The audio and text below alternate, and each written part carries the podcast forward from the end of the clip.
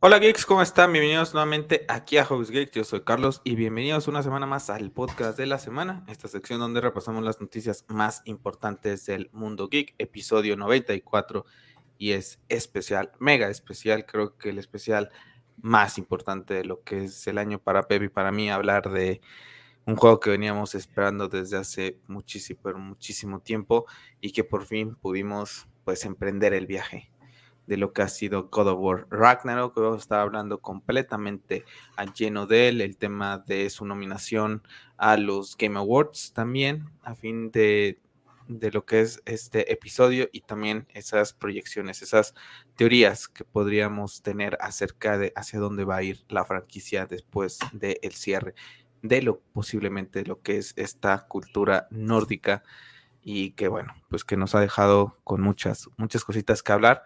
Así que bueno, Pep, ¿cómo has estado? ¿Cómo estás el día de hoy también? Hola, ¿qué tal, Carlos? ¿Cómo estás? Pues todavía eh, arrastrando las desveladas que nos tuvimos que poner, ¿no? Para jugar God of War. Creo que esa es la eh, fatiguita de hoy, ¿no? No vamos a hablar mucho de fatiguitas porque si no nos llevamos el eh, este programa, pero creo que esa es la mayor fatiguita para ti, para mí. Lo comentábamos, ¿no? En su, en su momento, eh, no era tan necesario querértelo comer porque al fin y al cabo creo que logramos muy bien salir de Twitter. Yo al día de hoy inclusive me está costando regresar a Twitter. Creo que inclusive la tengo activa otra vez, pero ya lo usaré muy poco para meterme a ver temas de noticias ya muy rápido y salir, porque es muy tóxica la, la, esa. Cuando estemos en la parte de los Game Awards comentamos un poquito más. Pero, por ejemplo, a mí no solamente me entró, eh, a mí me entró mucha ansiedad por continuar el juego. O sea, me generaba muchísima ansiedad querer seguir jugando, querer, me quedaba en un capítulo y decía, maldita sea, mañana tengo que trabajar y estoy con la mente pensando en qué demonios va a pasar, qué sigue, ¿no? Hay momentos eh, que iremos adelantando, no hay que aclarar que esto va completamente lleno de spoilers, vamos con, con spoilers directamente. Y el, todo el tema que vemos de la profecía de la muerte de Kratos a mí me trajo tenso bastante tiempo durante todo el juego, la verdad. Y creo que se fueron cumpliendo algunas cosas que vamos a comentar en, en su momento, ¿no? Pero aún así me fue llegando sorprendiendo y te digo, no solamente era la desvelada por avanzar y poder terminarlo y no comerme ningún spoiler, pero también la historia creo que se prestaba a que yo quisiera seguir jugando, ¿no? Había momentos en que a lo mejor decían, no, pues ya le paro y dicen, no, es que este capítulo se ve interesante, ¿no? Y acabas ese capítulo decías, madre mía, lo que me acaban de presentar otra vez, ¿no? Así. Entonces es un juego que a mí en lo particular, en ese aspecto, es aplaudir, ¿no? Por el tema de la, del tema de la narrativa. Aparte que viene de ser la secuela de mi juego favorito, pues la verdad es que eso le da un plus también, ¿no? Entonces. Hace 10 días estábamos a horas de poder comenzar esta aventura y yo todavía recuerdo que ese martes 8 todavía platicaban con uno de mis compañeros de trabajo, me dijo, ¿te vas a despelar, no? Y mi idea era que no, ¿no? Porque la verdad es que como te le, he platicado, ¿no? ahorita fin de año es de locos para mí en el tema del trabajo. Y dije, no, yo, o sea, si a las diez y media, once me da sueño, pues me duermo, ¿no? O sea, pues ya lo juego el, miércoles regresando, ¿no?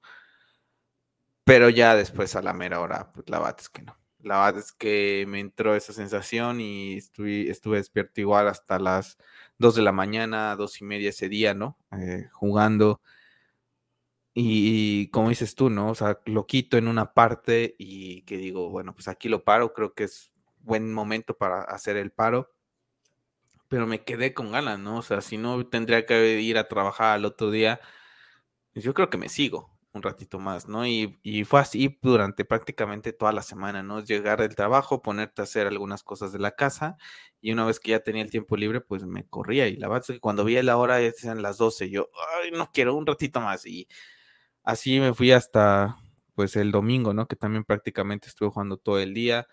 Y bueno, ya está aquí en el canal. En el canal de YouTube están prácticamente la historia principal. Eh, lo que es también ese epílogo que tiene como, em, como final. Y algunas cositas también extras acerca de lo que es God of War.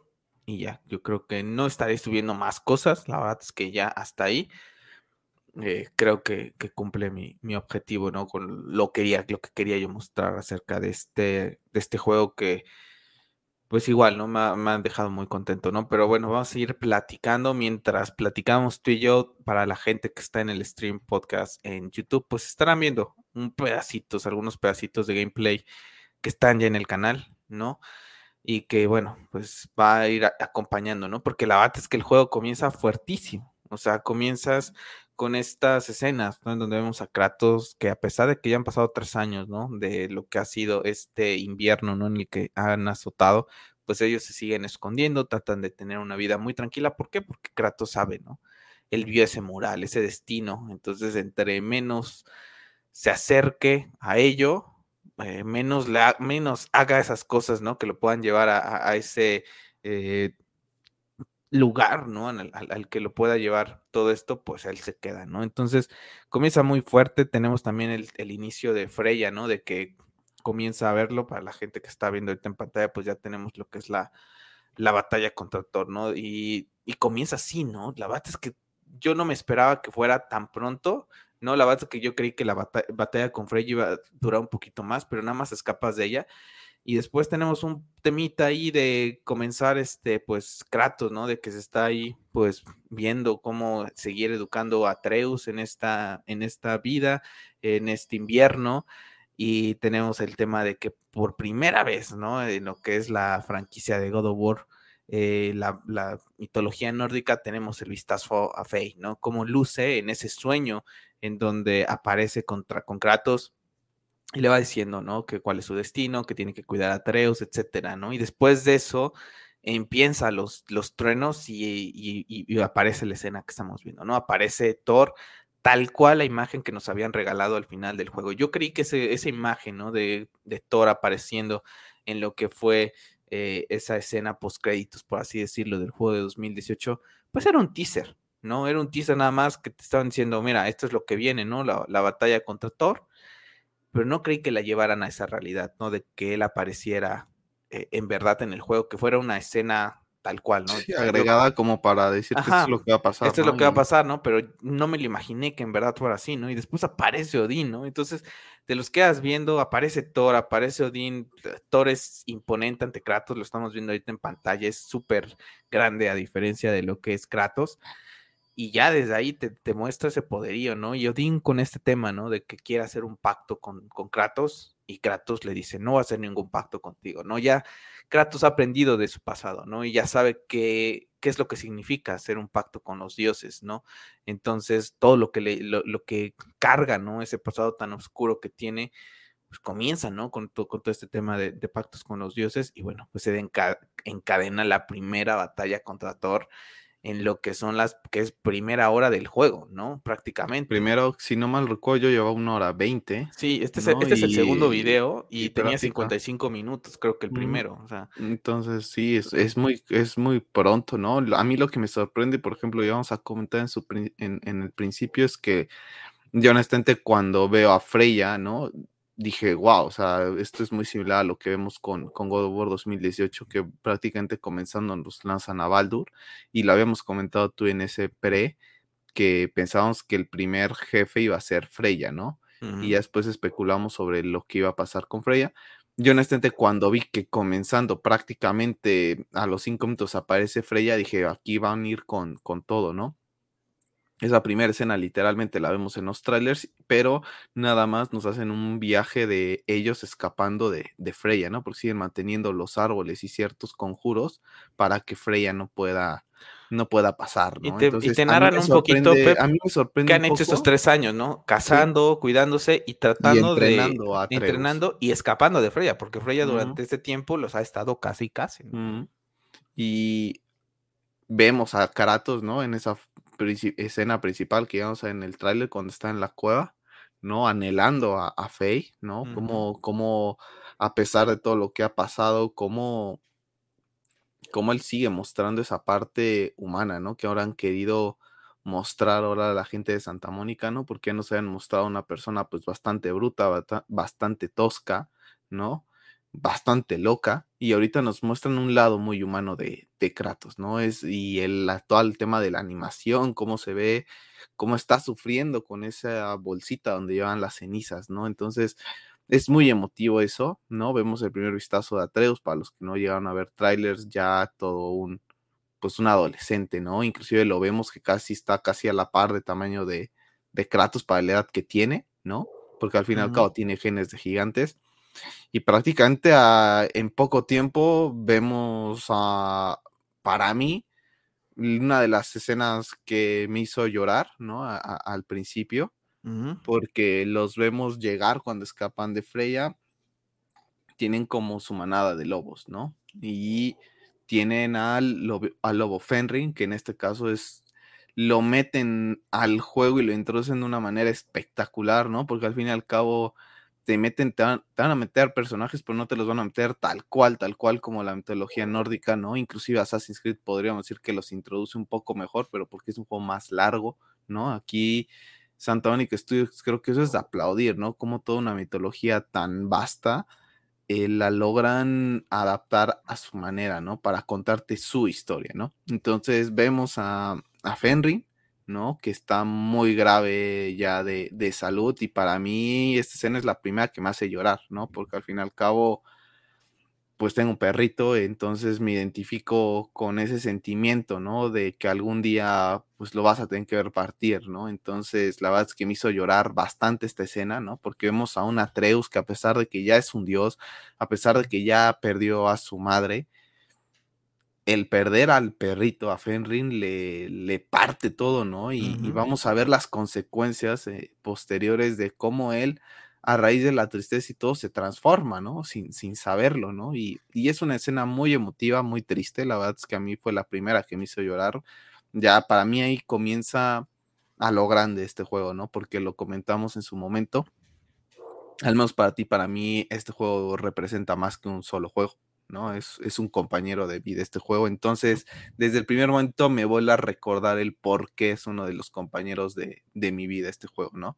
Y vemos a un Kratos, ¿no? Que, que lo vemos con un semblante como de tristeza de ver a su hijo sufrir, pero al mismo tiempo se tiene que poner en el papel de padre protector y decirle entrenar, ¿no? Porque Freya está allá afuera, ¿no? Y sabemos que están todos los dioses de Asgard tratando de, de, localizarnos por lo que pasó con Baldur, ¿no? Entonces, uh -huh. es una escena fuerte, ¿no? Porque ves ese, otra vez ese constant, const, const, ay, perdón, ¿cómo se me fue la palabra? Const, Contraste. Con eso, entre otra vez un, un Atreus vulnerable y un Kratos un poco frío, ¿no? Y aquí la escena que estamos viendo, porque ya la puse en pantalla, eh, es importantísima, ¿no? Para, sí, para el futuro, importante. porque con esos cantos que le dice y a través de la magia pues saca prácticamente el alma, ¿no? A mí también me gustó bastante cómo te introducen, ¿no? Cuando lo ves y te dicen Fenrir, dije, wow, ¿no? ¿Por qué? Porque iba a ser un poco complicado, ¿no? Ya hablaremos un poco al final de esos temas, porque he visto que hay mucha gente que es la parte como que le está un poco eh, cuestionando, ¿no? Esa forma. Pero yo creo que no hay otras, yo creo que lo hacen de una manera inteligente. Hay que recordar que este juego al final de cuentas, desde, desde el juego pasado, en 2018, no es una adaptación. O sea, no están adaptando los escritos ni, ni la cultura nórdica, ¿no? Están tomando esa base para contarte una historia de un padre de un hijo, porque esa es la historia, ¿no? Ayer eh, estuvo en, en vivo en el canal de PlayStation Eric Williams, el director del juego, y Bert, creo que se llama, ¿no? El, el compositor del Bert soundtrack. McCreary. Y, y, lo comentaba, ¿no? Es una historia del padre e hijo. O sea, así lo define Eric Williams, ¿no? Y Cory Barlock en algún momento también lo definían así, ¿no? Es la historia Sí, de un me padre e que Bear lo, que es- comenta, ¿no? que es como una, que se hacen uno, al final de cuentas, ¿no? Ya lo, lo, lo platicaremos al final, porque ¿qué es, es eso? Al final hay una escena que te, que resume bien eso, ¿no? De, de que al final son uno. Entonces, la forma en que tú tienes que adaptar y jugar eso, lo tienes que hacer bastante bien. Ahorita recuerdo un poquito, a lo mejor, Assassin's Creed Valhalla, cómo te introduce el tema del panteón de los dioses y que si te introduce a Tyr y que si lo ves que le... todo el tema más un poquito eso, ¿no? Pero es un juego totalmente diferente, ¿no? No es un juego como este, ¿no? Ya en primera instancia aquí tienes a un dios de la guerra de una cultura como la griega, ¿no? Entonces, pues aquí ya sacaste a todo, ¿no? De su, de su eso. Entonces, a mí también se me hace eh, bastante a, a mí, a mí, yo, sí, a mí, a mí la verdad es que no me llegó ni siquiera a molestar. Inclusive si te lo pones a pensar, yo creo que inclusive para si este juego hubiera constado de tres, hay cosas que no hubieran podido contar de la manera en que están escritas las cosas, porque al fin y al cabo ellos están contando una historia en el mundo nórdico, ¿no? Y tú tienes que enfocar y priorizar la historia que vas a contar y sí meter de cierta manera guiños, meter de cierta manera dioses, personajes importantes de la cultura y que desde mi punto de vista y no por ser gran fan de este juego, están introducidos de una manera correcta. No te voy a decir que es que te vuela la cabeza, porque a lo mejor si me pongo a pensar, podrías encontrar una que otra, que desde mi punto de vista,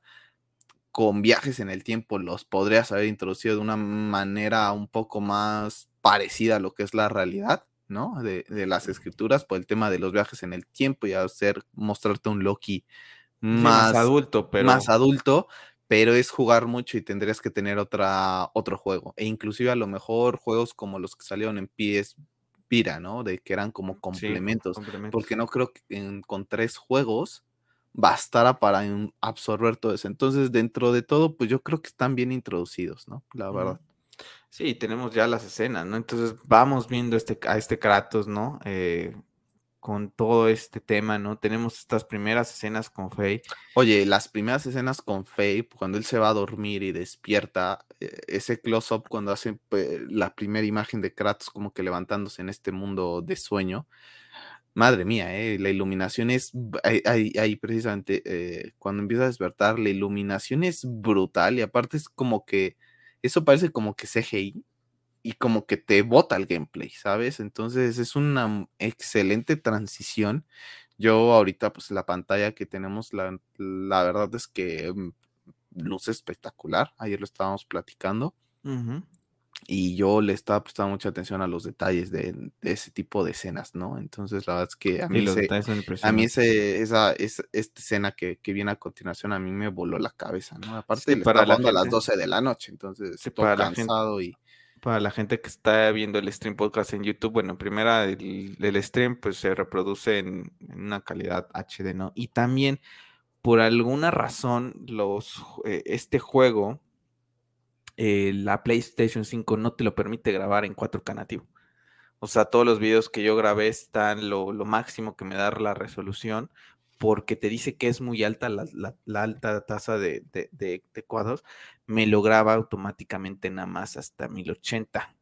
Entonces, lo que ha sido God of War y The Last of Us parte, parte 1 remake, que he subido algunos videos, no me deja y te, me- te pone un cuadrito en la PlayStation que debido a la ta- alta, altos eh, cuadros y gráficos, et- etcétera, no, no te permite.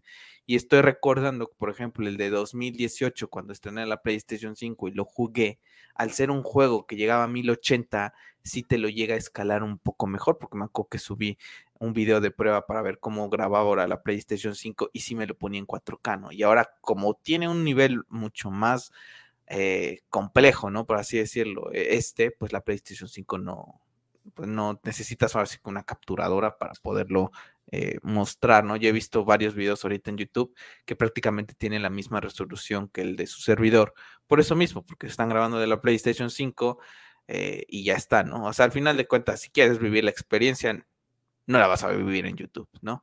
Eh, nada más como comentario, ¿no? Tú y yo conocimos a un YouTube que mucha gente seguramente conocerá si es fanática de World of War, como el Gran Kenk. Y ya sabes, ¿no? Los haters siempre están ahí, ¿no?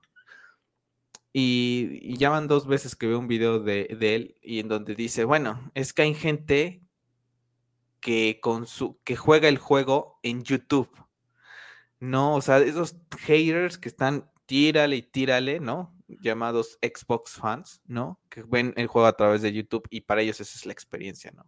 Y es totalmente diferente. O sea, yo se los puedo decir como una persona que luego ve videos en YouTube de algún gameplay, etcétera, o etcétera, eh, por ejemplo, de Red Dead Redemption, ¿no? De cómo se ve con otras cosas, es muy diferente, ¿no? O sea, si yo lo veo así, digo, pues sí se ve bien chulo, ¿no? pero la experiencia de poderlo jugar eh, con tu propio control, con tu propia pantalla, con el sonido que tengas, etcétera, es completamente diferente. Las emociones que te va causando cuando lo vas jugando es totalmente diferente, ¿no? Entonces, nada más ahí como, como comentario, ¿no? ese tema. Pero sí, luce fantástico. El juego, ya hablaremos después al apartado si quieres visual, pero luce fantástico, ¿no? Y las primeras escenas con Faye era algo que esperábamos, ¿no? Era algo que esperábamos. Sí, lo comentamos, en el gameplay, que, que teníamos muchas ganas de verla en nuestro, este, en nuestro preview, ¿no? De que sabíamos que va a ser algo que, teníamos que tocar. No, ahora sabemos que hay una serie, ¿no? Que hay que hacer Amazon. A mí me gustaría ya ver allí un poco, abordar un poco más esa llegada de Kratos a la cultura nórdica, ¿no? Porque todavía sigue muy vaga, a pesar de que tuvimos los cómics este año de Dark Horse, pues se queda así como, ah, ¿no? ¿Y cómo conoce a, Faye, ¿no? A mí me gustaría ver eso, ¿no? Yo, yo eh, inclusive no sé si que comentártelo ahorita el tema de, de Faye, pero ayer lo estaba pensando y no sé si tocarlo una vez. Si quieres al final. Sí, si, quieres, al final, me, recuerdas rápidamente. Tenía muchas ganas de verla porque a mí lo que más me generaba era qué tan alta era. Mm, yo honestamente pensaba que estaba a la par de tamaño de, de Kratos y, y rápidamente eh, lo que comentabas cuando estabas mostrando lo de Thor, ¿no? Yo cuando sale Thor, la verdad es que no, no me gustaba y no porque lo estoy comparando con Chris Hemsworth. Con Chris Hemsworth, la verdad es que no. O sea, yo lo quería un poco más. Al fin y al cabo, por ejemplo, Thor, digo Thor, Kratos no está delgado, ¿no? O sea, no es un hombre eh, estilo Chris Hemsworth, ¿no? Porque, o sea, es un hombre tosco, o sea, también es un hombre tosco, pero físicamente es muy portentoso. Entonces yo era algo que esperaba, ¿no? Algo similar o inclusive como Baldur, ¿no? Un poco más delgado, pero sabemos que son dioses y tienen cierto poder identificado. Yo en cuanto veo el tamaño de Thor comparado a Kratos, ahí es donde ya, ya de por sí ya había aceptado el diseño, ya no me molestaba porque la verdad es que no estoy... No, y que es más parecido a la mitología nórdica. Exacto, y que no estoy haciendo hate por todo, sino que me, me, chocó al principio, después me, me, fui acostumbrando y ahorita te puedo decir que me encantó.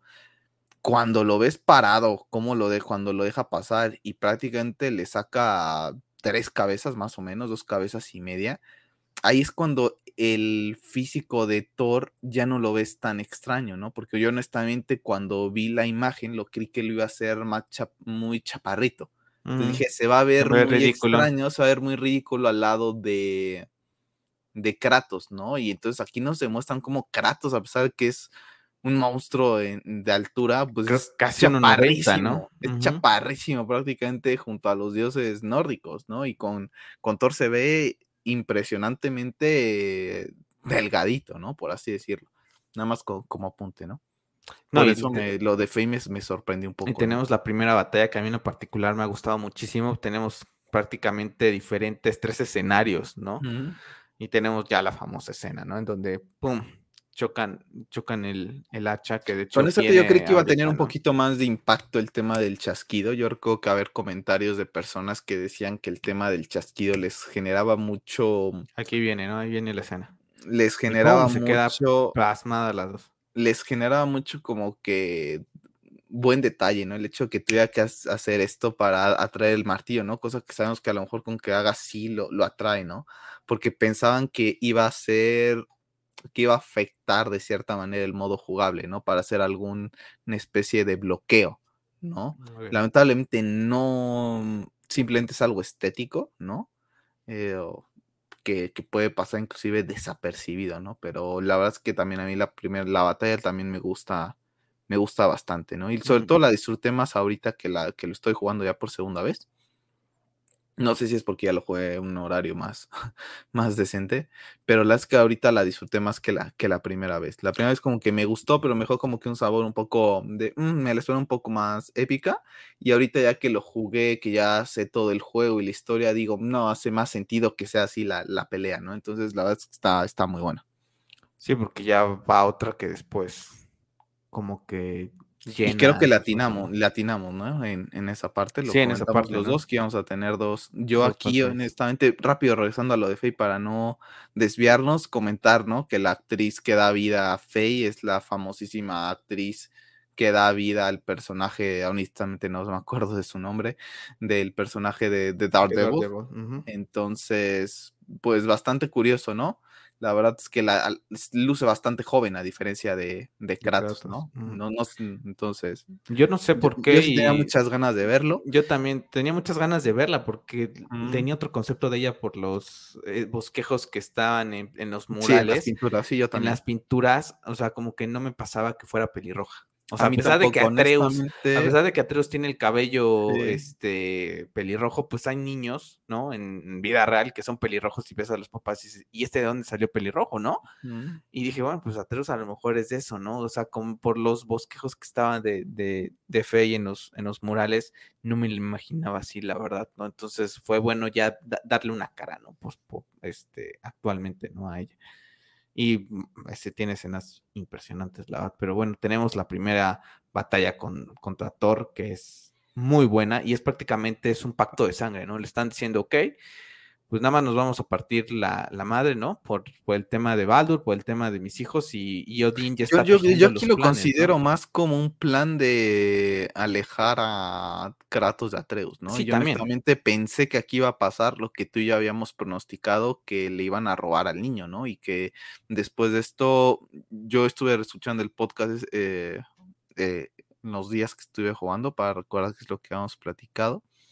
Y nuestra teoría que aquí pues el primer enfrentamiento iba a ser para perder a Atreus y él iba a buscar a Tyr por sí, por sí solo, ¿no? Para, para ayudarlo a, encontrar a su hijo. Y pues la verdad es que no, ¿no? Aquí nos, ya nos rompen esa primera como que teoría que teníamos nosotros. Yo aquí honestamente lo veo más como un tema de nada más de distracción y de que Odín se le mete un poco a la cabeza más a Atreus, ¿no? Porque vamos a ver un Atreus bastante curioso entonces yo lo veo más así, ¿no? La verdad es que así lo interpreté.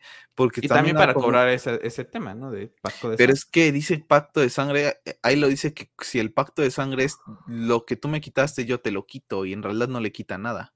pero pues es nada más como darle como que darle, darle a entender quién manda, ¿no? Yo también así lo veo y hay que comentarlo, ¿no? Porque cuando llega Odín y, y le ofrece ese pacto a Kratos, porque nada más lo comentamos así, él suelta, ¿no? El tema de Odín, de que sabe, ¿no? O sea, ahí viene el tema de los cuervos, o sea, los cuervos que hemos ido estado destruyendo a través de lo que es el juego del 2018 y que también están acá, no es nada más son coleccionables, o sea, en verdad son los cuervos de, Odín, ¿no? No están ahí como guiño de, ay, sí, mira, ¿qué hacemos de coleccionable? Ay, pues, pues pon unos cuervitos, ¿no? Este, porque hace sentido, ¿no? ¿Por qué? Porque eran los cuervos del ojo, de que todo lo ven, ¿no? Para el padre, para para el padre de todo. Entonces, es como algo súper padre, ¿no? Porque te dicen, ha estado buscando a Tyr, ¿no? Y es cuando Kratos se voltea a ver al, niño y, se queda, pero esa escena me encanta, las gráficas que hay, la corpulencia entre todos los personajes, la tensión que hay entre ellos. Y todavía le sale y le saca esa bomba de tu hijo está buscando a Tyr y el otro se, pero tiene el aire espartana ahí contenida porque le quiere dar de ostiones a Atreus, decirle, estás haciendo cosas atrás nuevamente de mi espalda, ¿no? O sea, estás con esa actitud este, arrogante, arrogante, ¿no? Y de ahí se desenvuelve, ¿no? Y ahorita que conoces la historia, pues se desenvuelve todo el plan, ¿no? Al, al que vamos a llegar, ¿no? Odín lo sabía, qué es lo que estaba buscando.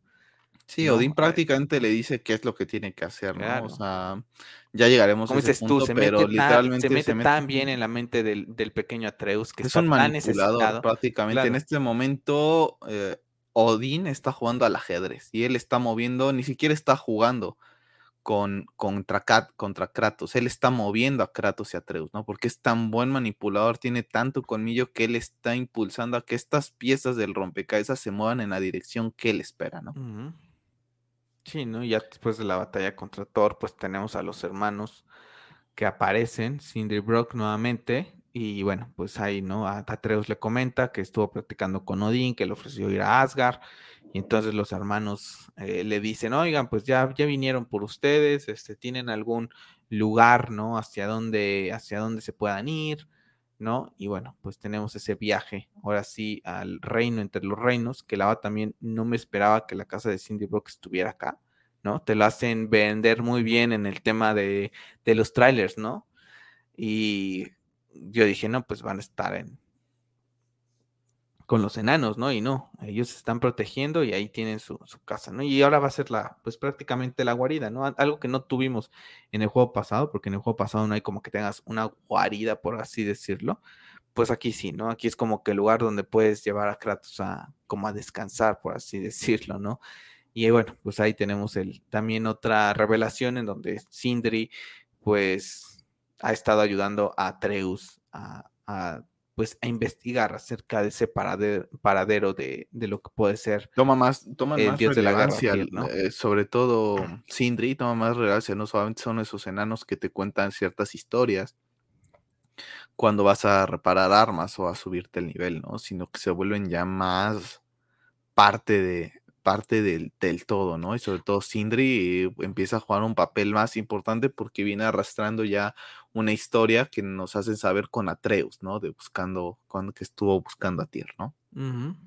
Sí, a diferencia de Brock, él sí no lo había visto, ¿no? Que estas palabras en donde él dice, ¿qué te ha pasado, no? De que no lo ha visto en tres años, pues de que ya creció, ¿no? Entonces, la verdad es que yo aquí es donde lo paro, el primer día, ¿no? El juego, y sí, son, son las dos, dos, primeras horas. Sí, yo también lo quité a las dos horas y pico. Yo me dormí el de martes a, a, miércoles a las dos de la mañana. Y estás con una cantidad de emociones, ¿no? Porque esas dos horas han sido de un bajón y de un subidón de, de emociones, de, de cosas impresionantes, ¿no? La verdad es que bastante contento con, con lo que vamos, de, llevamos de esa parte, ¿no? Porque empieza a, a salir la historia, ¿no? Y después, ¿qué es lo que va, no? Pues entonces vamos a tener que ir a buscar a Tyr eh, y, comienza, ¿no? Esa, esa búsqueda para lo que es Tyr. Y bueno, pues tenemos todo este tema, ¿no? De que ya después de que rescatamos a Tyr, no nos vamos a ir deteniendo eh, capítulo por capítulo, pero una vez que rescatamos a Tyr, entonces eh, Atreus. Rápido, porque a mí sí me gustaría comentar algo. es Valtenheim. Está, no, no sé si tengas esos pedazos del, del, pueblo, del, del pueblo de, los enanos. Madre mía, es que eso visualmente a mí me, me, voló la cabeza desde la primera vez que lo vi en los trailers. Me voló la cabeza la primera vez que los vi. Y comentar, ¿no? Que yo al, menos en esta primera fase que, que, lo jugué por primera vez, me hice casi 23 horas, pero fue prácticamente lineal. O sea, yo sí me, me chuté el juego prácticamente de una manera muy, muy lineal. Y ahorita que lo estoy explorando, madre mía, el, mundito que se creó en, en Svaldeheim. O sea, literalmente está padrísimo el maldito mundo. O sea, ahorita ya está descubriendo una ballena, literalmente. Entonces, está impresionante todo este, este tema de, del detalle, de cómo vas viendo cositas la verdad es que todo muy bien cuidado, ¿no? La verdad es que el mundo me sorprende. Es de mis menos favoritos porque lo siento muy caluroso, pero eso es algo muy personal, ¿no? Lo siento hasta... Eh, me le he pasado jugando mucho con el hacha porque no quiero que Kratos se me...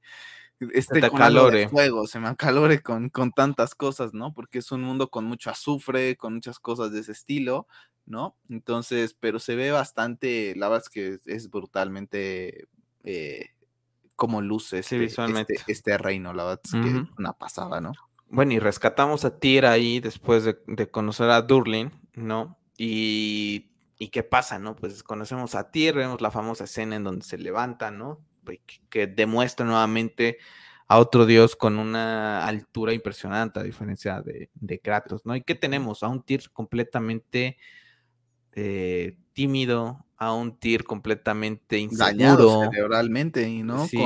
creyendo que son manipulaciones de, de, Odín, ¿no? Y con un, con un Tyr, para definirlo con una palabra, temeroso, ¿no?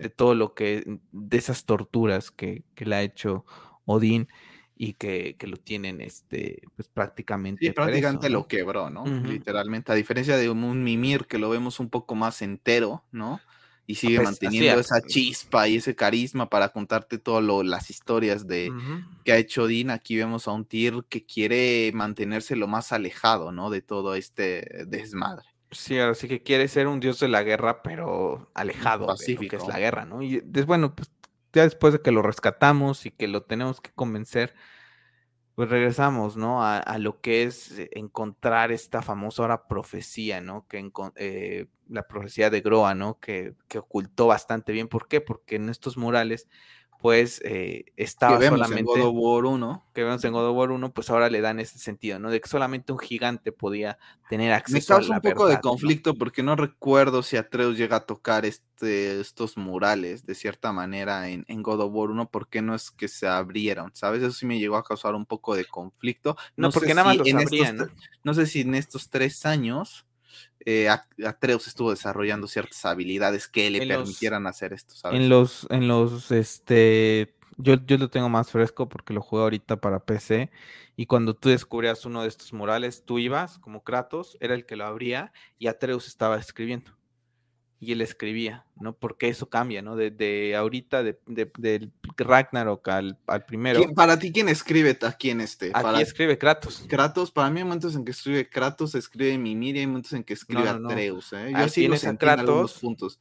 Tienes Sí, a al Kratos- principio yo sentí que era Kratos, pero después como que hay ciertas cosas que yo, esto parece más de Mimir o parece Ay, más de Atreus. ya, ya dijimos que hay spoilers, ¿no? Pero bueno, nada más porque si no se me va a ir. Pero al final del juego, si tú regresas acá a la casa, a la cabaña, eh, Kratos recoge los, el libro de Atreus. Ya. Entonces, cuando juegas con Atreus, eh, él es lógico que escribe, pero en su mayoría es Kratos. Entonces, por ejemplo, en, en 2018 en el juego es Sí, es Atreus, todo es, Atreus. es todo Atreus el que va escribiendo. Entonces, él es lo que hace, y nunca el- llega el- a tocar, no- nunca llega a tocar ningún muro, el que los abre es Kratos, nunca es, es, es Atreus. Entonces, me hace sentido que durante estos tres años, pues en algún momento agarró, pum, y lo abrió, ¿no? Y bueno, descubrimos cuál es la profecía de que Tyr va a estar ahí, ¿no? Que Odín va a morir, ¿no? Esa es la verdadera profecía y que Asgard va a caer, ¿no? Es el único reino No, que, que va Tyr a va a caer, liderar a los... que Tyr va a liderar como dios de la guerra. Al ejército contra Odín. Ajá, ¿no? eh, como dios de la guerra y este y Asgard es el Porque único inclusive. Inclusive que esto es- va a ser muy importante para el desarrollo del juego a posteriori, eh, vemos a Tyr con una lanza, ¿no? ¿No? Por ejemplo, y pa- simulando Ahí ahí, la ¿no? vemos, ¿no? Perfectamente la lanza. Y inclusive Atreus le lleva una, ¿no? Hay hay una parte donde dice, mira, es que inclusive te traje una lanza, ¿no? O sea, porque Atreus ya trae la imagen de que está viendo al dios de la guerra nórdico liderando al, al ejército contra, contra Odín con una lanza, ¿no? Entonces Ujú. se toma esta libertad de una manera, entre comillas, un poco chistosa de llevarle una lanza, ¿no? Y como que Tyr de plano dice, no, es que yo no quiero guerra, ¿no? Yo soy ya un dios de la guerra pacífico, ¿no? Mira lo que hay, lo que dice, ¿no? Lo que dice Kratos justamente en este momento, lo que estamos viendo en pantalla, él dice, "Pa- este, podemos ganar el Ragnarok, y le dice, no estamos en ninguno de esos, en esos, este, profecías, ¿no? Y es algo que hay que recordar, ¿no? Cuando al final de 2018, cuando matamos a Baldur, lo dice Odín, ¿no? Le, le digo, este, Mimir, dice, adelantaste la profecía, la profecía no contaba contigo. Así se lo dice tal cual Mimir, ¿no? Eh, con este invierno tan largo que, que ha generado, ¿no? Y aquí vemos a, a Tyr, ¿no? Pues que dice, no, no, no es posible, ¿no? Yo no quiero esto. Yo no la quiero la guerra y, y voy a tratar, y, y- y después también hace mucho sentido. Nada de los chaparros que está al lado del... Y del está medio jorobado el, el Tyr, ¿eh? La verdad. Y entonces él va a evitar a toda costa. Va a evitar a toda costa. el-. Sí, no manches, Beso, beso. No manches. O sea, va a evitar a toda costa el poder entrar en guerra a Tyr, ¿no? Eso es lo que no quiere, al final de cuentas. Entonces es muy interesante este tema, ¿no? Lo que acabas de comentar, por cómo se ve y cómo hace sentido después, ¿no? Cómo te Sí, lo a van mí, narrando a mí cómo la lo van verdad es que adaptando. yo esa, o sea, hay veces que, que, que no solo en, pase- en juegos, pasa en películas, ¿no? La primera vez que la ves, pues hay cosas que dices, ¿cuándo se mencionó esto, no? Y después cuando las ves, las revisiones otras dices, ah, pues que se revisiona en la escena de hace, de al principio de la película con 20 minutos, ¿no? Esta yo en- enseguida la capté con, con lo que más Ujú. allá casi al final, dije, ah, es esto. Es ¿no? esto, sí, esa es, Es la, esto, la esa profecía es- de, esta de la Groa, ¿no? profecía de Groa, ¿no? Es bastante interesante y creo que lo comentamos, que el rescate a Tyr iba a ser muy pronto. Yo honestamente lo que no me esperaba es que fuéramos a ver un personaje, como dices tú, bastante temeroso, bastante, inclusive tú es una palabra como fuerte, inútil. Prácticamente es un personaje inútil, ¿no? La verdad es que no tiene mucho, mucho aporte ni en gameplay ni, Bueno, históricamente sí, en tema de historia sí lo va a tener. Yo creí que. Pero yo creí que en algún punto él nos iba a acompañar en algo, que, que iba a tener alguna relevancia, pero la verdad es que es un. Del, del rescate, literalmente lo vemos en, en, ahí y de ahí fuera no lo volvemos a ver simplemente que en puras escenas de cinemáticas y prácticamente en casa de, de los de, de Sindri, ¿no? Entonces me queda un poco mm, a deber un poco ahí esa parte de él, pero Aquí ahora que ahora que vemos este choque entre manos es Oye, es algo brutal, para ¿eh? más comentarios, sí, sí, este está es, brutal. algo, es algo brutal, ¿no? Nada más para comentarte, porque al menos yo en el trabajo pon Kratos y ya te aparece este GIF y dice, dude, let's do this. Lo estoy usando brutalmente ahorita en el trabajo. No, no sé de este, el de las manos. En, Ah, en Teams, en Teams, en el trabajo, el, el- cuando Ah, luces, ¿no? Yo soy mucho usar GIFs. Entonces eh, están cosas de God of War y están cosas de God of War Ragnarok y las Ya. estoy usando un montón. Nada más como paréntesis, yo usaba muchas cosas de The Office, ¿no? Para mandar GIFs.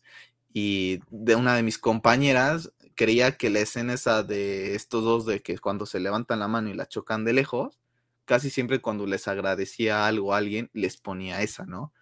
Y le dije, este, y ella creía que era porque era mi serie favorita. Y le dije, este ya está reemplazado por, por este, porque este es mi juego favorito. Y me dice, ay, pero creí que era tu serie favorita. Y le dije, no, no, no, a Yo partir también- de ahora te voy a enviar este porque es este mi juego favorito. Yo también uso mucho el de-.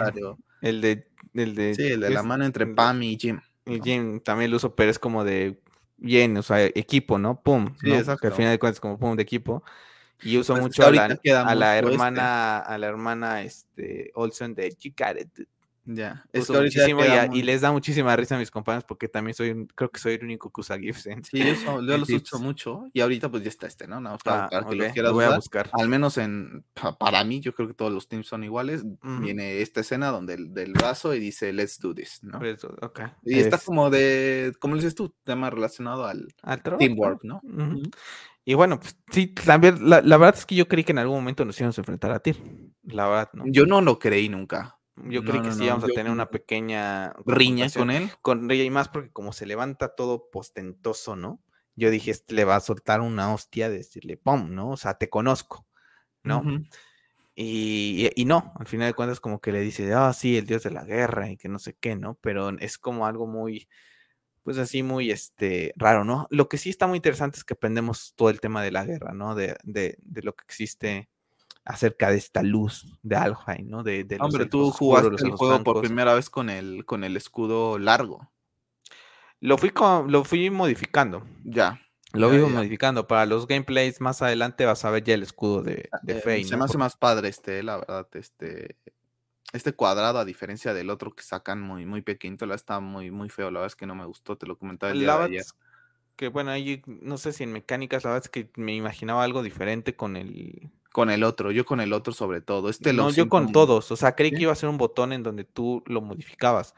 No es de que te pusieras un escudo y esa era la forma, o sea, creí que en algún momento el escudo iba a poder cambiar por sí solo. Ah, sí, yo también. Sí, no, la historia nos cuenta que el Miljornin lo rompe. Ajá, ¿no? lo rompe y el entonces- lo, lo destroza y a raíz de ahí, este Sindri, digo, Brock, le da unos, eh, unas opciones a Kratos en lo que le reparan el, el, el escudo que le dejó Feya. como comentario, ¿eh? Interesante, porque yo también me esperaba que iba a ser un tema de mecánica nueva, Ajá. de transformación por parte de los hermanos, decirle, mira, te tenemos ahora esta opción para que para combates más ligeros le puedas hacer esto Exacto, al- oprime L, L1 y lo cambias. y, y lo cambias, Sí, yo también, yo también cuando vi los primeros allá. trailers creí que íbamos más por allá. Con ese, porque lo vi eso y dije, wow, ¿no? Y, y ahorita, como hablando de mecánica, es muy diferente también la, la forma de pelea, ¿eh? Porque el escudo en el otro sí podías poner el escudo y atacar.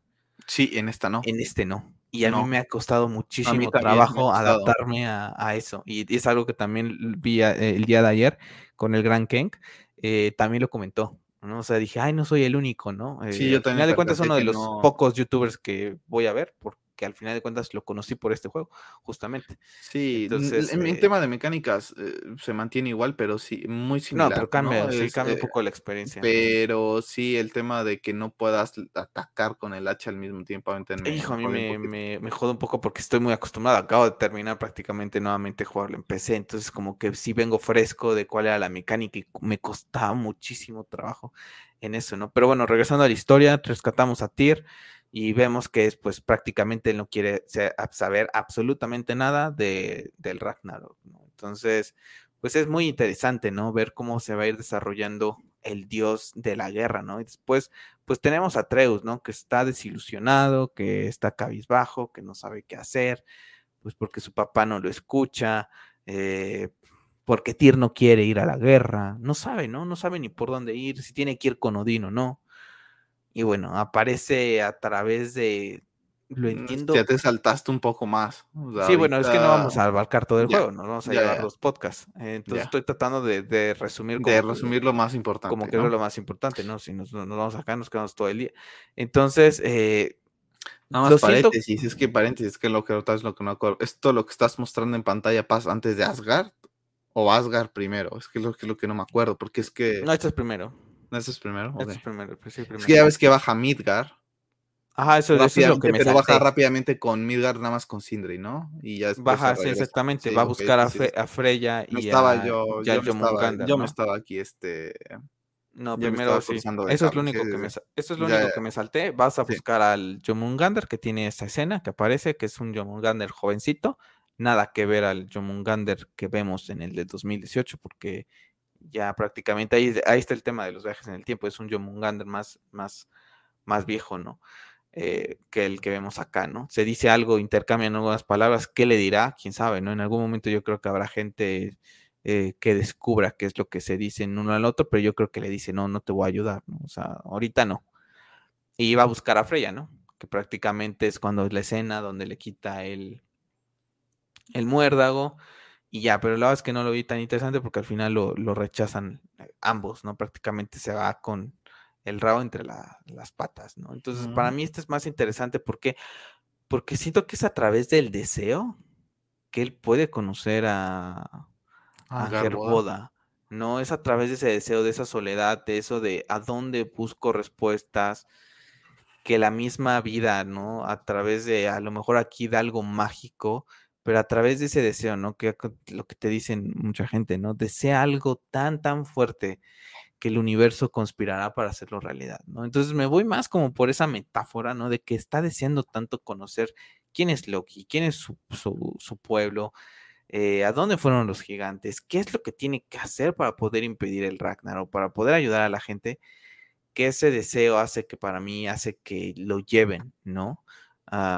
A Jotunheim nuevamente vemos un poquito más de, lo que es este reino, ¿no? A lo que habíamos visto muy eh, pues eh, levemente en 2018 cuando vamos a dejar las cenizas de Faye.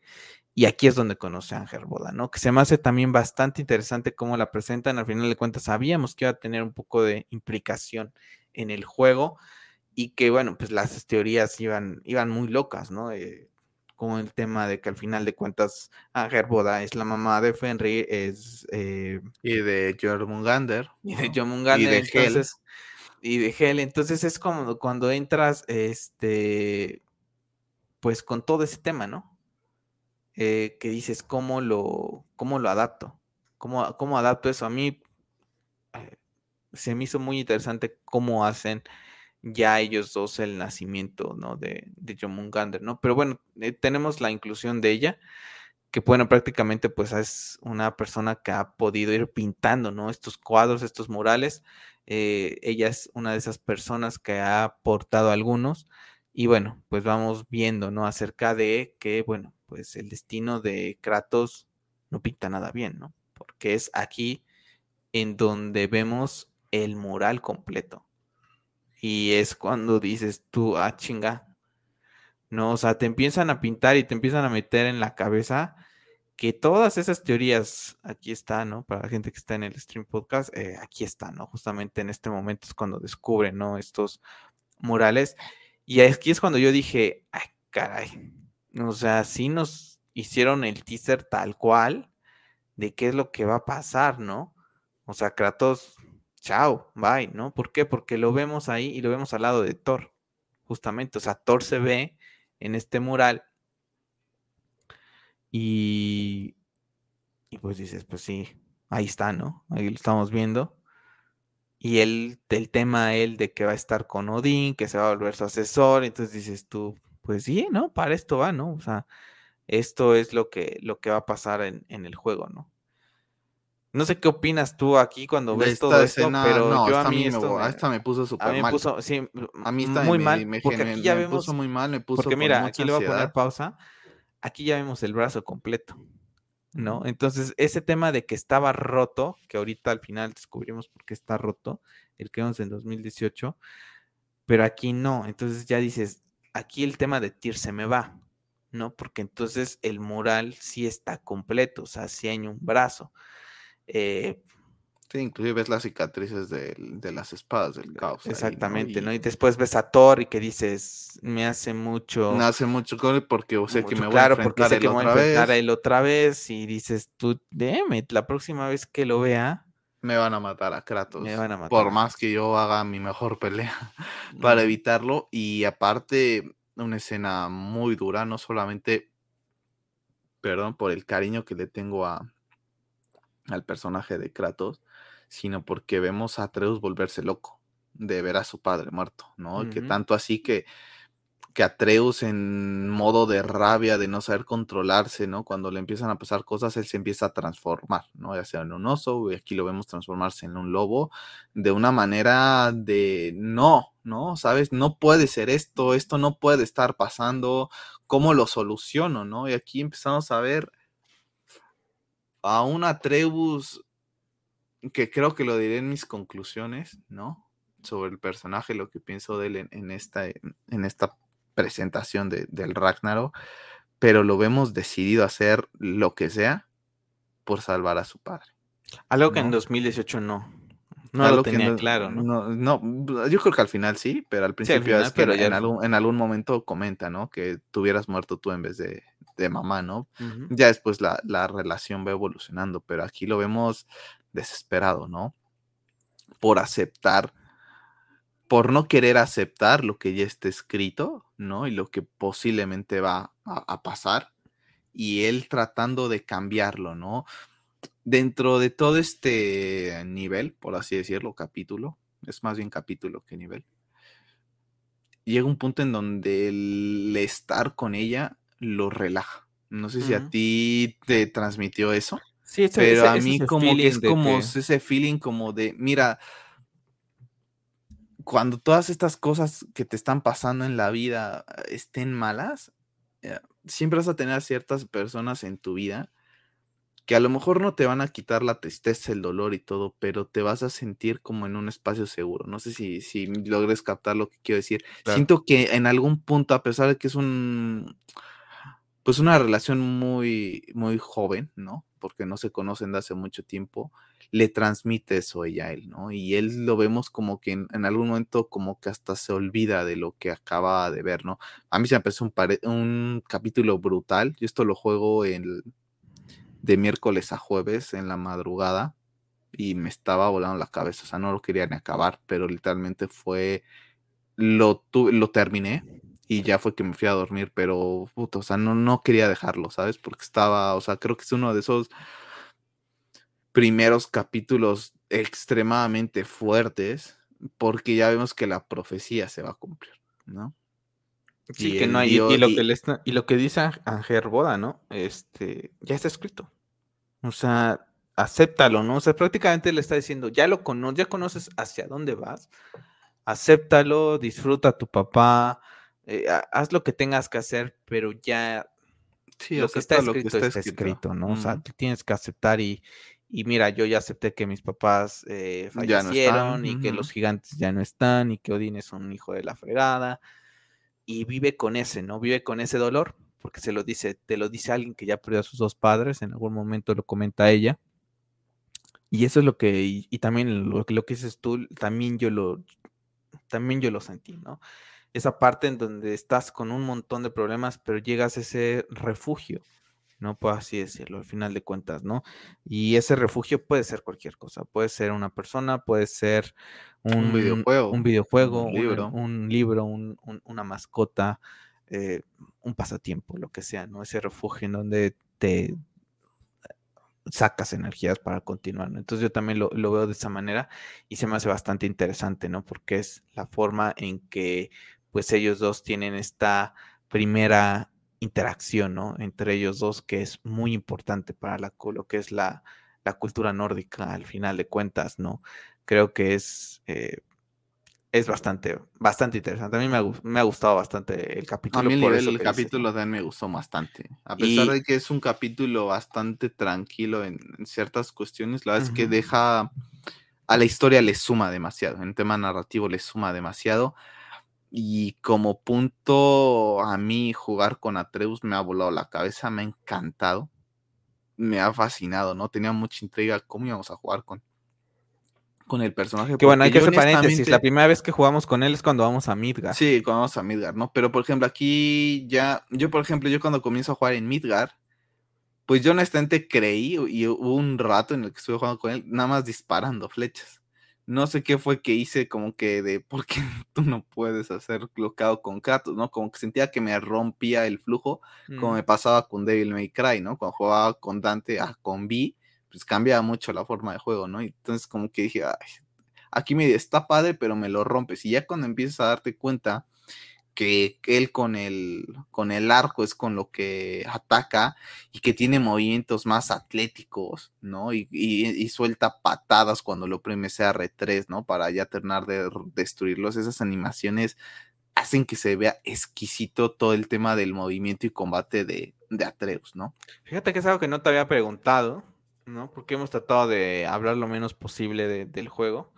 Y, se me fue a preguntarte, ¿no? ¿Qué te había parecido jugar con... Me gustó bastante, me gustó bastante. Para mí no rompe para nada el, juego, ¿no? La verdad es que es, es un estilo de pelea completamente distinto al de Kratos, pero está tan bien hecho y tan, bien estructurado el juego, mm. ¿no? Que la verdad es que disfruté. Yo cada vez que jugaba con Atreus lo disfrutaba, o sea, no, no era como que, ay, ah. otra vez tengo que jugar con él con Atreus me molestaron ciertas otras cuestiones, ¿no? En temas narrativos con, con él por el tema de cómo estaba empecinado, parecía niño berrinchudo, pero al fin y al cabo lo entiendes, por qué está haciendo todo eso, ¿no? Entonces lo entiendes que es porque quiere hacer lo que sea, aunque esté mal, con tal de proteger a su padre y mantenerlo con vida, ¿no? Entonces...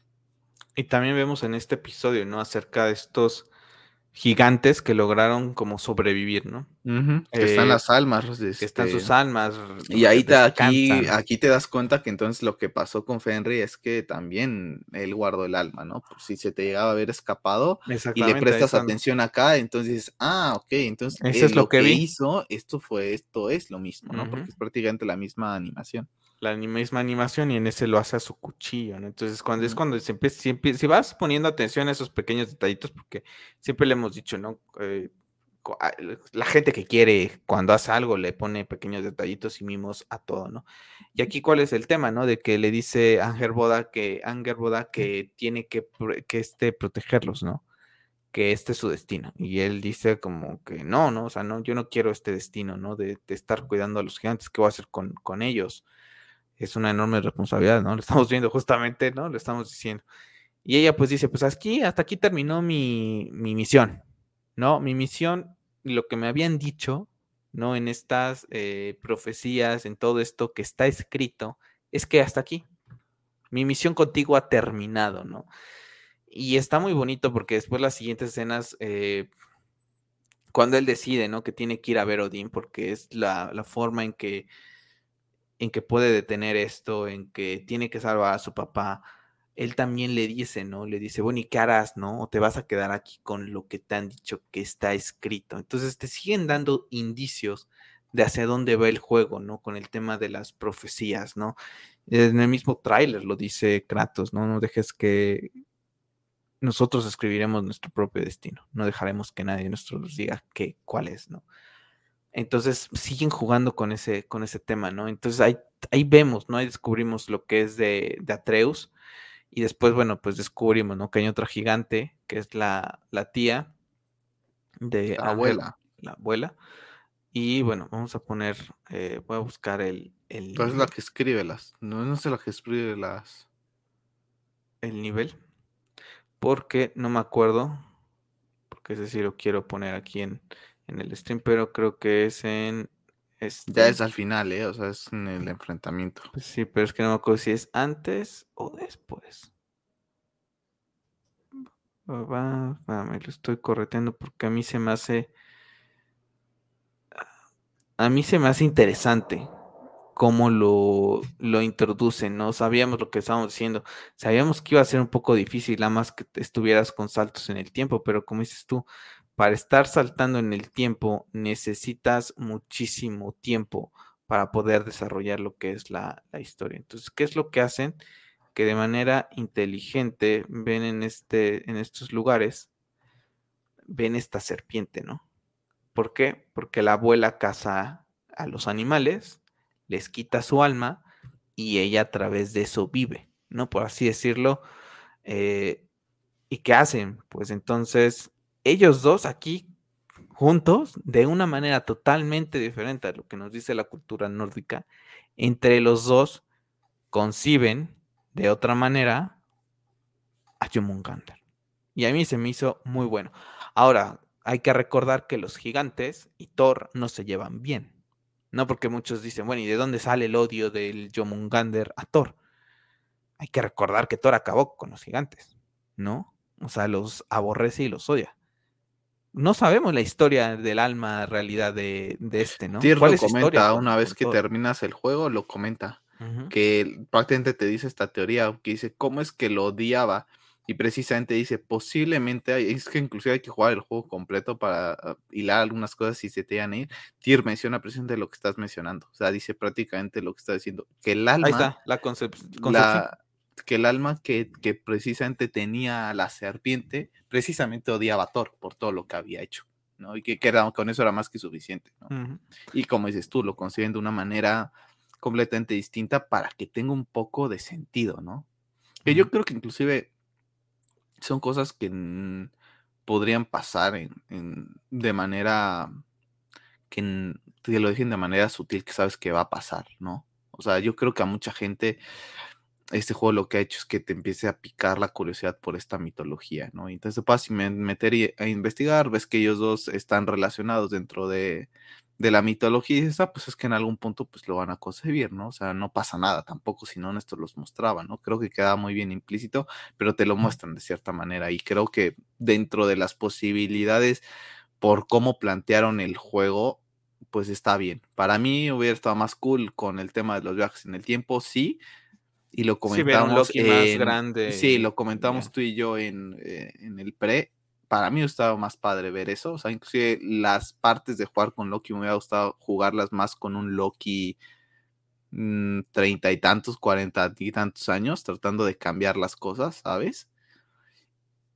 Pero pues no lo, no se fueron por ahí, ¿no? Entonces, si no se Sí, fueron no- por ahí. No fue eh, tanto viaje en el tiempo. no, fue- no, no, literalmente, yo honestamente no veo viajes en el tiempo en el juego. No sé ahorita que lo voy a jugar otra vez, quitando el tema de la serpiente al final, no sé qué más pueda, pueda haber, pero quitando eso yo no veo nada más. Que ahí sí, Entonces, te, ahí, sí te- ahí sí me sigue generando duda. a mí, esa, a mí esa parte me, no me terminó de... Porque, yo sí por quería ejemplo, un poco la más de viaje. serpiente, la serpiente está, es- ahorita estamos, es que ahorita en dónde estamos. Esa es la pregunta más bien. ¿Ahorita este capítulo es pasado? Porque la serpiente que vemos cuando Atreus va a buscarla es una serpiente joven. Pero la serpiente No, que vemos ser- en ¿cuál dos... serpiente hablas tú? La serpiente que vemos en Midgar. La serpiente que vemos en en Midgar es la misma que vemos en 2018. No, es más joven. No, es más es la misma. No, Ah, no. vamos a buscar el, el capítulo. Es la mismita, para mí es la misma, no tiene nada de nada de distinto la, la serpiente entre.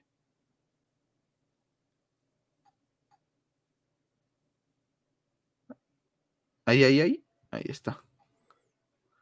Para mí es la misma, ¿eh? O sea, Para mí es más joven, tú. No, para mí es la mismita. Y inclusive porque están preguntando dónde, dónde había estado. Desde que apareció el, el, Pues no el sé, aún así me genera todavía un poco de, de dudas de cómo es. Porque regresa al pasado, pero después se, los encuentra a ellos. Siempre los viajes en el tiempo me han generado ese tema de ah, como que los tengo que analizar muy detalladamente, ¿no? Porque esta serpiente después regresa, ¿no? Pero los vuelve a encontrar a ellos. Es un juego de temas de ahí de temporales que dices, ¿cómo? ¿No? Eh, pero bueno, es, ahí está el. Para mí es la misma serpiente. ¿Qué le dirá? Quién sabe, no sabemos, pero ahí está. Vimos la concepción, ¿no? Vimos la concepción, de hecho, después se dice la serpiente que es, no sé qué, ha estado creciendo, ¿no? De una manera impresionante. Sí, Anger Boda se lo comenta, le dice, oye, la serpiente que, ah, que, que, le pusiste eso ha estado creciendo de una manera brutal, ¿no? Entonces aquí Pero ahí yo creo que será un poquito más del pasado, crecerá tan rápido. Para mí, este es más joven por tema de como tipo de la barba que tiene, a diferencia de lo que vemos en el... no, pues a lo mejor son como residuos de que ha estado durmiendo en el, no sé, lago y por eso las tenía y ahorita ya, como está todo congelado, ya no las tiene. Yo las que nunca pensé que fuera una serpiente de edad distinta. Esta siempre la, la relacioné con la del 2018.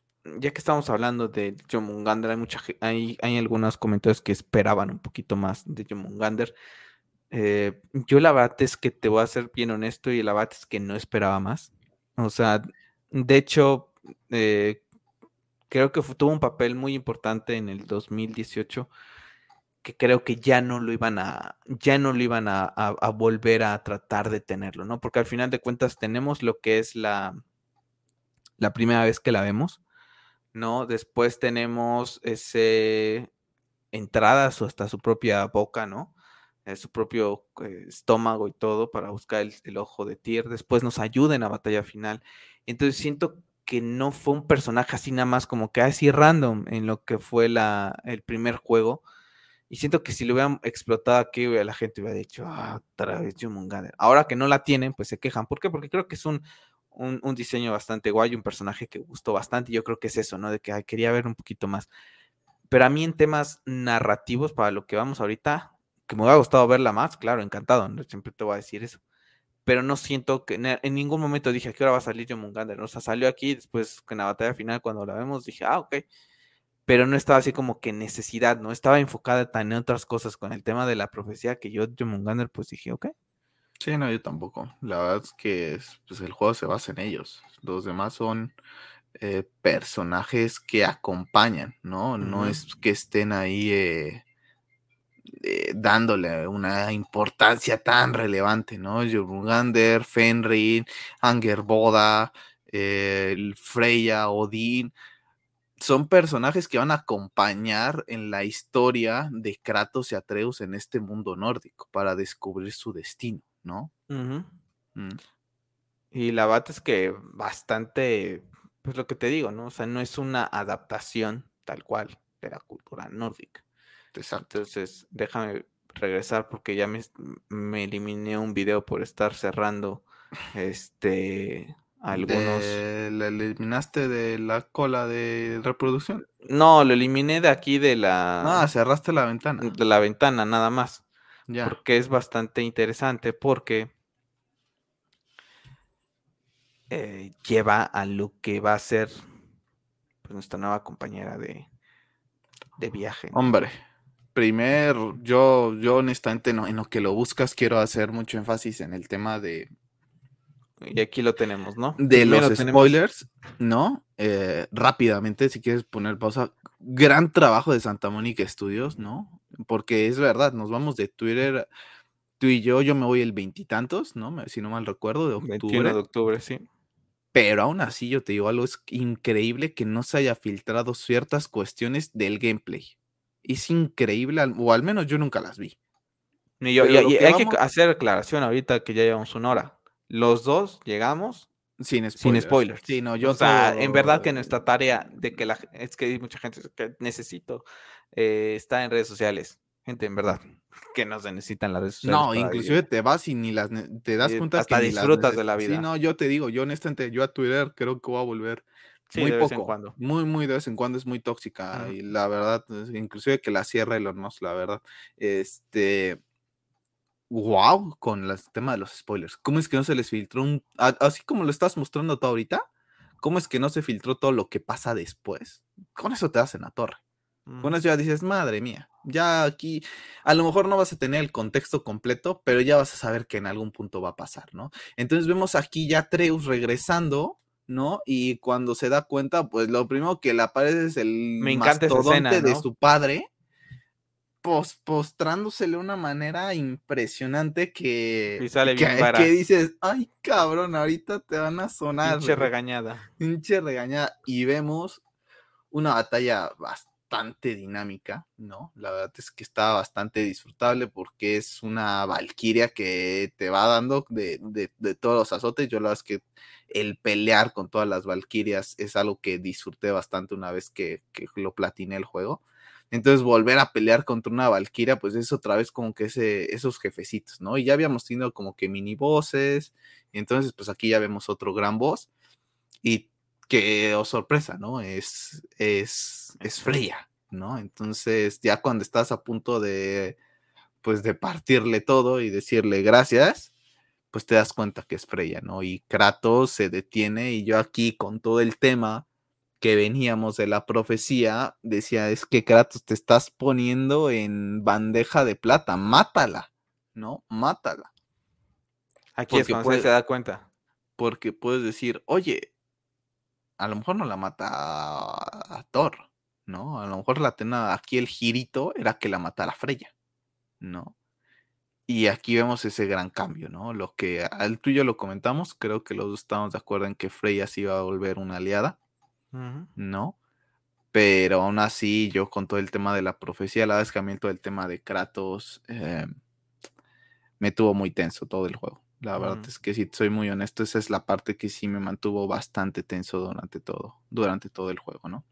La verdad es que la batalla contra Vanadis, no, la Valkyria Vanadis como te lo ponen al principio es bastante, también me gustó bastante y después la revelación ¿no? de que era la reina de las Valkyrias, Freya, ¿no? Sabíamos que nos las íbamos a enfrentar, ¿no? Y pero no creí que fuera así como que te El único que sí le pongo de pero a este combate es que dura muy poco. A mí me ha gustado que dura un poquito más, ¿sabes? Un poquito más de no solamente como el de Thor, ¿no? Al principio que tiene tres como el de fases, Thor, sí, no, como el de Thor que tiene tres fases y algo como el de Baldur, ¿no? Que también tiene unas, no sé cuántas fases, pero más o menos creo que tiene tres o dos, pero también tiene dentro de esos cinemáticas, ¿no? Unas leves cinemáticas, ¿no? Por ejemplo, aquí cuando le lanza el, el, el Midjourney y salen volando, ¿no? Algo así me hubiera gustado ver entre este combate con, con Freya. Es que las cinemáticas están ahorita después. Eh, son después, para mí me ha gustado verlas en el combate. Mm, Pero es que ya Para hacerlo más épico. Sí, pero es que me hubiera gustado verla directamente a Freya. O sea, es que yo, yo que creí no que lo íbamos a ver. Sí, yo creo que íbamos a ver así como, como luce ahorita, porque inclusive creo que este concept art sí se filtró en algún punto, ¿no? Eh, verla directamente a ella, ¿no? Yo la Ah. verdad es que no me esperaba que fuera ella. Sí, y ahí es cuando se da cuenta, ¿no? Le dice, bueno, pues creo que me sirves más vivo que muerto. No, ese es su, su tema, ¿no? De que es lo que van a hacer y van a buscar al hermano de, de Freya Frey, que ya habíamos comentado también en, al, en el pre, ¿no? Que iba, iba a aparecer. Y aquí, bueno, pues si ya habíamos tenido de compañero a Sindri en algún momento, pues era tiempo del otro hermano que nos hiciera compañía Brock, ¿no? En busca de lo que es Frey. Y bueno, tenemos ahí pues esa alianza nuevamente, ¿no? En lo que es Freya y Kratos, ¿no? Que se había roto en God of War 2018. Y que si bien no es aquí, ¿no? Porque aquí pues como que dicen, ok, te voy a tolerar. No, Es- pues, pero por es- parte de ella, ¿eh? Porque él. Sí, él, él la considera, a considera pesar, una amiga, sí, a pesar de lo loco que está este hombre, ¿no? Y todas las atrocidades que hizo, es un hombre ya tan marcado por su pasado, porque lo sigue atormentando todo lo, lo mal que, que actuó en su momento.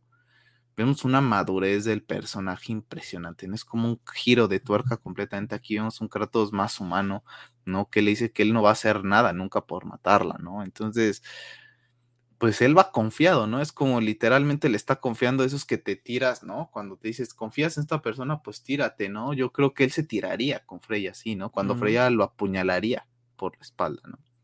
Sí, ahí es cuando comienza lo que es la, la alianza, ¿no? Y, y, y a, qué le- a qué lleva lo que es la alianza? Pues bueno, a esta escena en donde encuentran a las Nornas, ¿no? Para buscar ese famoso destino, ¿no? ¿Y qué le dicen las normas? Rápido nada más, hay, un, hay una parte cuando están en Vanheim, a mí esa escena cuando pelean contra... Ay, eso es lo que iba a decir, ahí es donde se hacen ya aliados prácticamente. Cuando ellos pelean contra, pues como un dragón, que inclusive está ahí abajo, lo podemos ver en el, en el, en el árbol del mundo, abajo de la casa de... A mí esa escena, cuando ellos lo terminan de matar a este monstruo y se dan cuenta Freya que va a ser un muy buen aliado, lloré bastante, ¿no? Y es una escena que a lo mejor no tiene mucha implicación, pero yo estaba escurriendo en lágrimas. Es la, es la otra escena que también, así como la de Fenry, esta me hace llorar. Porque honestamente no, no, no, no logro captar el por qué. Yo creo que es porque es muy fuerte, porque es aceptar los errores que has cometido en tu vida, ¿no? En qué te has equivocado y aceptar a perdonar, ¿no? A no solo perdonarte a ti mismo, y no echar la perdonar a los, demás y no echar a la culpa a los otros, sino también aceptar esa parte de los errores que tú cometiste y que pudo haber ocasionado que acabara una situación de cierta manera, ¿no? Entonces, como una lección de vida muy fuerte, yo así la, la viví personalmente, que digo, wow, qué escena tan, tan potente para, para hacer un videojuego. A mí me tocó muchísimo, muchísimo esta, esta escena, ¿no? Mm. Por, por, todo eso, ¿no? Es una Freya muy humana, muy humana, aceptando sus errores y aceptando que haga lo que haga, nada le va a devolver a su hijo, ¿no? Sí, ¿no? Y la venganza no lo va a hacer. Entonces, es una escena extremadamente fuerte y con esto se empiezan a hacer aliados y de aquí acabamos con las, con las normas del destino, que madre mía, otra escena que a mí, en esta sí, esta es la que más lloré en todo el juego. O sea, si a mí me preguntas en cuál lloraste, así a mí, está, a mí me pasó a diferencia de DC SOS contigo, yo en lo que me la pasé llorando fue en este juego. Eh, en muchas derramaba mi lagrimita, ¿no? pero en las, las que sí te estoy diciendo que, que sí lloraba como casi de, como tú llorabas en Dicisos, la de las normas del destino me dejó muy mal. Muy, muy mal. A mí no me dejó de llorar, pero sí me dejé así de, oh, dije, no, puede ser. A llorar, y aparte voy a mi propia muerte prácticamente. Me puse a decir, no, me lo van a matar, me lo van a matar, ¿no? Y, y le están diciendo, acepta tu destino. Sí, porque es prácticamente, ya, o sea, prácticamente ellas le dicen, ¿no? O sea, ya está escrito, y, pero también te deja te deja algo que, al final eso te dice, tus acciones están llevando a esto. Eh, si no cambias tus acciones, te van a seguir llevando a esto también, ¿no? Yo lo interpreté de otra manera. Porque, o sea, ya teníamos el tema de Atreus con el tema del mural. Vas con las nornas, ¿no? y ah, sabes que el, twist, el twist puede estar ahí, ¿no? Pero a mí lo que me generaba es que, por ejemplo, espero explicarme bien, tu destino ya está escrito de manera lineal, ¿no? Y todo ya está escrito y tú crees que tienes libre albedrío para realizar ciertas acciones, ¿no? Yo te digo que en este momento yo quiero tomar agua, ¿no? Pero en realidad ya estaba escrito que yo te iba a hacer esa acción. No sé si me captes hacia mm. dónde quiero ir. Y eso te hacen creer durante cierta parte, ¿no? Que en realidad eh, Kratos está tomando sus decisiones para ir en contra del destino pero ¿cómo no sabes que el destino sabía que tú querías ir en contra y te hace tomar esas acciones? No sé si me estás entendiendo. Inclusive hay un momento donde me parece que Mimir se lo, se lo menciona, ¿no? Creo que cuando adelante, cuando pasa lo de, ah, este, el que controla el Visors, ¿cómo se llama? Heimdall. Lo de Heimdall, creo que ahí es donde le dice, hermano, estás haciendo acciones que prácticamente te están llevando a la profecía cuando tú crees que la estás evitando haciendo esto, lo que estás haciendo es que te estás yendo en picada literalmente, ¿no? Entonces yo me lo puse a pensar de esa manera, no tanto por el tema de, ok, yo conozco mi destino, voy a tratar de cambiarlo. No, yo lo vi de la manera en que ya conozco mi destino y por más que creas que lo estás cambiando y que tienes libre albedrío de cambiarlo, hay una máquina, un dios, seres, lo que sea, el destino, el universo, que ya tiene escrito para ti lo que vas a hacer en esta vida. Entonces yo lo viví así, ¿no? Todo lo que viene consiguiente con, con Kratos. y a mí esta escena, a mí esta escena, me, a mí esta escena me, me mata. ¿no? Porque también aquí está el tema de que le dice morirás, pero hay que recordar, Kratos vio ese mural. ¿No? Kratos ahorita tiene el conocimiento de que él va a morir. ¿No? Y es algo que le ha estado ocultando, a Atreus. Y Atreus lo descubre apenas ahorita con Ángel Boda, ¿no? Entonces, es como que para él es como que no hay nada más ya. Mira, por ejemplo, solo las decisiones que tomas hacen que sean tan predecibles, ¿no? Es como de Kratos podrá tener cierta inteligencia, pero tampoco es la persona más inteligente, ¿no? Por ejemplo, no es, por ejemplo, por compararlo con, con Batman, ¿no? No es un... No es el mismo Dean. No, o el mismo Dean, ¿no? ¿no? O Mimir, ¿no? Es una persona más tosca, que sí tiene cierto conocimiento, pero es más conocimiento de guerra, no es un tanto un conocimiento mm, estilo el de Mimir, ¿no? Entonces yo aquí dije, no, este cuate sí se está yendo, yo siempre, o sea, esta escena a mí me mata porque aparte el soundtrack que la acompaña es, es brutal, como todo el soundtrack de, de Bear, pero una escena brutal, ¿no? Y les quedan padrísimas las normas, los hilos del destino colgando, no, no, no, es que esta escena es impresionante, ¿no? Y cómo de cierta manera te van dando, demostrando de cierta manera sutil y rápida el poderío que ellas tienen, ¿no? Porque se van anticipando a lo que te van a, las respuestas que van a dar ellos. Como diciéndote, en verdad sabemos tu destino, ¿no? Sí, o sea. Entonces te quedas tú con esto de... Sí, yo no lloré en esta, pero sí me quedé con una tensión de... Tú ya habías llorado para esta parte de lo que vamos. Había, llorado, tres veces. Con Fenry, nada más. ya Fenry, pero aquí no bueno, tres veces yo entre en tres fuertes, porque sí le yo solté una lagrimita cuando ve a Treus el, el mural y se empieza a, a, pegar ahí en forma de lobo, también me salió mi lágrima. No recuerdo si lloré o me generó como tristeza y angustia, ¿sabes? Ya. No tanto el, el derramar la, la, lágrima, pero esta sí me dejó así como que, ah, como que roto, pero no de que lloras, ¿no? ¿Sabes? Sí, de que dije, o sea, en, mi cabeza pasaba así, disfruta todo lo que puedas a Kratos. ¿Sabes? O sea, cada vez que jugaba con él, era disfrútalo, porque se te va a ir. O sea, esta es, la última vez que juegas con Kratos, ¿no? O sea, en, teoría en un nuevo juego, ¿no? Porque puedes rejugarlo las veces que quieras y, y, juegas con él, ¿no?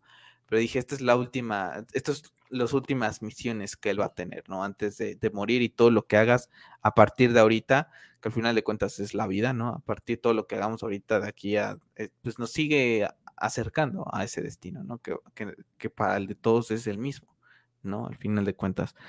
Entonces decía yo, cada acción que haga es, es lo mismo, ¿no? Entonces, híjole, sigues con esta, con estas misiones y dices tú, híjole, ¿cómo continúo? ¿Cómo continúo, no? Puedes parar ahí rápido ahorita, ahí, ahí déjalo. Ahí déjalo nada más. Con Ratatowski. Me encantó el diseño. No, no pensé que lo fuéramos a ver. No pensé que lo fuéramos a ver, porque lo vemos en, en Assassin's Creed, si la, si la se llega a ver.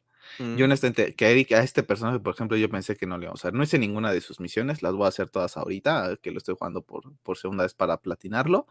Y estoy seguro que me va a volar la cabeza esta, esta, esta ratita, ¿eh? porque totalmente me fascinó el diseño, me fascinó me fascinó el diseño. Yo ahorita estoy haciendo unas de él. Entonces, bueno, pues tenemos ahí todo este, este tema, ¿no? De, de Kratos. Y entonces ahora, ¿cuál es el, tema, ¿no? De que pues quieren, eh, pues ya le las normas ya dijeron, ¿no? Eh, Heimdall eh, está, eh, para este entonces, que Atreus ya está en Asgard, ¿no? Ya está en Asgard por temas de, de Odín, ¿no? Entonces ya conoce a Heimdall, ¿no? Y es cuando él conoce a Heimdall, ¿no? Y está, las normas le, le, hacen como burla, ¿no? De Heimdall, de sí, sí, Heimdall. Y pues le dicen, ¿no? Pues es que tu hijo, este, pues se lo van a cargar, ¿no? Y entonces es cuando, como dices tú, ¿no? Entre que Atreus va a hacer todo lo posible por salvar a su papá. A lo mejor está forzando que la, la muerte del papá también. Kratos está haciendo todo lo posible para que él le da absolutamente igual si muere, pero que su hijo esté a salvo, ¿no? Sí, también lo, también lo vemos, ¿no? Es la contraparte, es la parte del amor, ¿no? De que siempre vas a querer lo mejor para tu hijo. Lo mejor para, para, las personas que amas, ¿no? O sea, aquí yo creo que es para las personas que amas porque es la, la, contraparte, ¿no? Atreus, que es la persona que más ama a su padre y él quiere hacer todo lo posible para evitar que muera, y la parte de Kratos, ¿no? Que la persona que más ama a su hijo y quiere hacer lo imposible que aunque él se tenga que morir, pero que Atreus esté bien. ¿no? Y creo que lo menciona como tres o cuatro veces durante el juego, ¿no? Que lo más importante para él es que Atreus esté bien. Que, hagas con Atreus por ese tema mismo, porque también platica, no, no quiero entrar en spoilers en ese apartado porque tú no lo has hecho, pero es la misión de las que te que aparecen en el, ¿cómo se llama? En el tráiler, ¿no? Que te dije que hagas, que la hagas con Atreus, ¿no? Porque la puedes hacer después del final del juego, y, pero ya no va a tener el mismo sentido. Entonces, te van contando todas esas cosas y tú es que me lo van a matar, ¿no? Me lo van a matar. Tenemos ya la aparición de Heimdall. Vemos un poquito más de Odín, que también me gustó bastante. ¿Por qué? Porque te dan ese tema de te vamos a mostrar a los villanos, pero para que veas que no son tan villanos. ¿Me explico? O sea, cada quien, está la frase esa, ¿no? Eh, depende de quién cuente la historia, es el villano. Oye, a mí el diseño de Heimdall ese sí me deja un poco que desear. ¿Sí? Sí, la verdad es que ahorita que lo veo no está tan... Y no porque te diga que sea un portento, sino, no sé, la vestimenta me hubiera gustado que fuera un poco distinta, ¿sabes? Creo que se no hace tanto match como con Thor, con Odín, eh, con todos los que vemos más de Asgard, no hace como que tanto match. Como, ¿Cómo se me fue el nombre de la hija este, de Thor? Truth no hace tanto macho, ¿no? Y Odín, honestamente, en el World Card, que al menos tenemos tú y yo por la edición que compramos, hay un diseño muchísimo mejor de Odín que este, ¿eh? la verdad no sé por qué no ocuparon ese, o sea, yo me cuando lo vi con la capucha. Yo cuando lo vi dije, madre mía, ¿por qué no ocupaban este diseño? O sea, ¿quién fue? O sea, ¿en qué momento a Cory Barlock y compañía se les ocurrió decir, este es el diseño final de, de, de Odín? Bueno, pero que es muy similar, no cambia las vestimentas nada más. Cuando habían tenido el otro, no, es que a mí sí me gustaba más el otro. Pero son vestimentas, o sea, pero para aclarar... no, la, cara es un poco distinta, la cara bueno, pero eso siempre va a ser distinto en el concept art, los de Kratos y Atreus son totalmente distintos. Para mí es la vestimenta, ¿no? Porque Neusa tiene, por ejemplo, un gorrito y aquí tiene un gorrito estilo Papá Noé. Sí. Entonces, pero me gusta esta parte, ¿no? Porque vemos eh, lo que es Asgard, ¿no? Cómo están entrenando las Valquirias. Vemos aquí a hacer Audin, pues sus, sus mandados, ¿no? Eh, tenemos cómo lo, lo, van recibiendo a lo que es Atreus en, en, todo este tema, ¿no? Entonces, cómo se mueve entre reinos con los cuervos, también se me hace brutal. Y tenemos algo muy interesante, ¿no? Que va a ver a, a, al enano, que después tendrá implicaciones, ¿no? Que dices tú, ¿por qué está viendo al enano que el enano me había dicho dónde estaba Tyr y que me había dicho que la rebelión y que no sé qué, pero hay que recordar, ¿no? Al final de cuentas, eh, pues está el tema de, de Odín, ¿no? Y ese poder en el que se tanto se habla, ¿no? Del tanto miedo que le tienen al padre de todo, ¿no? Y bueno, aquí te van dando algunas armadura, armaduras, perdón, ¿no? En este caso, pues tenemos una armadura un poquito más hecha para lo que son los, los dioses Acer. La verdad es que nada más la jugué un momentito con ella, después se la quité. Pero bueno, tenemos estos, pues estas misiones, ¿no? En donde Atreus, eh, pues prácticamente está también descubriendo. Del, concepto de Odín es el, el, tatuaje que le ponen acá en la cara. Ese sí me gustó bastante. ¿No? Por, mencionar algo del, diseño del, personaje. Y vemos a un dios, ¿no? Completamente distinto a lo que íbamos a ver con el panteón griego, ¿no? Que son más fornidos, que más en forma. Aquí vamos a una persona, pues, de complexión normal, ¿no?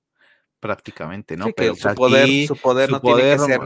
Su poder no va más allá de que si tenga poderes, ¿no? Sino que es una persona maquiavélicamente, pero cerebralmente. ¿No? El señor va 10 eh pasos adelante de ti, ¿no? es, poderoso tanto física y mentalmente. Exactamente, ¿no? Y la verdad es que yo en ningún momento cuando estoy con él me trago el, el buen anfitrión que es con Atreus, ¿no? Es como todo tiene un plan. De, esto, estoy haciendo esto porque yo necesito de ti, ¿no? Y te voy a hacer creer, ¿no? Y hay mucha gente. Mira, acaba de decirlo, todos dicen que soy el malo. Dice. Ajá, pero hay mucha gente que en la vida real se traga ciertas cuestiones, ¿no? Y es como de, güey, ¿no te estás dando cuenta? O sea, neta, ¿no? Como nada más están ahí de lamiscones o quieren obtener algo de ti. Y acá yo nunca me, nunca me tragué su cuento, ¿no? Pero la verdad es que todas estas partes de Atreus con, en Asgard ah, son, son bastante interesantes. Y llegamos a otro, otro tema que a mí en cuanto lo empecé a jugar me voló la cabeza. Thor acompañando a Atreus en misiones, ¿no? Otra, otra de las escenas, ya vimos a, Kratos con, con, Freya y ahora vemos a Oye, pero antes de que es eso, vemos aquí el tema de, Odín, ¿no?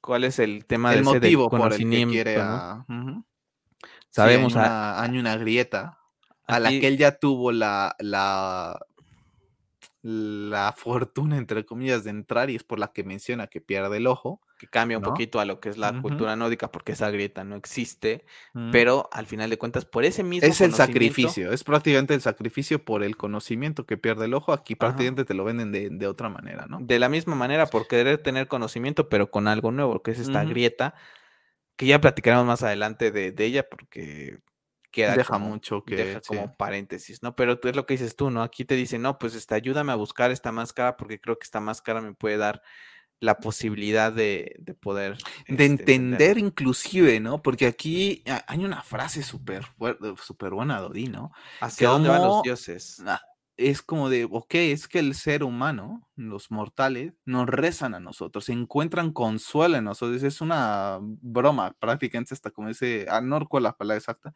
pero casi, casi es como dice, es una broma de mal gusto, ¿no? Porque al fin y al cabo, entre comillas, pues ellos también son, eh, seres, eh, que se cuestionan ciertas cosas, y él tiene muchas dudas de qué va a pasar con él cuando muera, Con su ¿no? alma, sí, porque no Así hay como para él. así como el ser humano se cuestiona qué es lo que hay después de la vida y encuentra consuelo en las religiones actuales, ¿no? En en el cielo, en en todo ese tipo de cuestiones, pues él está preguntándose lo mismo, como si fuera un vil un vil humano, ¿no? Sí, muy Y ahí es cuando interesante. lo lo que dices tú, ¿no? Entra el tema de la jugabilidad de que Thor te va a acompañar, y yo también aquí lo Mm. dije, guau, ¿no? Ahorita lo he jugado lo jugué en español y creo que las traducciones, eh, No están mal. no están No mal, pero mal, tengo pero muchísimas ganas que ya de sí, yo también, de de jugar con el de. Thor, porque la voz de Thor en en inglés es súper, súper, Y la de Odín también. y la de Odín también están muy padres, y la de Freya también me gusta mucho. Entonces, no está mal, la verdad es que lo disfruto y seguramente las varias veces que lo juegue, iré alternando. La verdad es que no no me molesta tanto como en otros juegos que sí de plano o es idioma inglés o nada, ¿no? En este caso, ¿no? Y también por el tema de que lo como lo hemos platicado, ¿no? Tiene buena tiene buenas voces la gente de que que trabajó en él, para aquí, para Latinoamérica, y también por el tema de que vas escuchando esas conversaciones que a lo mejor después se te llegan ahí, ¿no? Pero también bastante interesante lo que dices tú, ¿no? Yo la verdad es que tampoco me esperaba de cuando dice: "Thor te va a acompañar", ¿what? ¿No? Y vas peleando con él, ¿no? Y aquí también en este capítulo es interesante porque Stur ya a este de de Atreus sigue buscando la forma de salvar a su papá, y entonces él sabía que si en la profecía Stur, eh, combina fuerzas con con la esposa, pues crea lo que es este gigante que lo va a ayudar a detener el Ragnarok, ¿no? Entonces él como que también él quiere ir 2, 3 pasos adelante, ¿no? Y sacar ese beneficio para poder pues él ganar, ¿no? Él cree que con esa profecía de Groa en donde Odín muere ¿no? Él puede evitar que su papá muera, ¿no? Al final de cuentas, ¿no? Para él es eso, o sea, decirle: "No podemos cambiar las cosas", ¿no? Y no están ahí, no estamos ahí, ¿no? Pero bueno, está todavía te queda, ¿no? La la esa, porque al final de cuentas, pues, es algo que las normas ya te dicen, que el mural ya te dijo, y entonces dices tú: "¿En qué momento en qué momento se va a ir Kratos?", ¿no?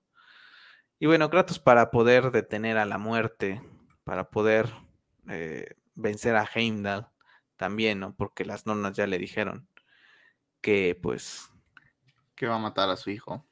que va a estar en las garras de su hijo y él lo va a evitar a todas costas, y es un dios que sabe y que adelanta cualquier movimiento que vas a hacer, pues necesita impresionarlo y necesita tener un arma nueva, y es donde vamos aquí, nuevamente con esta misión con Brock, que es bastante interesante, Pero muy que ya habíamos visto Porque Brock el aviso, eh, Sindri, cuando viajas con con Atreus a Midgard, le comenta lo de Brock.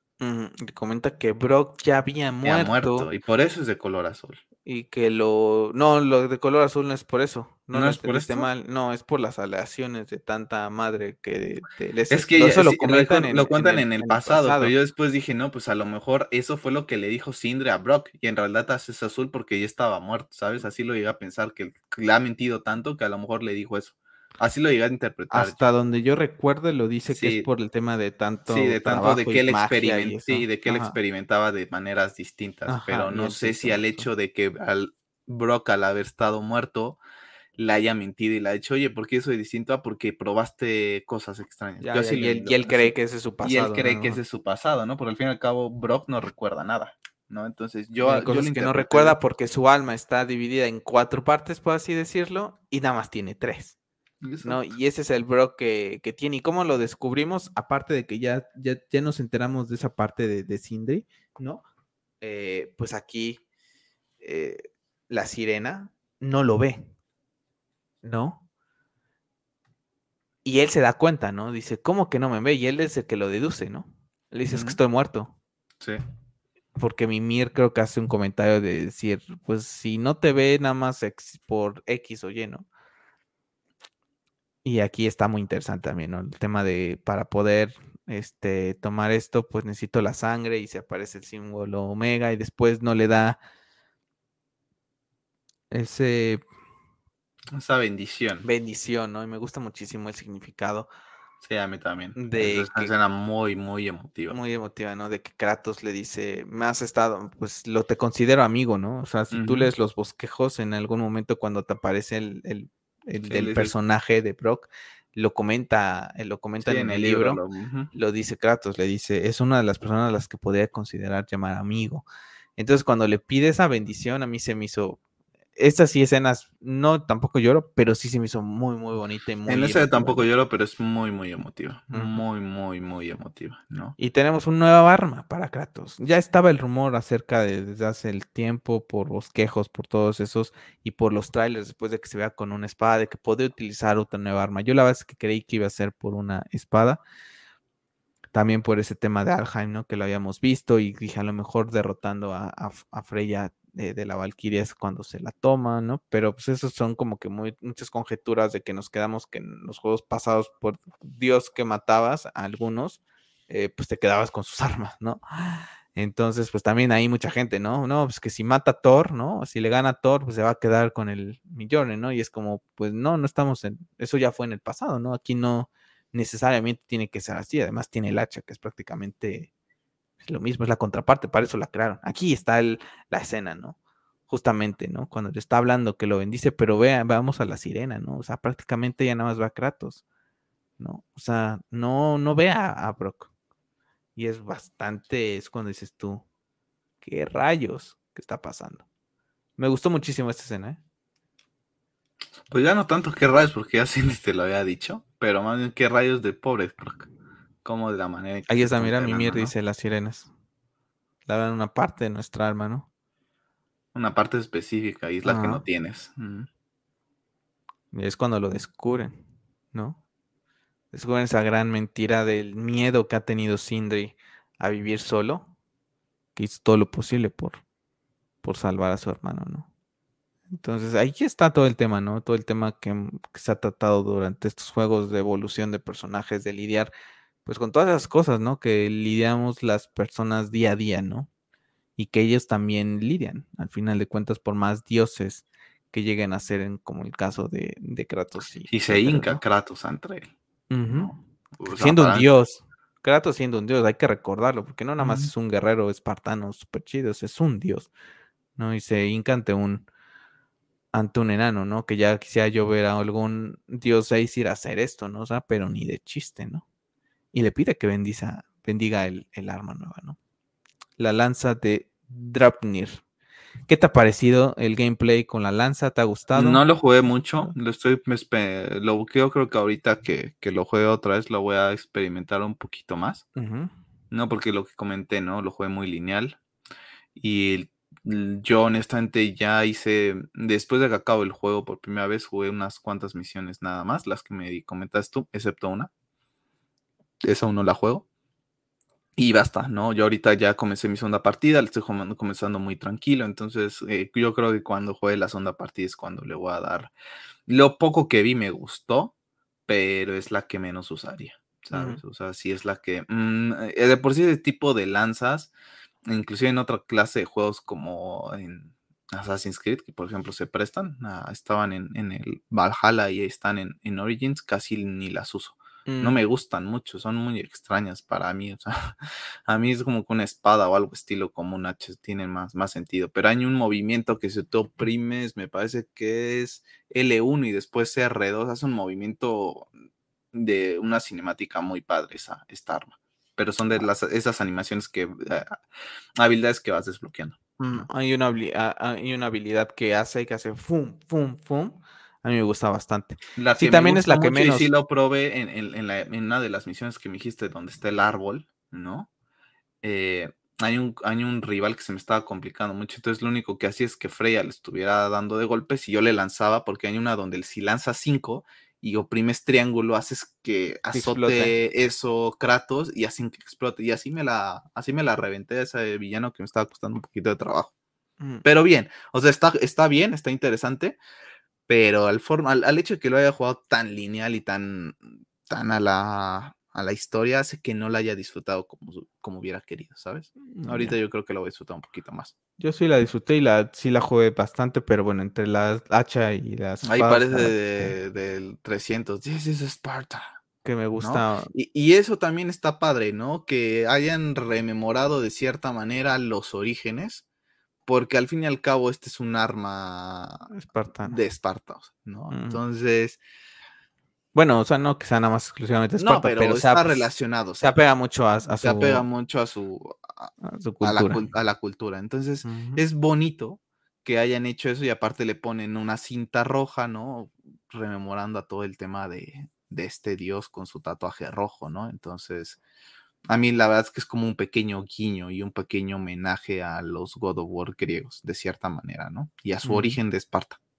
Y ahora Porque tenemos. aparte lo comenta, que no es la primera vez que usaba una que de esas. ¿no? Y ahora ¿no? nada más como comentario para después hacer match, pues tenemos un dios de la guerra con una lanza, ¿no? Para la gente que nos está poniendo atención, ¿no? Que ya lo habíamos platicado acerca de un, la lanza y el dios de la guerra, pues ahí tenemos, ¿no? Y aquí después en este Exacto. capítulo, Aquí tenemos, al, aquí- aquí tenemos al dios de la guerra con la lanza. ¿no? aquí tenemos un algo que tampoco voy a venir, ¿no? El Durlin, ¿no? Aquí sirviéndole a, a Kratos, dije, este traidor de mierda.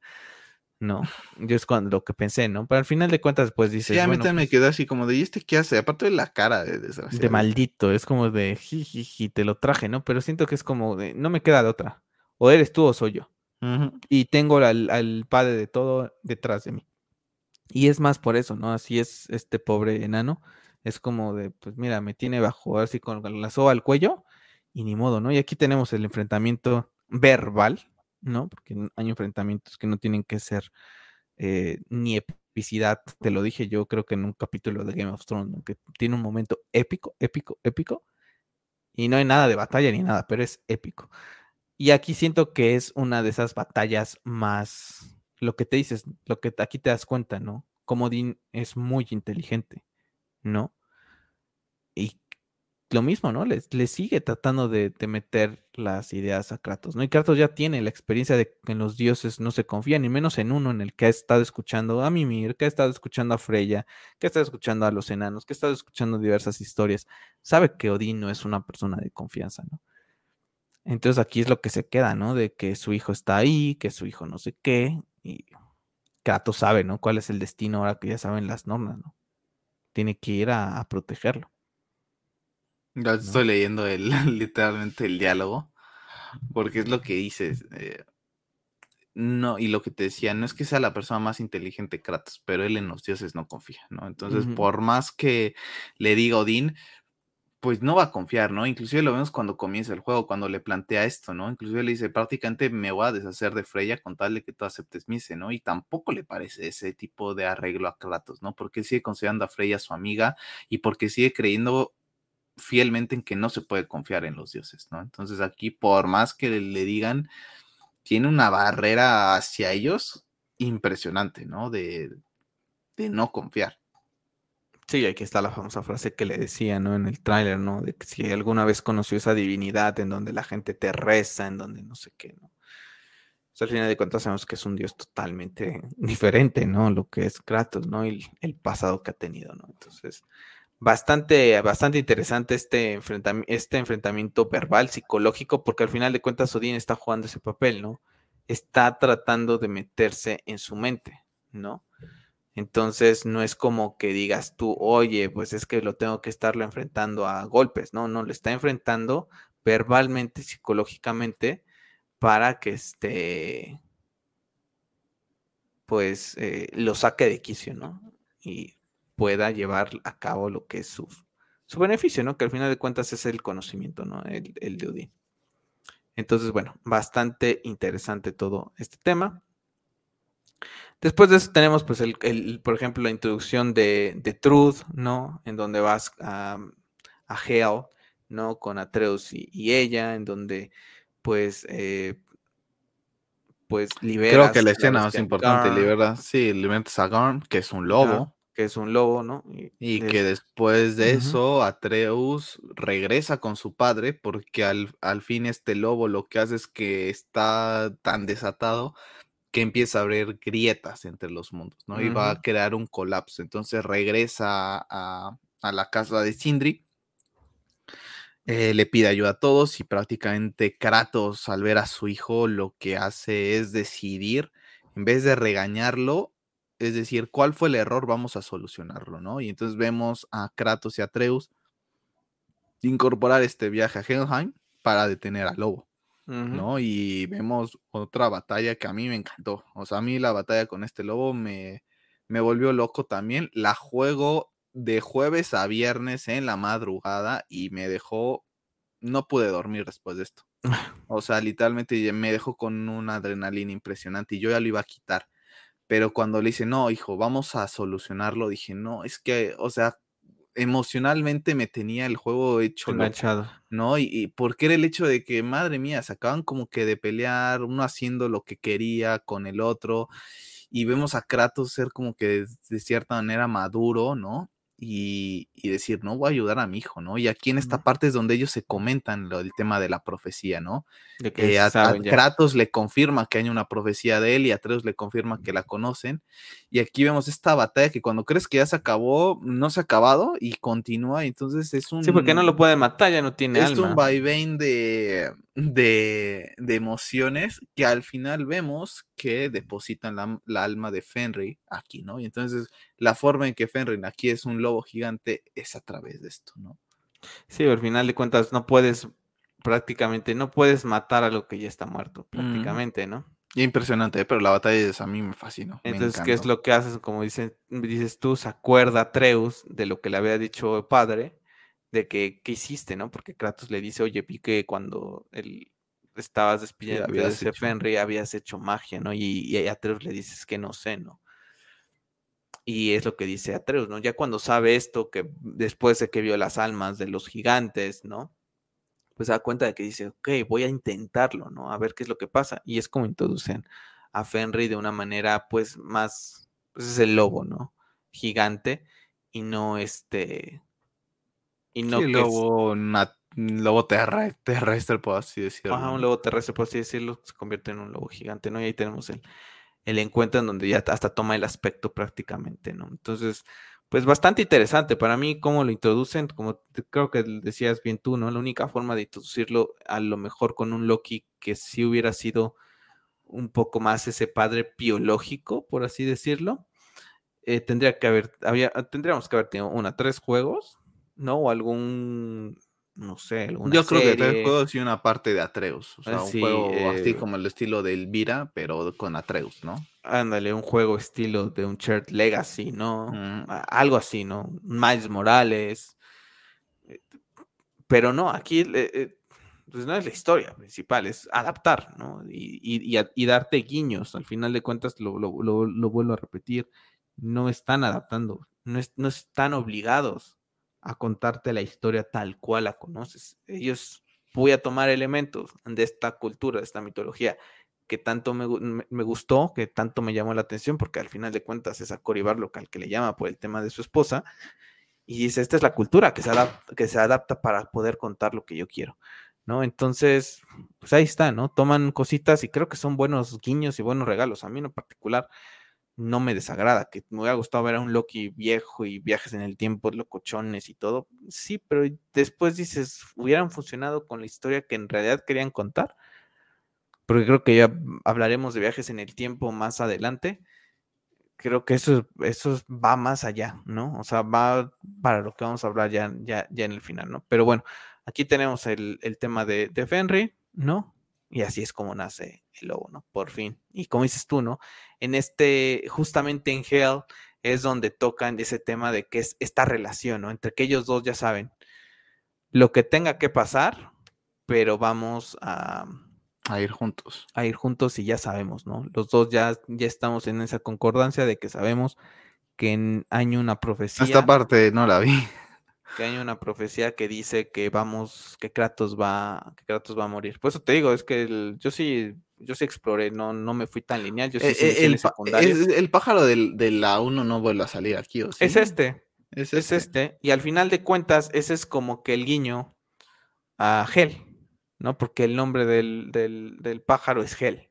Ya. ¿no? Entonces, ese es un guiño al final de cuentas, ¿no? Hay mucha gente que dice, es que ¿por qué no salió Hela, ¿no? Pero aquí está el pájaro, es ese que está, aquí está, ¿no? Tenemos, hablamos del águila de Helheim, ¿no? Y que de hecho se después se mencionan ella como Hel, ¿no? En algunas misiones que se van a hacer secundarias. Entonces, eh, pues son esos pequeños guiños que le hacen a estos dioses, ¿no? No es necesariamente que, pues, Imagínate, el Panteón de Dioses también es gigante. ¿no? Si Hela no se adaptaba a lo que es la historia, que seguramente en algún momento la consideraron, ¿no? Porque ayer escuchando a, en este episodio que hicieron de los soundtracks, pues el soundtrack principal, ese de, de la voz y del coro, era el de Kratos. Ese, ese era el soundtrack de Kratos. Mm. Y, lo comenta, ¿no? Ver, lo comenta y dice, este, este fue el primero. ¿no? Y después se desechó y después se retomó, ¿no? Entonces hay que recordar que cuando se hacen películas, cuando se hacen libros, cuando se hacen videojuegos, todo, hay cosas que se contemplan y que después dices, mm, sabes que esto no, porque mira, vamos a ir la historia por acá y se quita, ¿no? Entonces, aquí son guiños, ¿no? Al final de cuentas no tenías que tener a todo el panteón nórdico para contar la historia, ¿no? Te voy a contar, te voy a sacar a los que yo considero más importantes y que puedan tener un, una implicación. Un peso dentro de la historia. Exactamente, ¿no? No nada más te voy a sacar a dioses nada más por matar por matar, ¿no? Que hubiera estado padre, desde luego, ¿no? Pero creo que no cambia la, experiencia, ¿no? Y creo que es, es un tema más de que nos acostumbramos en que, pues en la, en la mitología griega, pues vimos a un montón de dioses, ¿no? Y que sí, pues, estuvimos machacando machacando a dioses a diestra y siniestra y también hay que recordar que aquí estamos en una evolución. Este Kratos no quiere guerra. O sea, no, no quiere estar matando a estos, estos dioses. No es justificación para que no, es que por eso te gusta el juego, ¿no? Si, si, siento que me hubieran faltado, lo diría con toda la, con toda la esa, ¿no? ¿Sabes qué? Está muy bien. A mí el tema de, de, los jefes está muy bien cubierto, porque inclusive tienes dentro de la historia, sin hacer los secundarios, tienes mini voces, ¿no? Por ejemplo, está peleas contra el oso, que después te das cuenta que es Atreus, ¿no? Este dragón, que no recuerdo cómo se llama el, el, el S, y creo que tienes otros dos o uno más que peleas ahí con, con ellos, ¿no? Entonces, pues tienes suficientes, ¿no? Tampoco es que en God of War 3 tengas demasiados, o sea, si los cuentas tampoco es que sean un montón, ¿no? Pero pues es que es muy épico. Está Poseidón, Ares. Está Poseidón, está Ares, está... Ay, ¿cómo se llama el maldito gigante? Este, Cronos, ¿no? Mm, está el que te forza... Está Hércules. El gigante este, como que te forza las, las espadas, que ya literalmente lo matas muy rápido son como 7, 8. O sea, yo, yo más o menos los tengo medio frescos. O sea, tampoco sean una barbaridad porque lo acabo de jugar hace muy poco, ¿no? Y sí se nota distinto. Y también tienes muchos personajes mitológicos, que centauros, que no sé qué madre, que a lo mejor acá no se prestaba para eso, ¿no? A lo mejor eh, los, esos seres mitológicos están mejor desarrollados en los de Grecia, puede ser pero porque la historia estaba contada un poco distinta como se quiere contar aquí. ¿no? Sí, aquí era ir a 10 y no es justificar, ¿eh? O sea, a mí también me hubiera gustado ver otro, otro tipo de cosas, pero a mí las apariciones, estas pesadillas, a mí me hubiera gustado que en este juego no aparecieran, que me las hubiera reemplazado por otra clase de villanos que en verdad me generan un poco más de, de, de problema o estas eh, como lagartijas que vemos en Svaldheim, me quedé así de unas lagartijas contra Kratos y Atreus, pero ¿por qué me pones esto, no? Ese tipo de taches, claro que se los puedo poner, ¿no? Y a mí a, día de hoy tampoco, otra que las juego, como que me cuestan un poco, ¿no? Digo, me hubiera gustado ver otro tipo de cuestiones, pero cuando nos vamos a ver que de qué ve el juego, pues sabemos que no estaba enfocado tanto. Este es un viaje de padre hijo. Y aquí está la escena, ¿no? sí, fuertísima. También me hace llorar. Este. Es nuestro viaje juntos, ¿no? Sí. Te has convertido en un guerrero y está muy bien llevada, ¿no? Es lo que te digo. O sea, es, es, eh, es una historia totalmente diferente, como dices tú, a lo que fue la, la parte griega, ¿no? En el documental Rising Kratos lo dicen cuando talas ese árbol eh, que sirve para el juego, lo dice Cory Barlock. Es un refresh para la franquicia, porque ya estaba quemada. Entonces no puede volver eh, a la vieja escuela de vamos a matar a diestra y siniestra un montón de dioses nada más para eso, ¿no? Creo que cumple. Esta escena es brutal porque Atreus le habla con una madurez a su padre ¿no? Que le dice, prométeme que cuando yo no esté contigo, una, ah, una vocecita en mi mente, una vocecita en tu mente te va a decir qué haría yo. esta escena es brutal, brutal, o sea, brutal. O sea, estas, también es de las que me hizo chillar como, como Magdalena. Es fuertísima. Aquí vuelves a ver lo que nos presentaron en 2018 de cómo acaba ese juego, de la unión entre padre e hijo. Y aquí vemos dentro de toda la parte del juego, hasta este punto, vemos a los dos querer lo mismo, pero a los dos, al tener ciertos secretos, cada uno ocultaba ciertas cosas y cada quien quería tomar un rumbo distinto sin decirle al otro el porqué de la verdad, ¿no? Y vemos ciertos choques y ciertas riñas entre los dos que hace que, Atreus sea más molesto en este juego que en el primero, ¿no? Que lo llevamos a comentar en un principio, ¿no? Cuando nos presentan a Atreus, yo creo que Atreus iba a ser un personaje muy molesto, ¿no? Muy sangrón, muy insoportable, y ahora tengo que arrastrar con este niño y me va a ir arruinando la experiencia, y no. Le vas agarrando cariño al niño, tiene momentos sí un poco insoportables, sobre todo cuando se da cuenta que es un dios, pero a mí donde más me ha castrado Atreus ha sido aquí. Honestamente es que no, no puede ser, decía yo, no, hazle caso a tu padre ¿no? O sea, yo le gritaba al tele, pero es que hazle caso, ¿por qué a huevo quieres hacer lo que quieras, no?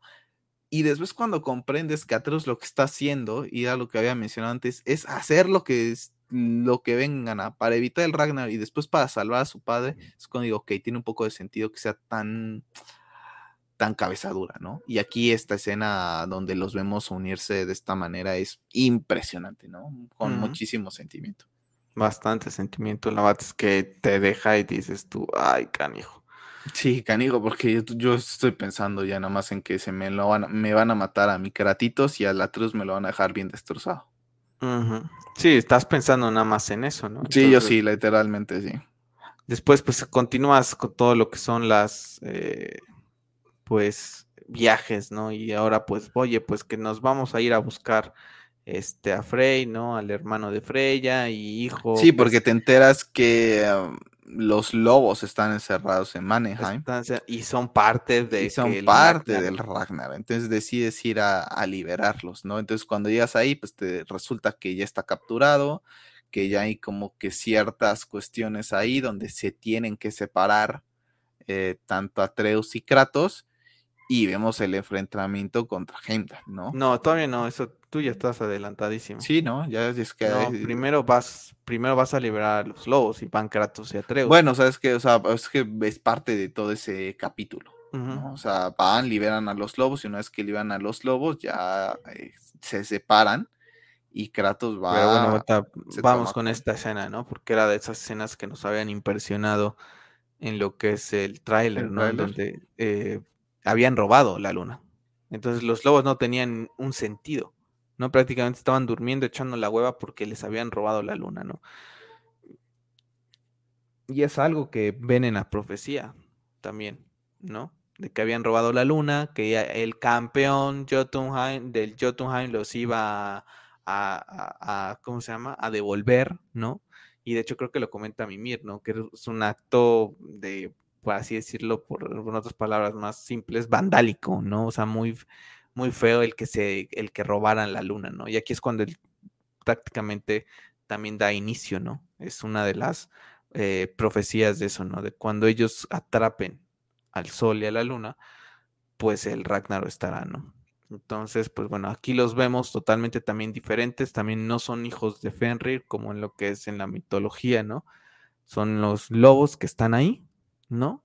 y que bueno, tienen ese sentido, ¿no? O que puede ser que lo sean y simplemente por temas de historia no lo sabemos, ¿no? Sí, ¿no? No sabemos, ¿no? A lo mejor por temas de viajes en el tiempo, por cosas así, puede ser, ¿no? Pero bueno, al final de cuentas no se toca y que sean sus hijos y Sí, aquí no se toca. queda, ¿no? O sea, te puedes quedar con esa idea. Ajá, y aquí es algo interesante, te dicen, bueno, llámanos cuando lo necesites, y es algo interesante porque te cambia la experiencia del juego en lo que es el mundo, en de que puedes eh, pues poner el día y la noche, ¿no? Y ya para misiones secundarias, pues hay momentos en que en la noche, pues se te desbloquean algunos pasadizos, a diferencia de que si estás en la mañana. Entonces, pues no tiene así como que mucha implicación más, pero bueno, creo que es una de esas escenas bonitas también, ¿no? Y, el tema del destino, ¿no? De hazlo, ¿no? O sea, ya estamos en la misma sincronía tú y yo, entonces tenemos que, este, continuar, eh, pues con esto, ¿no? Entonces, bastante, bastante que, bastante me gusta esa, esta escena, ¿no?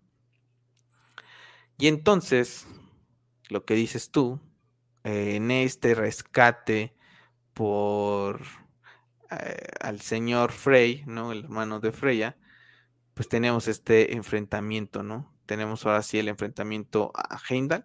No creí que fuera aquí, sinceramente es que sí me, sí me sorprendió. Yo creí que iba a ser en Asgard, honestamente porque este, sí no me sorprende, ¿no? Cuando lo aparece dije, damn.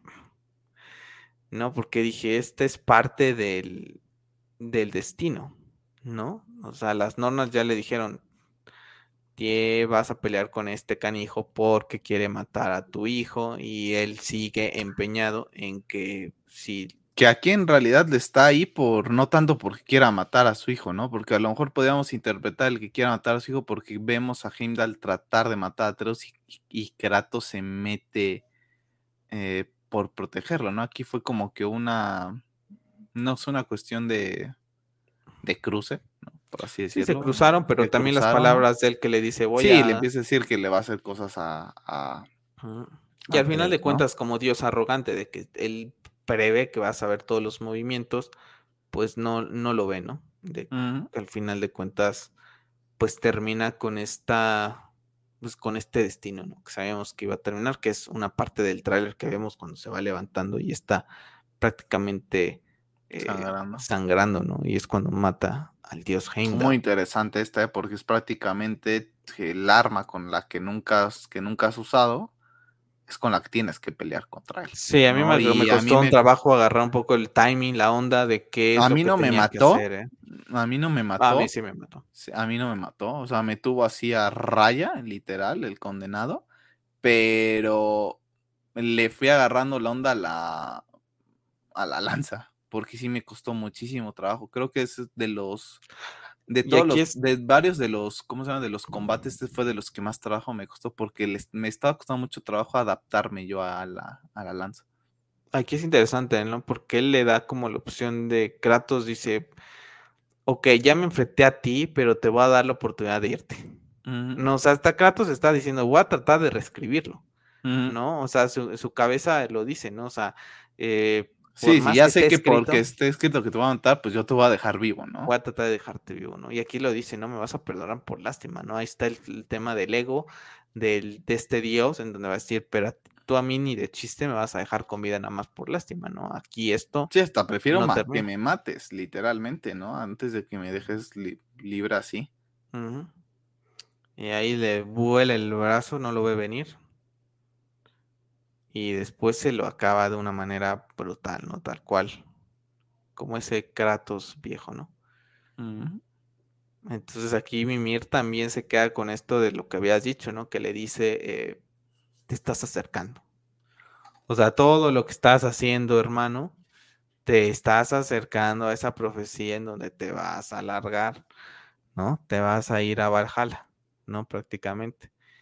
Entonces, sí es como que dices tú, y, el sentimiento que va uno cuando lo va jugando es que dices tú, ya está escrito, no hay nada que vaya a cambiar, ¿no? Y, y cuáles tú dices, pues dices, pues sí, va a acabar esto, ¿no? O sea, es el final de y es parte de las creencias de los de la mitología nórdica que eh, aceptar tu destino ¿no? Y que todo ya está escrito, ¿no?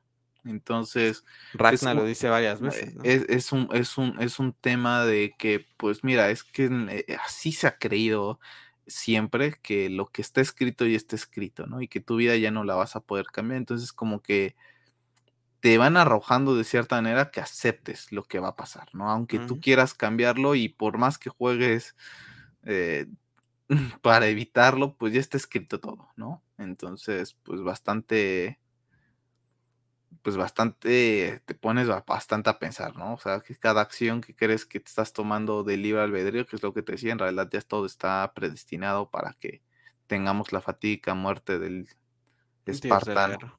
Sí, es lo que te digo, ¿no? Y te va generando tristeza porque pues, sí, te, has encariñado con el personaje de, Kratos, ¿no? Y dices, es que no lo quiero ver morir, o sea, lo estoy llevando, o sea, estoy jugando para llevarlo a su muerte, ¿no? Prácticamente, ¿no? Y que tenemos brutalmente, hasta Mimir se cae, ¿no? Y ahí desata la furia espartana y lo... Está, Mimir lo está tratando de detener, ¿no? Le dice, no, no, no, no lo hagas. No eres ya así. ¿no? Y al final de cuentas, ¿no? La, palabra que le dice monstruo, ¿no? Que fue de las palabras que le dijo Atenea la última vez que la vio, ¿no? Que ya no era más un monstruo. Y se carga Heimdall. Y aquí es su cara de, ¿qué acabo de hacer? ¿No? Toda la profecía que me están diciendo la estoy cumpliendo yo, pero tal cual, ¿no? Es como cuando los, los adolescentes, ¿no? Cuando somos adolescentes que los papás te dicen que no, y ahí vas y lo haces, ¿no?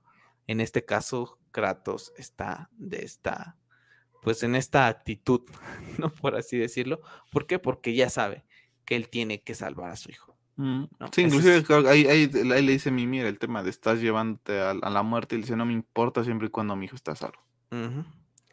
Y bueno, después de eso, pues tenemos ya el regreso, ¿no? Y creo que una de las escenas más que te sacan de onda, que también no lo ves venir, en donde ya están viendo, ¿no? Bueno, pues ya está Heimdall muerto, eh, ya prácticamente el Ragnarok ya está prácticamente a nada, todo lo que nos dice las profecías es cierto, y bueno, pues Tyr dice muy, muy buena onda, ¿no? Dicen, pues yo conozco un lugar, ¿no? ¿Cómo podemos viajar a, a ¿cómo se llama? Asgard, ¿no? Porque ya tiene la máscara completa, ¿no? Ya tiene la máscara de Atreus. Entonces, como que dice, ah, pues ahora sí, ¿no? ¿No? Y, aquí es cuando dices tú, ok, ya va a tomar el. Sí, ya va a tomar relevancia. Sí, va a ser el. Se está cumpliendo la profecía en donde él va a ser el que va a liderar a los reinos en contra de esto, pero Brock dice. A Brock hay algo que no le, le cuadra, ¿no? empieza a referirse. Brock es un mal pensado, literalmente, ¿no? Eh, empieza a cuestionarle por qué le llama Loki, que por qué no le había dicho eso, que prácticamente había estado de, de huevón todo este tiempo, ¿no? Nada más haciéndose guaje ahí. Agarra de manera muy sutil para llevársela. la, máscara. La, máscara, ¿no? La, máscara que tanto estaba trabajando Odin y, Kratos, ¿no? y, Kratos y Atreus, ¿no? Pero aquí honestamente te empiezas a ver y crees, ok, pues es que aquí ya empieza a tomar una relevancia Tyr y aquí vamos a tener un momento en el por qué Tyr es liberado, ¿no? Sí, aquí lo, estamos viendo, ¿no? Ya Brock le empieza a decir que, oye, no, a ver, como que empieza a desconfiar, ¿no? Como dices tú, esa, esa parte que, ¿no? Y Tyr pierde la cabeza, y lo vamos a ver ahorita, ¿no? Eh, para la gente que sigue en el stream en vez de Spotify o Apple Podcast y le, la quita de quita, ¿no? Esta máscara no es tuya, Tyr. No, es de Loki, bueno, de, Atreus. Y tratan de, de, calmarlo, ¿no? Pero él, él hay algo que no, hay algo que no.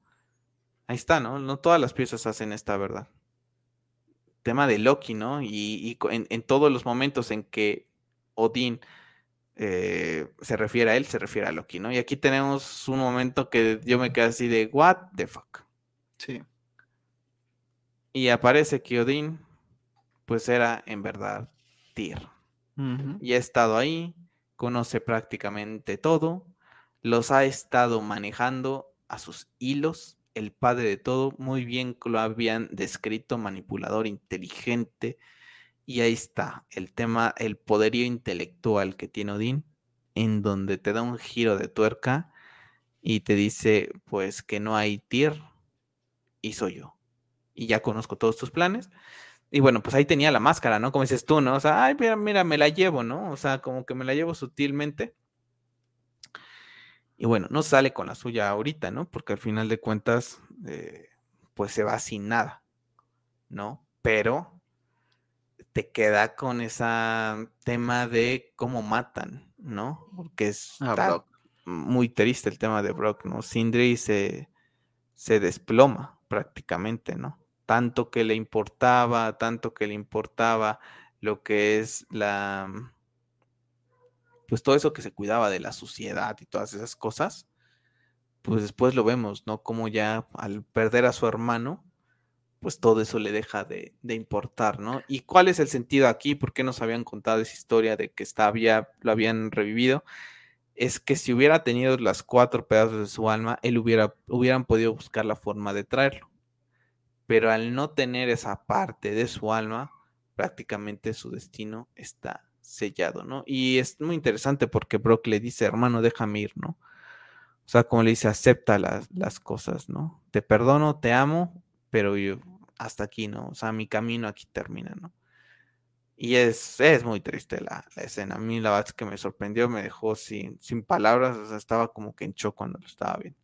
Sí, y um, un personaje que le agarras a precio, ¿no? Y no te esperabas ver, ver esta muerte, ¿no? Y lo que dices tú, el hecho de que no tuviera su alma es como que no pueda descansar al, al 100%, ¿no? Entonces aquí vamos a un Sindri actuar de una manera muy humana, ¿no? se te va el mundo a pedazos cuando pierdes a, un ser amado. Mm. Y se, lo vemos transformarse en, algo que a lo mejor todos llevamos dentro, ¿no? Pero que algunos lo expresan de otra manera, ¿no? Y se vuelve prácticamente un lunático, ¿no? Ya tiene los ojos de, de, odio, ¿no? Porque le arrebataron a la única persona, ¿no? Que él amaba, que es, que su, que su hermana, ¿no? Mm. Muy pues triste escena, ¿no? Y acompañada de eso y aparte del giro de tuerca de que Tyr no existe en este mundo. Me genera dudas si en verdad siga vivo o no. Ah, es una Pero... De modo, ahorita te daré el spoiler. Este... Y el hecho de que bien oculto estaba esto otra vez, ¿no? Porque honestamente son de esos eh, spoilers que sin, una vez que lo llegas a ver ya es como... O sea, si tú ves que Tyr es Odín, ya cuando juegas el juego ya no tiene ningún sentido, ¿sabes? O sea, se pierde todo, literalmente. Y el hecho que haya llegado sin, sin spoilers al juego, la que hace que lo disfrutes de una manera impresionante. Y yo creo que conforme lo siga jugando me va a ser sorprendido, porque al final acabo a rememorar la primera vez que lo jugué. Sí, que llegaste sin saberlo, sin nada, y aquí yo renuncia, ¿no? Y me gusta mucho porque ¿qué es lo que hacen, no? Eh, te remontan al primer juego. Cuando están en ese dolor de que apenas acaban de enterrar a Faye es que es lo que hace Kratos para distraer la mente de su hijo. Es llevarlo a, casar. Y aquí lo hace, ¿no? Y entonces aquí la enseñanza de Kratos también me parece brutal. Es acerca de, hijo, estamos, una, estamos postergando lo que es inevitable. Y de estas situaciones no se huye, ¿no? También se, se tiene que dar cara, ¿no? Y bueno, tratan de, después de eso, pues tratan de ir a buscar y, y hablar con Sindri, ¿no? Que van a lo que es el, templo de Tyr, que es justamente donde los hermanos al final del juego pasado es donde se reúnen, ¿no? Y lo vemos trabajando, ¿no? Eh, fabricando cosas, arreglando cosas. Y puede estar la metáfora, ¿no? De que puedes ser el mejor herrero, puedes forjar lo que tú quieras, puedes hacer, modificar armas, crearlas y todo, pero hay algo que ahorita ya no vas a poder, ¿no? Que es modificar el tema del destino de, de tu hermano, ¿no? Ya se quitó los guantes, ya no trae los guantes, la armadura está bañada de sangre completamente. Es algo que tanto le importaba, ¿no? Y que íbamos a ver desde el primer juego con el tema de la sangre, de cómo se cuidaba, de que no entraba aquí, de que muchas cosas las, las arreglaba y saca una parte totalmente diferente de él, ¿no? Y Atreus pues se siente culpable porque él fue el que se empeñó en, ir a buscar a Tyr. Eh, Y es el responsable, ¿no? Esa acción de él de estar de cabeza dura con Tyr, pues es lo que lleva a que y a que muera Brock, ¿no? De cierta manera. O sea, no es, no es, no es como que algo que no podamos obviar. Creo que es, es parte de, ¿no? El hecho, y, y, también el hecho de que Sindri lo haya apoyado, ¿no? Porque él tiene su parte de responsabilidad. El hecho de que ellos hayan decidido darles al ojo en su casa, ¿no? También, ¿no? Al final de cuentas, él lo subsecuentó, ¿no? En, en, esa búsqueda de Tyr. O sea, al final de cuentas, él Yo creo que ese es, el ese es el mayor psicológicamente yo creo que es lo que más ruido le ha de hacer a Sindri. No el hecho de que él estuvo apoyando ahí a, ver ese tema. Ya está, hacía que lo ocultara del mismo Kratos, ¿no? Y esta frase es, este, brutal, ¿no? Yo creí que éramos su familia y Kratos le dice, lo éramos. Es muy buena, ¿no? Porque ahí rompió ese lazo, rompió esa confianza, rompió todo, ¿no? Y es, son temas de la vida, ¿no? Que al final de cuentas, como te decía, ¿no? Puedes estar en un videojuego, puedes estar en un mundo nórdico de fantasía y todo, pero te están contando temas que pasan, ¿no? Esas relaciones que por X o Y se llegan a romper y que considerabas familia o parte fundamental de tu vida, pues terminan, ¿no? Por, por, alguna, por alguna cuestión, ¿no? Y lo que es esto ahorita me hace muchísimo sentido, ¿no? Psicológicamente, aparte de perder a su hermano, psicológicamente decir, yo también estuve del lado de este niño para seguir esta misión, ¿no? Que, tenía en, su cabeza acerca de buscar a Tyr para poder buscar su origen, de poder evitar el Ragnarok. Entonces, uy, es bastante, bastante fuerte, ¿no? Bastante. Y la verdad es que algo que no te esperabas. La verdad es que yo no me esperaba la muerte de, de Brock. Y la verdad es que es un personaje que, al que le tienes aprecio. De hecho, yo entre los dos hermanos siempre prefería a Brock y pues lo vemos partir, ¿no? Literalmente. Y sí, a mí también me gustaba. Dos, dos spoilers ahí en esa escena, ¿no? Todo el tema de Tyr y todo el tema de, de Brock bastante fuerte. Sí, en una escena te dan una subidón de emociones impresionante el, juego nuevamente, ¿no? después, bueno, pues se dedica, ¿no? Para ir a lo que es el Ragnarok, ¿no?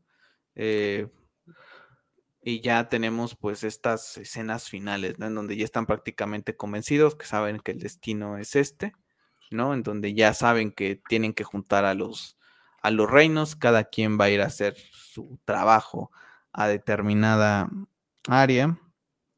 Y Freya le pide a Kratos que sea el general, que sea ese general que por su pasado, por su conocimiento, por su poder, por todo, sea esa persona que lidere lo que va a ser el Ragnarok, ¿no?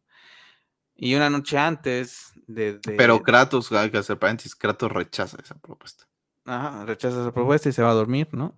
Y, y, y, y, Atreus, muy sentimentalmente te hacen en el juego, es que te dice, papá, eh, no puedo dormir, ¿no? Porque mañana pues prácticamente se inicia el fin del mundo y quiero dormir contigo, ¿no? Y entonces cuando dices, tu hijo, José, tu madre.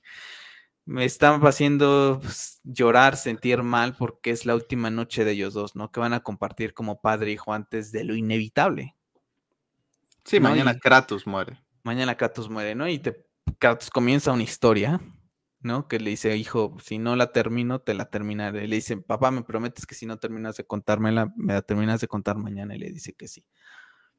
Y Atreus queda dormido. Entonces la historia queda la mitad. Y desde un viejo que viene cargando con muchas cosas, es la metáfora de los árboles que va cargando, va cargando con un pasado ya muy, muy pesado, un viejo ya cansado de todo lo que ha hecho, que ya le dice a la muerte que venga por él. Entonces dices, tu hijo es eso. Dices, tú es que se va a morir, ¿no? Y, y tenemos la última visión con Faye, de las que tenemos en el juego, y que a mí es de también es de estas brutal. Este está brutal. sí, sí, sí. O sea, todo el tema de, híjole, la bata es que me llegaste a identificar, ¿no? Por momentos en, mi vida en los que he tratado de cerrar también mi corazón. Y que al final de cuentas llega algo a alguien y, y, lo vuelves a abrir, te vuelves a arriesgar. Y aquí ella se lo dice, ¿no? O sea, veniste de un mundo después de matar a tu padre y matar prácticamente una cultura, porque prácticamente la destruyó y le dice, así como abriste tu corazón a mí, ábreselo al mundo y vas a encontrar esa, ay, eso, eh, ese sentido a tu vida, ¿no? Que es lo que justamente está viendo acá, ¿no? Y, también el tema ese de que el sufrimiento es parte de la vida y que es porque has amado de verdad, también se me hace brutal, ¿no? Y creo que lo hemos platicado tú en diferentes cosas, ¿no? De la vida. Cuando una persona quiere de verdad es cuando sufre, ¿no? Cuando una persona no quiso, pues le da absolutamente, absolutamente igual. Entonces se me hace brutal. Y después nuevamente, ¿no? El soundtrack. Es que el soundtrack acompaña de una manera impresionante. Le da vida. Estás, o sea, ahorita en esta escena le da muchísima vida nuevamente el soundtrack. Y recordando las palabras de Eric Williams, ¿no? Que decía que cuando estaban jugando el juego y están escuchando y, dicen todo, dicen, hay algo que hace falta, ¿no? Y pum, después ya el equipo de audio empieza a meter los, los temas y dicen, uy, no, es que ya cambió. ¿Qué hiciste? No, pues es la música nada más. Ah, no manches.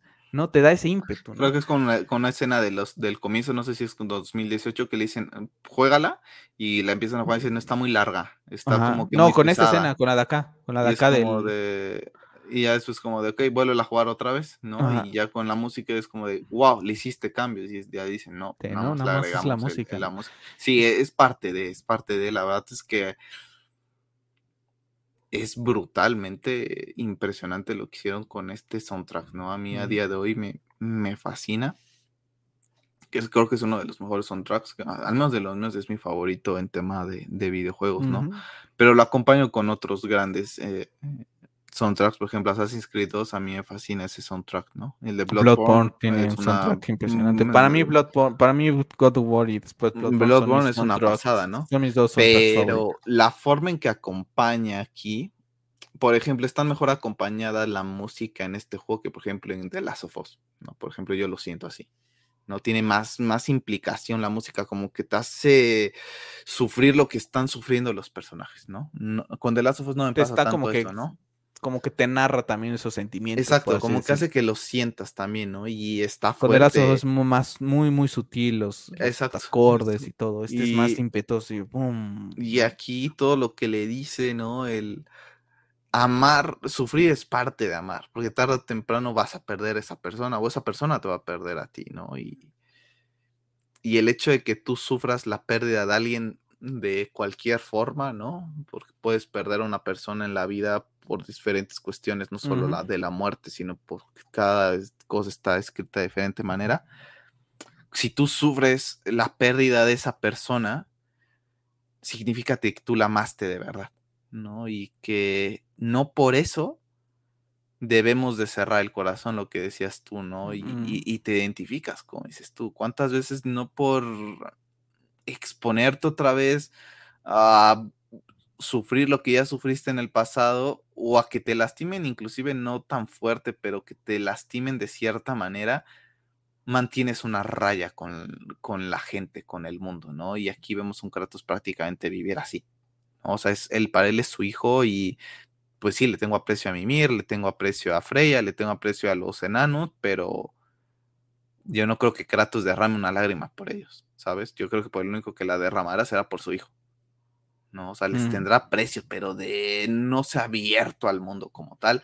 Hasta que dan esas palabras de Faye, y Faye impulsa a que su esposo, el dios de la guerra, decida ser la persona que orquesta los ejércitos para ir contra Asgard y contra Odín. Entonces, acompañado de una lanza.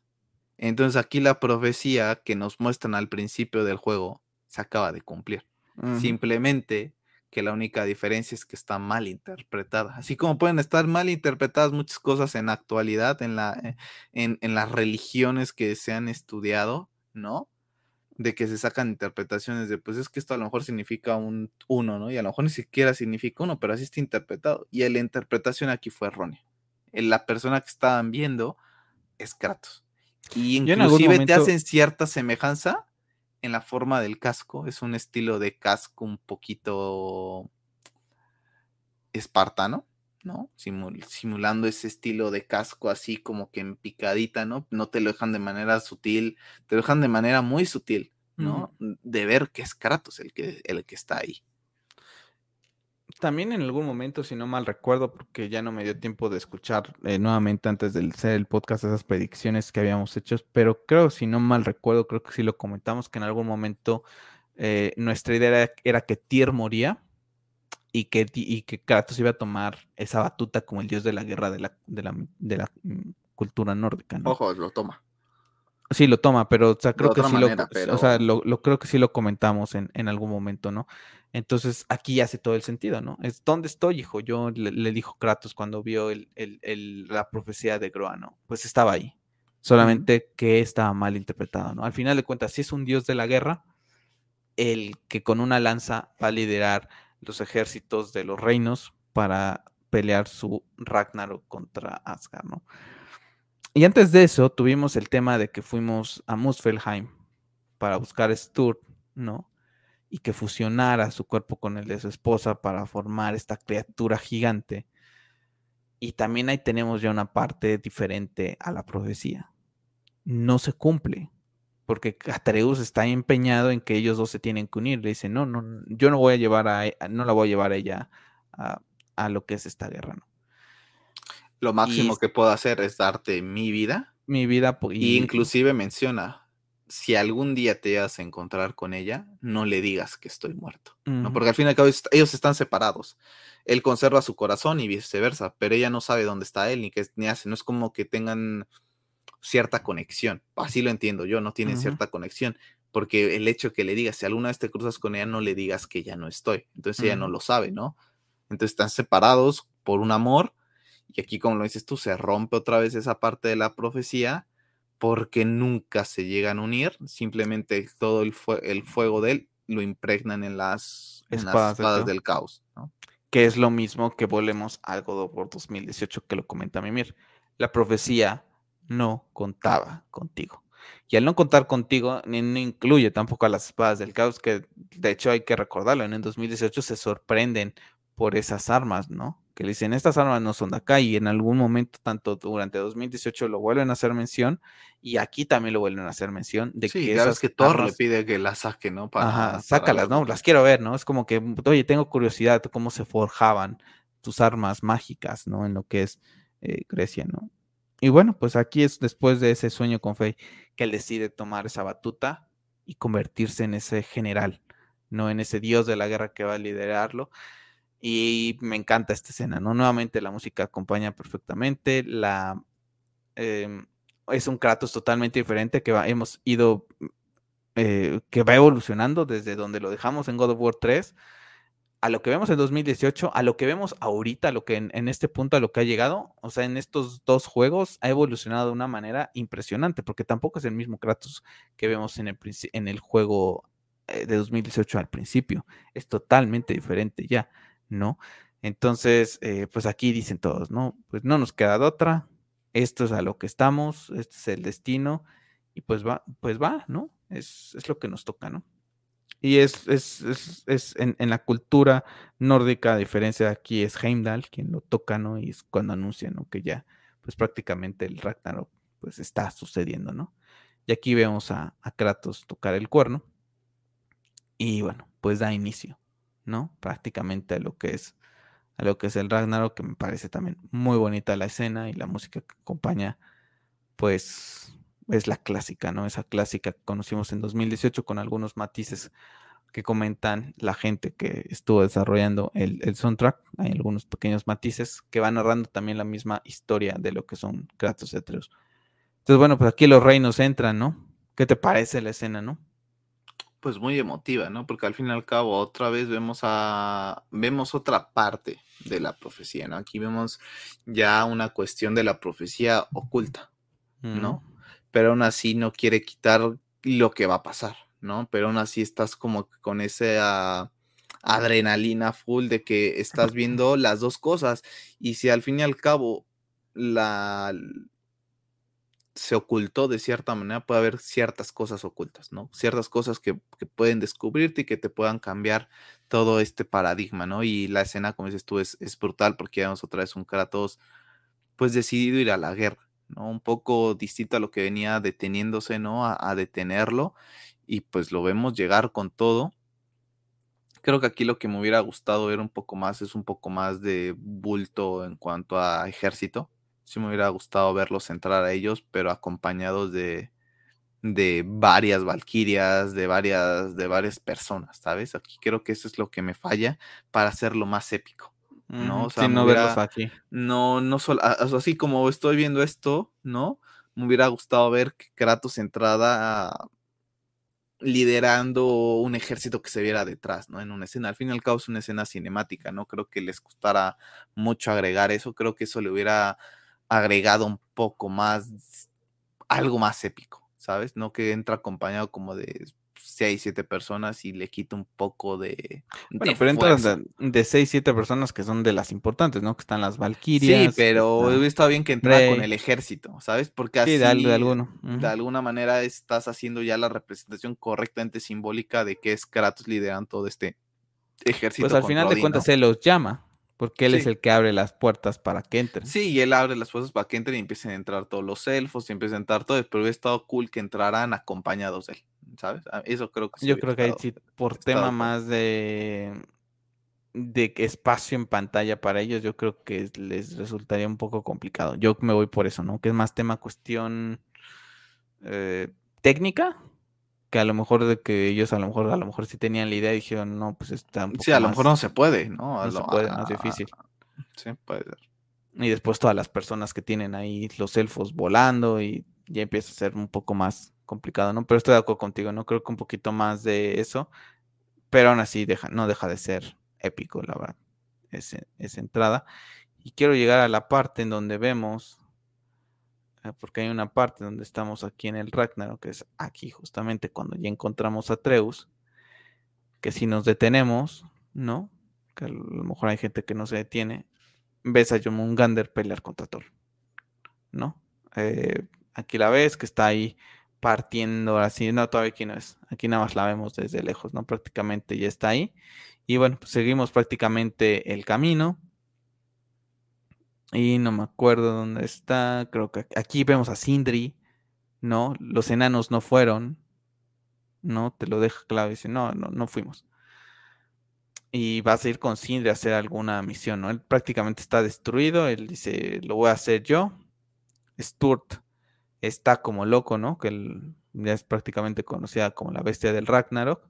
Pues está, pues como que falta de conciencia, por así decirlo, ¿no? O sea, no escucha a nadie, ¿no? Por esa Él- parte, él- él es un está- monstruo prácticamente. está, él está ahí para destruir todo. Ajá, está para destruir y ese es su destino, ¿no? Entonces ya ahorita él, pues él es el, él es el Ragnarok al final de cuentas, ¿no? Así, eh, ya está ahí, ¿no? Pero hace falta ese tema, ¿no? Le, le hace falta la esposa que hace que no se cumpla esa profecía. Y aquí tenemos nuevamente una pequeños, eh, pues, de que te dejan en claro, ¿no? Que Sindri está destruido y que Atreus es su persona menos favorita, que ni lo ayude, que ni lo salve, que nada, ¿no? Prácticamente, ¿no? De hecho, ni porque con Truth tiene esta imagen. Truth se me hizo un personaje bastante interesante, muy bueno. La verdad es que hasta que dices, oye, yo quiero pelear con un juego con ella, ¿no? Sí, está cool. Eh, está bastante cool el diseño, me gustó bastante. eh, y es lo que te decía hace rato, ¿no? Esa parte de, de que te lleven a, a Asgard. Pues Esa parte de que también ves esta parte un poco más humana de estos dioses, ¿no? De que no todos son como Odín, ¿no? Porque en el primer juego nos podemos quedar con esa idea, ¿no? De que todos son, son él, ¿no? Pero al final de cuentas, pues él teje muy bien todos los hilos, ¿no? Y mueve a su antojo a su madre, a sus hijos, a, a Thor en, en específico, ¿no? Y pues ellos hacen, pues también hasta como por miedo, ¿no? Al padre de todo, al final de cuentas, eh, pues todo lo que él, él decide, ¿no? Y aquí Sí, la mamá, Sif le, le a a Thor. físicamente, físicamente los ves y dices, oye, a lo mejor tú le puedes partir la mano, pero Dios sabe qué él es más poderoso en todos los aspectos. en todo. Inclusive en poderes, en mentalmente le saca muchísima ventaja, ¿no? Y vemos esta nuevamente alianza de aquí, ¿no? Y a Sindri literalmente le vale un cacahuate lo que le pasa a Treus, ¿eh? O sea, está completamente destruido Sindri. Sí, aquí, se- aquí desaparece, no lo volvemos Sí. a ver hasta, hasta el final, ¿no? Y bueno, pues entonces ya este Truth nos acompaña, conoce a Kratos, se presenta como la hija de Thor, a, Kratos le da absolutamente igual. Prácticamente Kratos está en un tema de no voy a culpar al, a la hija por los pecados del padre, ¿no? Prácticamente así es el- la, la frase, ¿no?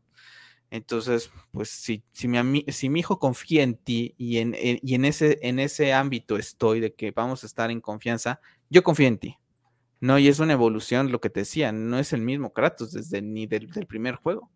Porque en el primer juego, al principio, con Atreus no confían en nada, ¿no? Es un niño eh, con el que prácticamente no ha tenido relación a un grado en el que, que- en que voy a confiar en, con la hija de mi enemigo porque él confía en ti, ¿no? O sea, a ese grado ha llegado esa, esa evolución del personaje. Entonces, bueno, pues ahí nos va acompañando para matar algunos pequeños rivales. Y lo que estás tratando de hacer, el objetivo en esta, en esta misión es llegar con Odín, ¿no? Ya matarlo, ¿no? Y que dices tú, pues estoy llevando a Kratos al mil. Sí, estoy llevando a, estoy llevando a Kratos al matadero porque sé que aquí con Thor, a Thor me lo va a cruzar en un minuto. Estoy ahora sí jugando mis últimos momentos de epicidad con, con Kratos, ¿no? Y nos vamos. Y de una manera impresionante, ¿no? Porque estás llevando a Kratos liderando el Ragnarok en búsqueda de Odín, a por saco, por todo, y dices, pues lo último que voy a hacer con, con Kratos, pues la verdad es que les quedó bastante bien, ¿no? O sea, es una manera de despedir al personaje de una manera muy épica.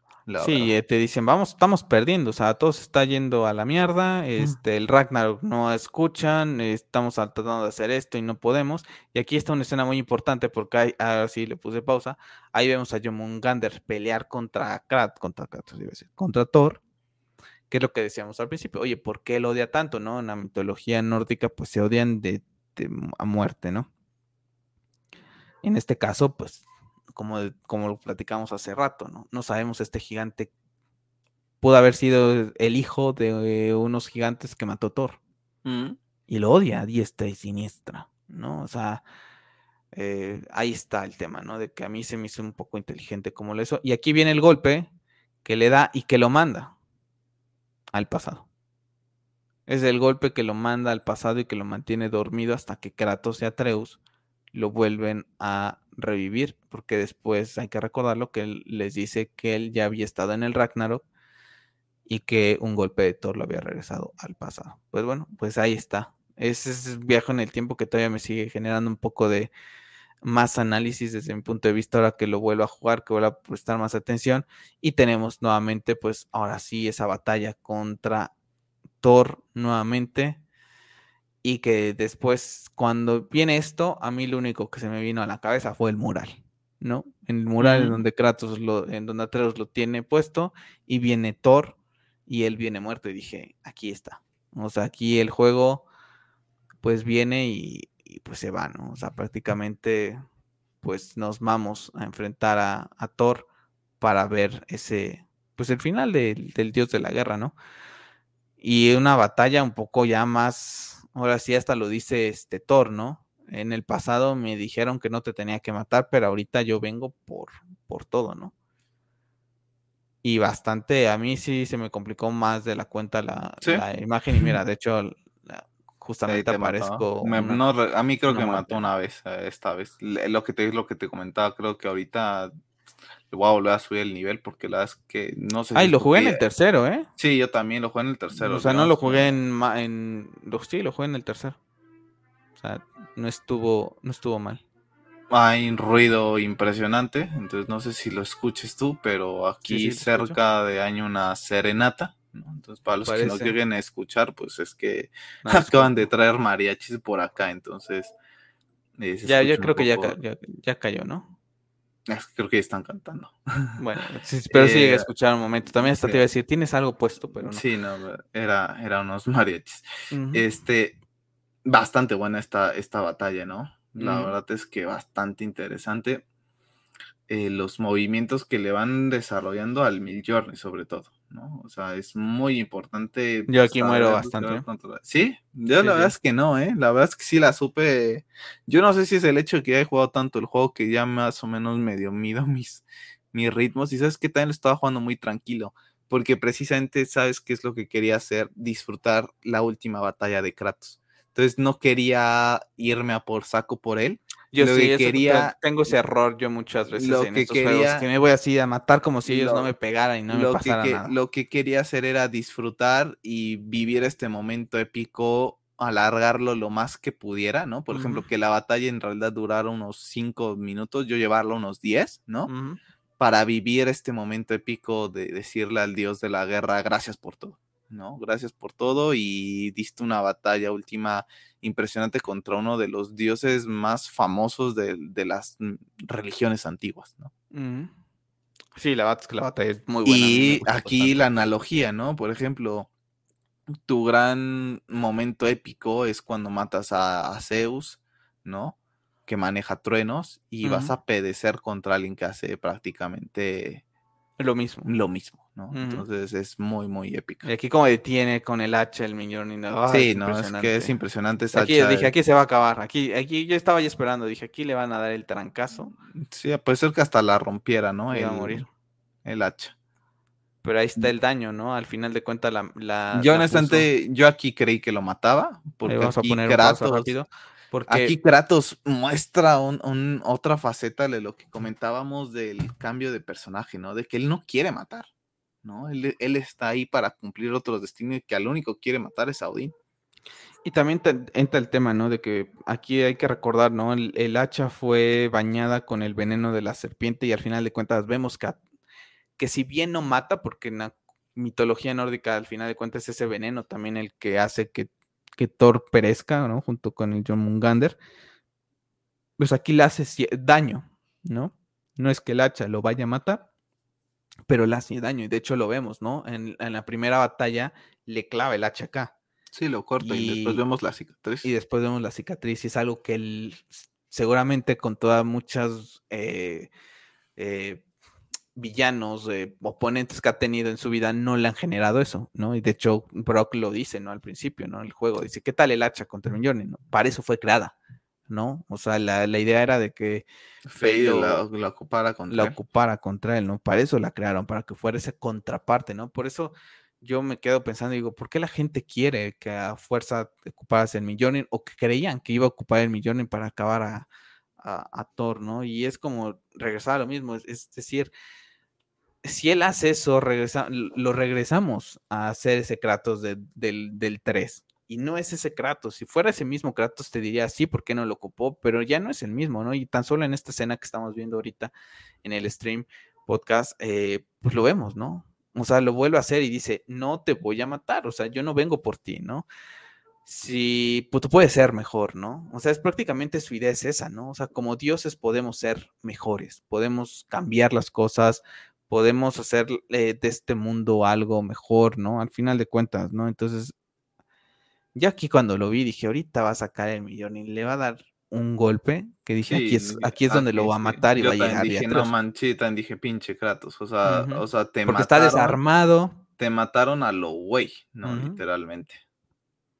Porque por más que lo tenga a su merced, al final de cuentas el otro también es un dios, ¿no? Y pues se levanta y ve la gigante, o sea, es que es, Aquí es cuando dije yo, tal le va a volver a dar una de dos días. Y es, es muy buena, ¿no? O sea, las escenas es. Es algo que ves esa evolución de ese Kratos, ¿no? Que él no quiere guerra, él no quiere. Eh, él quiere vivir, ¿no? Él quiere estar ahí para. Yo, creo que, le, aquí, yo creo que aquí lo sí, le va a dar un. Sí, le, también dije, le va a dar un golpe y, lo va a matar, ¿no? Y es este, pues ese tema de Kratos, ¿no? Porque aparte lo menciona que en, cuando, cuando terminas la primera pelea con, con Thor, y aparece ahora sí que en, el, en, la libreta o en el libro, menciona que cada golpe del Mil se sentía como la muerte. Entonces dije, aquí le van a soltar un fregado y ya lo mata. Y aquí ya cambia todo. ¿no? Ya habíamos visto ese tema de cómo eh, Odín lo había tratado, ¿no? En algunas escenas pasadas. Como un bruto, literalmente. Ajá, lo, trata de su bruto. músculo. O sea, no, lo ha, no ha dejado que piense, ¿no? Prácticamente lo, sí, como lo, lo, crió de esa manera, ¿no? Como una máquina de guerra, prácticamente. Así es como lo, lo, lo, crió, ¿no? No le dejó pensar, ¿no? Él, él es el que armaba todo y tú, pues nada más como dices tú, ¿no? Eres mi músculo. Y que es cuando dicen, no. Y toma la otra sorpresa que te llevas, ¿no?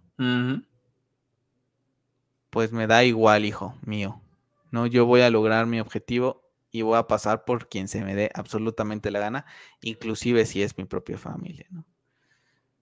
Y vemos la muerte de, de, Thor, y aquí es cuando ya cambia completamente la profecía. Aún así yo tenía mis dudas, dije, bueno, entonces no es Thor, pero va a ser Odín. Sí, aquí aún así no, no, se acaba, no, no, se, acaba el juego, ¿no? Y tómala, que mira, agarra el martillo y se la, pero la manda a tomar por saco, ¿no? O sea, ¿qué tan poderoso es, es, Odín? O sea, ¿cómo levanta el martillo, no? Sí. O sea, lo vimos a, a, Kratos cómo estuvo batallando, ¿no? Cuando lo tiene. Y ve a Odín, ¿no? físicamente puedas decir Kratos es mucho mejor, pero ahí el poder no viene, ¿no? Creo que alguna vez lo hemos comentado con Superman, ¿no? Superman lo podías hacer flaquito, ¿no? Porque al final de cuentas su energía no viene de, de ahí, ¿no? Algo que le des el sol es más que suficiente, puede estar igual de flaco que tú y que yo, y está, ¿no? El mismo Spider-Man, ¿no? También lo, mismo, ¿no? Por hacer una analogía un poquito más eh, de cómic, ¿no? Eh, para mí eso es eh, ahorita esto, ¿no? Él no necesita tener ese portento físico, puesto que su poderío viene a través de todo lo que sabe, de todo ese conocimiento que le permite hacer magia, que le permite poder levantar un martillo como el Mid Journey y todo, todo lo que implica, ¿no? Y la es que la pelea contra él también es bastante buena contra el, H. Me ha gustado mucho, mucho, porque te empieza a golpear, no sabes ni por dónde. Eso sí, sí me complicó un poco más. En los movimientos de, la lanza. La verdad es que me ha gustado bastante. Mucho me ha gustado. Y ya ves a los dos peleando. Y ves los, los movimientos de, de Mm, también de este de Atreus, ¿no? Que se mueve y dices tú, yo creo que en algún momento íbamos a hacer como un switch. Y aquí también entra el tema de la lanza, ¿no? O sea, para eso la tienes, empiezan también como que para que la uses, ¿no? Eh. Aprovecha esa esa lejanía. Ese poder. Ajá, ese poder de poder destruir los sesos y los va destruyendo, ¿no? Y ya cuando lo tienes, que justamente esto también está bastante guay porque lo vemos en, algún momento, es cuando al final de cuentas en la mitología nórdica él se ahorca, ¿no? En el árbol del conocimiento. Que de hecho está en el... Situaba, eh, me parece que cuando dejas a las nornas hacen la mención que ahí está el árbol donde él se ahorcó. Y, es, y es este y es esta soga. Esta soga y la hace la magia, ¿no? O sea, la agarra, no te dice por qué, y después tómala. Aquí está, ¿no? ¿Por qué? Porque está prácticamente lo está ahorcando sin necesidad de tener la, soga al cuello. Ahora sí. Y aquí empiezan los trucos nuevamente de ¿no? Tratando de convencer a su ex esposa de que, bueno, pues, pues que la amaba. Que, Yo honestamente aquí llegué a pensar que Freya se iba a volver loca y iba a atacar a Kratos en un punto. ¿Sí? sí, en algún punto lo iba a pensar. Dije, aquí le han dado otro giro de tuerca otra vez. Mm. Bueno. Y bueno, se libera, logra escapar. Y otra vez ellos tres contra. Y entonces ahora ellos tres, ¿no? Que hasta lo dice Dino. Ay, ustedes tres contra mí, o sea, no, no van a poder. No van a poder. La base está bastante buena. Te digo, mira, aquí sí me volví a matar, para que veas. Creo que esta me mató una vez. Que la verdad es que casi no morí en el juego, creo que te lo decía ayer. La verdad es que cuando morí es porque morí por, por, por atrabancado. Me gusta mucho. La, verdad es que, la verdad es que lo, lo, lo jugué muy, muy tranquilo. Estas mecánicas, ¿no? Tantos de los timings, ¿no? Que no recuerdo cómo es, es el, el, nombre, porque tiene el nombre de gamer. Sí, así no me acuerdo ahorita cómo se llama. Ay, se me fue por completo. Pero bueno, esto no, prime cuadrado, quick time event. Quick time event. Entonces, ah, brutal entre los tres. Que son un poco lentos, ¿eh? Por ejemplo, en el 3, en God of War 3, que era muy famoso los Quick Time Events. O sea, era como que apriétalo y si no se te va aquí, como que te, lo ponen hasta en cámara lenta. Lo hacen más como que factible y más rápido de, de no, sé, no, sé cómo sea en el... En el 3, porque yo lo acabo de jugar hace muy poco. No, me refiero a cómo sea en, en una dificultad de Dame God of War. No ah, sé, ¿sabes? A lo mejor depende. te digo, yo en esta dificultad que lo jugué fue en el tercero. ¿Sale? Entonces me queda uno siguiente y después el Dame God of War, que ahorita no está desbloqueado. Yo creo que lo desbloqueará para cuando saquen la partida Plus, que yo creo que será dentro de unos días ya prácticamente, ¿no? Y aquí lo, lo, vences y aquí entonces se cumple lo que es la profecía, ¿no? Le dice que él no se va. La profecía oculta. La profecía oculta. Aquí ya la profecía de Kratos muerto, pues al parecer no se va a cumplir. Ajá. Y aquí, este. Hasta ahorita, ¿no? Y entonces le dice que no va, no va a descansar hasta tener el conocimiento. Entonces Atreus lo ve ya pues débil y todo y dice, pues bueno, no me dejas de otra. Y pues sí, al final de cuentas ese tema de ese mural, vemos a un dios, ¿no? Al final de cuentas, eh, perder, pues transferir su alma, ¿no? Lo transfiere y prácticamente lo, lo encasilla en lo que es esta, pues esta esfera, ¿no? Prácticamente, pues es lo que se había visto en lo que eran esas famosas todas profecías, pero cambió, ¿no? Al final hubo pequeños detalles que hicieron que esa profecía que se había visto no se cumpliera, ¿no? Y bueno, pues se la dan a Freya posteriormente para que ella haga de a su merced lo que quiera, que se lo habían prometido. Dice que no, que esto es prácticamente cosas que, pues, que la van a llevar por el mismo camino de esa venganza y ella no quiere, ¿no? Y llega Sindri y él sí tiene la venganza, pero a diestra y siniestra y tómala, ¿no? Ahí está. Y vemos un Sindri totalmente destruido, ¿no? La verdad es que da mucha Pues es la persona que mató a su hermano, ¿sabes? Ajá. Y lo vemos destruido, ¿no? Y la verdad es que sí da tristeza, porque como dices tú, a pesar de que no son personajes jugables, están, te acompañan durante el primer juego, ¿no? Entonces, pues les agarras cariño, ¿no? Son personajes que apoyaron a tus personajes principales, ¿no? Que son a los que, al final de cuentas, Ateros y Kratos son a los que uno más estima, ¿no? Entonces, pues dices, es que son compinches, ¿no? De los, de los míos, ¿no? Y aquí vemos el sacrificio de Frey, ¿no? Contra lo que es el Ragnarok, porque él sigue sin, sin entrar en, en razón. Y aparece Anger Boda nuevamente para decirles, vámonos de aquí, ¿no? Y ahí está el tema, ¿no? De por qué utilizamos a Garm como eso, ¿no? Para esas brechas y pues a través de esto nos, nos vamos, ¿no? Tenemos ahí el sacrificio. Sabíamos que Frey iba a ser importante, al final de cuentas fue uno de los muñequitos que sale en una de las eh, ediciones, ¿no? Coleccionistas junto con Freya. Ahí nos estaban diciendo, ¿no? Muchas cosas de Freya. Nada más que yo no creí que fuera hasta, hasta ser una personaje que, que te acompañe en algún momento de la aventura, ¿no? Y bueno, pues aquí tenemos lo que es este, pues, camino, ¿no? De que, pues, los manda eh, a otro lado, ¿no? Y ahí termina lo que es el, el Ragnarok prácticamente. Y ya tenemos un final donde Atreus está, eh, encuentra con su papá, eh, se encuentra Angerboda nuevamente en lo que es esta montaña nuevamente. Y tenemos pues el final, ¿no? Prácticamente un final en donde nos dicen que le encontró prácticamente Angerboda, ¿no? Un mural que había escondido Fey con su destino, ¿no? Eh, y en este mural vemos a, a Fey destruir el mural del 2018. Entonces sabemos que ese mural está destruido por eso. Y es esa parte entonces donde entra todo este tema de las profecías porque no sé cómo ¿En qué parte? ¿A qué te refieres con que vemos destruir el mural? Aquí, en esta parte, de aquí abajo, ella destruye el mural. Ya, esa parte no había captado. ¿qué es, lo que, ¿Qué es lo que significa a ella destruir el mural? Que les dio la libertad de escoger, ¿no? Porque Ángel le dice, fue contra su propia gente. Entonces, ¿qué es con que ir contra su propia gente? Ir contra la profecía. Es ir contra la profecía. Voy a hacer que ellos tengan esa ese libre albedrío de poder decidir su propio destino. El mío ya está marcado, ¿no? El mío ya está marcado y sé que termino con esto y voy a tratar de llevarlos a, a mi hijo y a mi esposo por un camino que no sea este, ¿no? Y ¿cómo explicarlo? ¿No? Hay cosas como lo que te decía, ¿no? Tú ves la profecía, ¿no? Lo dicen las, las normas, ¿no?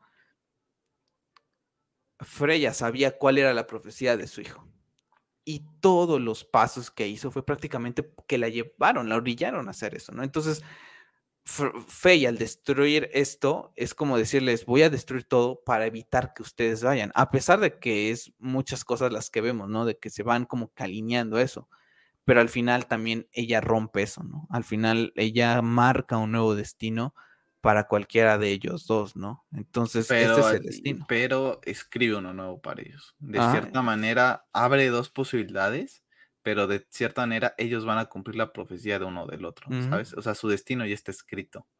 Simplemente caen dos, por ejemplo, dos ramificaciones en este caso, ¿no? Sí, aquí vemos el, pequeño, pues prácticamente eh,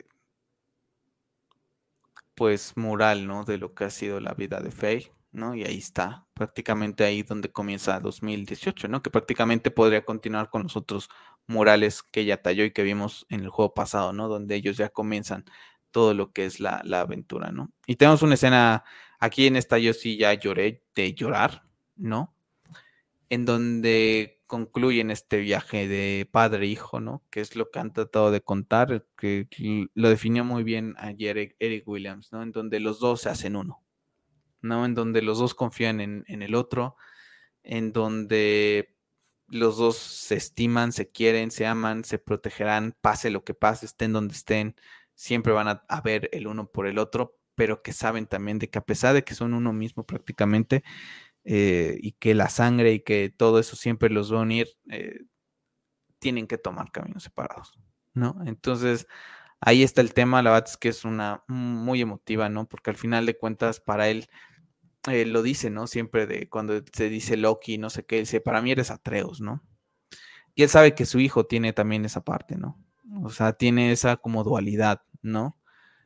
Eh, y se lo dice, ¿no? Sé que Loki se va a ir, ¿no?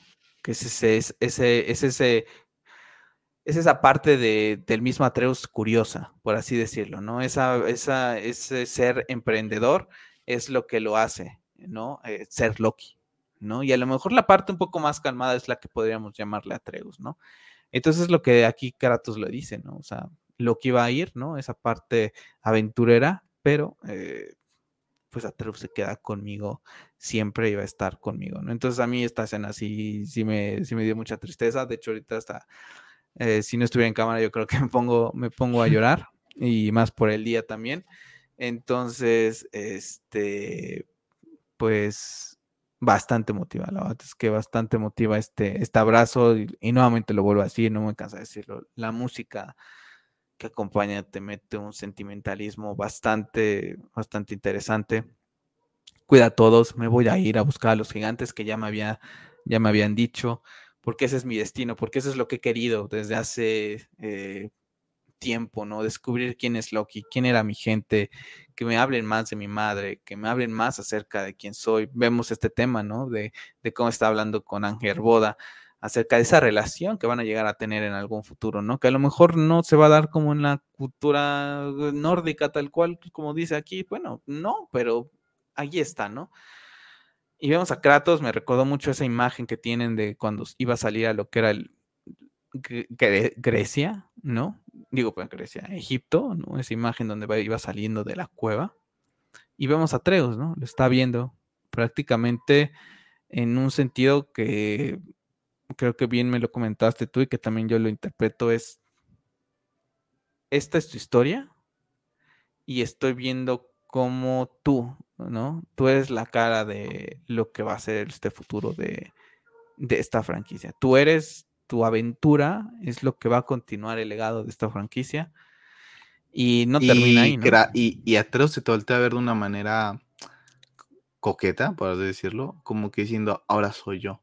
¿No? El que va a tomar este, este manto y la forma en que mueven la cámara, ¿no? De que te está, Atreus como que te está viendo a ti, diciéndote ahora lo que viene va a ser conmigo, ¿no? Creo que es un juego de cámara bastante interesante y volviendo un poco a la escena, lo que dices tú, creo que al menos en mi persona 2018 creo que es más, es muy emotivo, es más emotivo por todo lo que envuelve personalmente, ya no solo personalmente, sino que el juego trata un tema muy delicado, ¿no? Que es el duelo.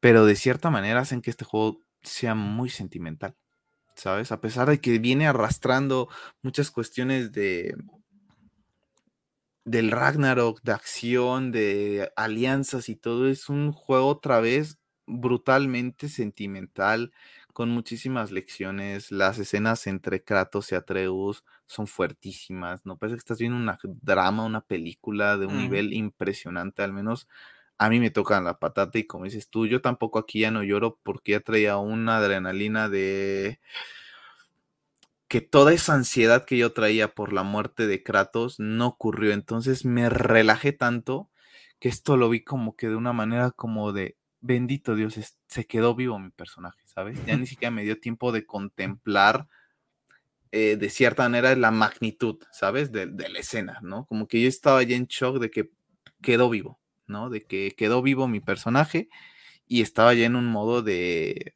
de agradecimiento y de, Lo que está haciendo Atreus. De está. De, de éxtasis de, de wow, ¿no? Qué, qué bien lo hicieron, qué bien lo supieron manejar. A mí al menos me la tragué y creí que sí lo iban a matar por todo el tema de lo que puede venir hacia God of War.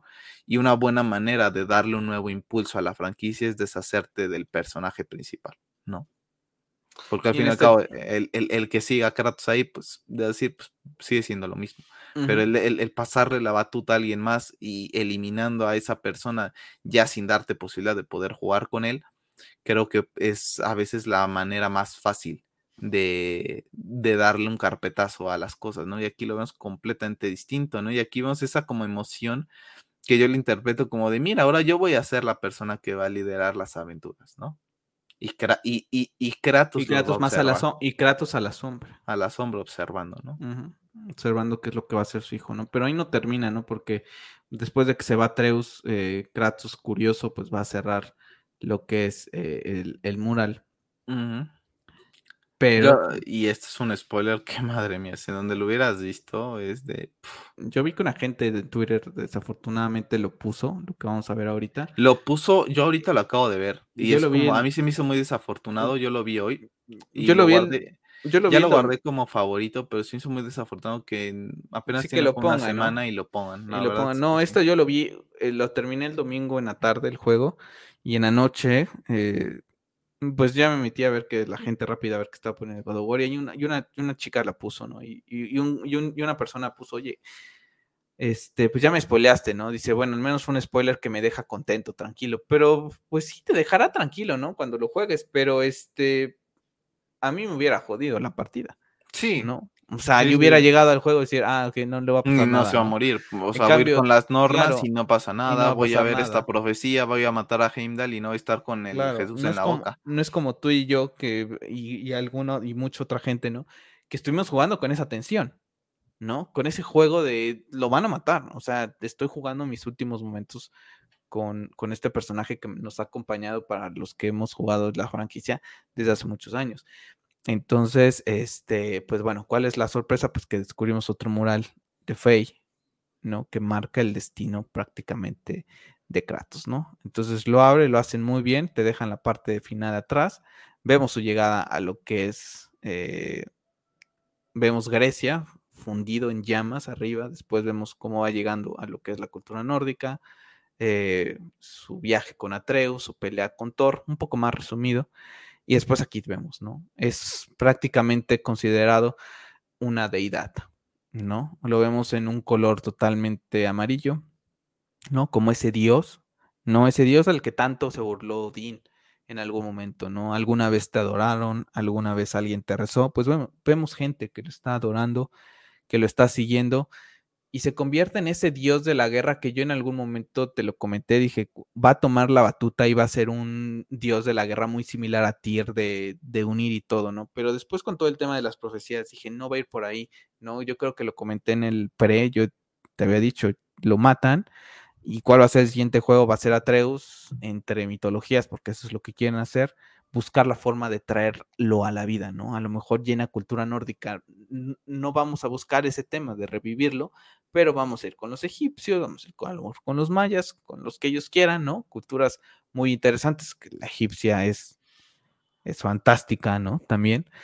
Yo creo que Y- de todas en, en conjunto es una de las más ricas. Sí, Porque el tema del y- inframundo ahí también es muy, muy y fuerte. decir, bueno, pues ahora e- es esto, ¿no? Entonces, ahora, ¿cuál es esto, no? En, en la cultura nórdica real, después de que, mm, de que pase el Ragnarok, pues está el tema de, de que revive Baldur, ¿no? Que de hecho mucha gente decía eh, antes del juego, ¿no? Teorías, vamos a ver a Baldur, va a revivir Baldur, veremos algún flashback nada más como para que lo tengan in- este, ahí metido en el Ragnarok. Al final de cuentas no pasó porque es lo que, lo que te voy a decir, no están adaptando la, no están adaptando el Ragnarok, no están contando una historia a través de esto y una reinvención, ¿no? Adaptarla a esta, a esta franquicia de God of War, ¿no? Y bueno, pues toma ese papel, ¿no? Vendría a tomar ese papel, ese Dios que va a traer un nuevo comienzo. Al final de cuentas, después de este fin del mundo, eh, viene un nuevo comienzo, ¿no? En donde los dioses, pues, no son los mismos como eran en época de Odín, donde el ser humano es el que retoma más lo que es eh, ese protagonismo, ¿no? Y que prácticamente muchas culturas lo, lo, y religiones lo toman, ¿no? Al final de cuentas, todas hablan de ese siempre fin del mundo, pero un nuevo comienzo, ¿no? De hecho, hasta la religión cristiana católica a día de hoy siempre te habla, ¿no? De que cuando se acabe el mundo, habrán algunos cuantos, ¿no? Los elegidos de Dios, que son los que van a repoblar lo que es la tierra, ¿no? O sea, eh, digo, esto seguro se lo inventaron ellos de, las otras culturas, estoy segurísimo, que pues estas son más antiguas. Y aquí lo dice Kratos, ¿no? Se queda en shock diciendo, acabo de ver un futuro que jamás creí, ¿no? Y ahí está Faye, ¿no? Faye fue en contra su gente para poderles marcar una pausa, una pauta diferente para que su hijo y su esposo tomaran un camino totalmente diferente. Y lo logró. Al final creo que Faye es un personaje súper interesante. Yo creo que la serie, si, si Espero que la gente de Santa Mónica esté involucrada de, cierta manera. Sé que están trabajando, porque lo dijo Coribar, lo que están trabajando en muchas cosas ahorita, pero que también lleguen a estar involucradas en esa serie si se llega a hacer. Y a mí me gustaría ver un poquito más de Faye, ¿no? Ahora la pregunta, la pregunta para ti. Y bueno, y aquí termina el juego, ¿no? Eh, termina el juego, él, él con Freya y con Mimir, pues se van a embarcar a esta aventura de de las terminar las misiones, de poder seguir ayudando a la gente para convertir a Kratos en esta misma en esta misma deidad, ¿no? Poder enfrentarte a los berserker que están por ahí, que algunos están bastante difíciles. Te puedes enfrentar a una Valkyria en Muspelheim, te puedes enfrentar nuevamente a los retos, que yo ahorita ya hice unos retos y te dan una armadura que te recomiendo cuando puedas irla a hacer, está bastante padre la armadura. Y este, y bueno, pues aquí vas a comenzar ese viaje de Kratos para volverlo ese, ese dios en el que vemos en el mural, ¿no? Y termina aquí el juego prácticamente y la base que terminas con muchísimas emociones y yo, yo me decía, ¿no? Si lo matan, con, o sea, ¿cómo estas misiones, con quién las vas a jugar, ¿no? Es algo yo me imaginaba que era, ajá, yo me es algo que vamos a comentar.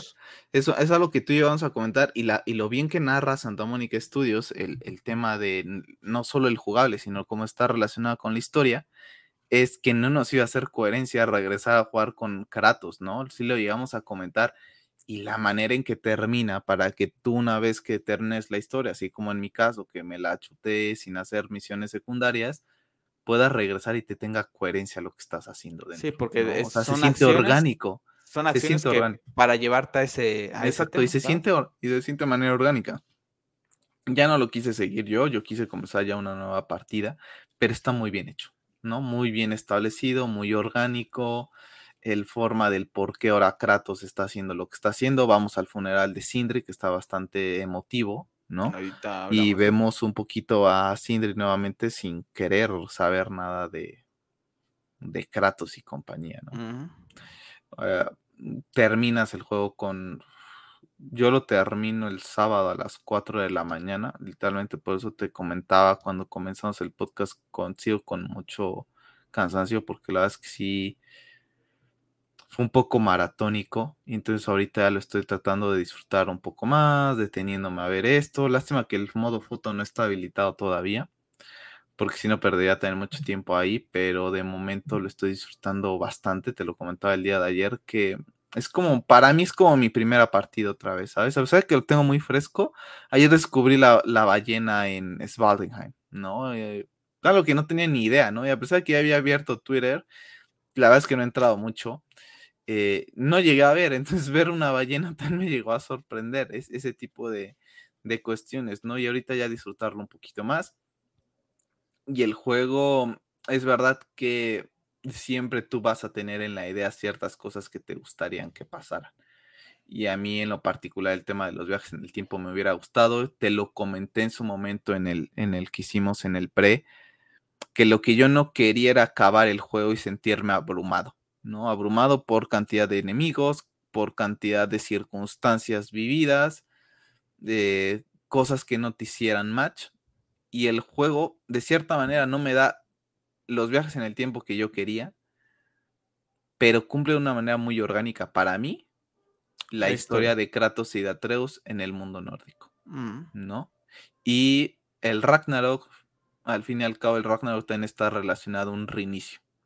Y creo que aquí es otra vez un leve reinicio, porque literalmente lo que lo hacen con God of War 2018 y Ragnarok, que es reiniciar la franquicia, pero reiniciártela otra vez un poquitito más, ¿no? Darle otra vez un girito, porque posiblemente Atreus se vuelva a convertir nuestro nuevo personaje principal para lo que puede venir, ¿no? Entonces, por eso también ese juego de palabras con el Ragnarok, no solamente es por el tema nórdico, sino por ese nuevo comienzo después de, de la destrucción, ¿no? Entonces, me faltó algunas cosas, lo comentábamos en el transcurso del podcast, el tema de los villanos, ¿no? Me hubiera gustado ver otra distinta variedad, la verdad es que sí me hubiera gustado ver algo Hablas de los enemigos. Algo de los enemigos normales, sí me hubiera gustado ver algo distinto que lo que ya habíamos visto en 2018. No en todos los casos, hay unos que lógico que se tienen que mantener, ¿no? Pero hay unos que creo que sí pueden haber sido reemplazables. Y... Pero aún así la vez que el juego cumple la, historia, la central, a lo que vas, ingresan las mecánicas suficientes para darle un poco de refresh, ¿no? No se vuelven locos metiéndote tanto cambio de, de mecánicas, pero se mantiene, ¿no? Y es un juego de cierta manera un poco lineal y continuista pero es que el estandarte de God of War 2018 ya era a un nivel casi imposible de superarse, ¿no? Y creo que el hecho de que lo hagan tan continuista hace que también se sienta muy orgánico, sabes que estás haciendo lo mismo, ¿no? Es como en The Last of Us 2, ¿no? Hay, hay ciertas cuestiones que cambian al The Last of Us 1, sí, ¿no? El tema de los perros, a lo mejor ciertas cositas, la forma en cómo mejorabas el arma, pero en sí las mecánicas siguen siendo las mismas, se sigue notando una fluidez en la misma obra, ¿no? De, con, con diferentes personajes, diferente forma de ver el juego, pero se siente lineal. Lo mismo los Uncharted, ciertas cuestiones nuevas que el gancho, que no es qué, pero es lo mismo. Las bases siguen siendo las mismas. Y creo que pasa lo mismo con, con los Arkham, por ejemplo. Exacto. Creo que pasa lo mismo con este juego, ¿no? Eh, se mantiene de, una manera muy constante para referirte a que estás haciendo lo mismo en una misma, pues en un mismo universo.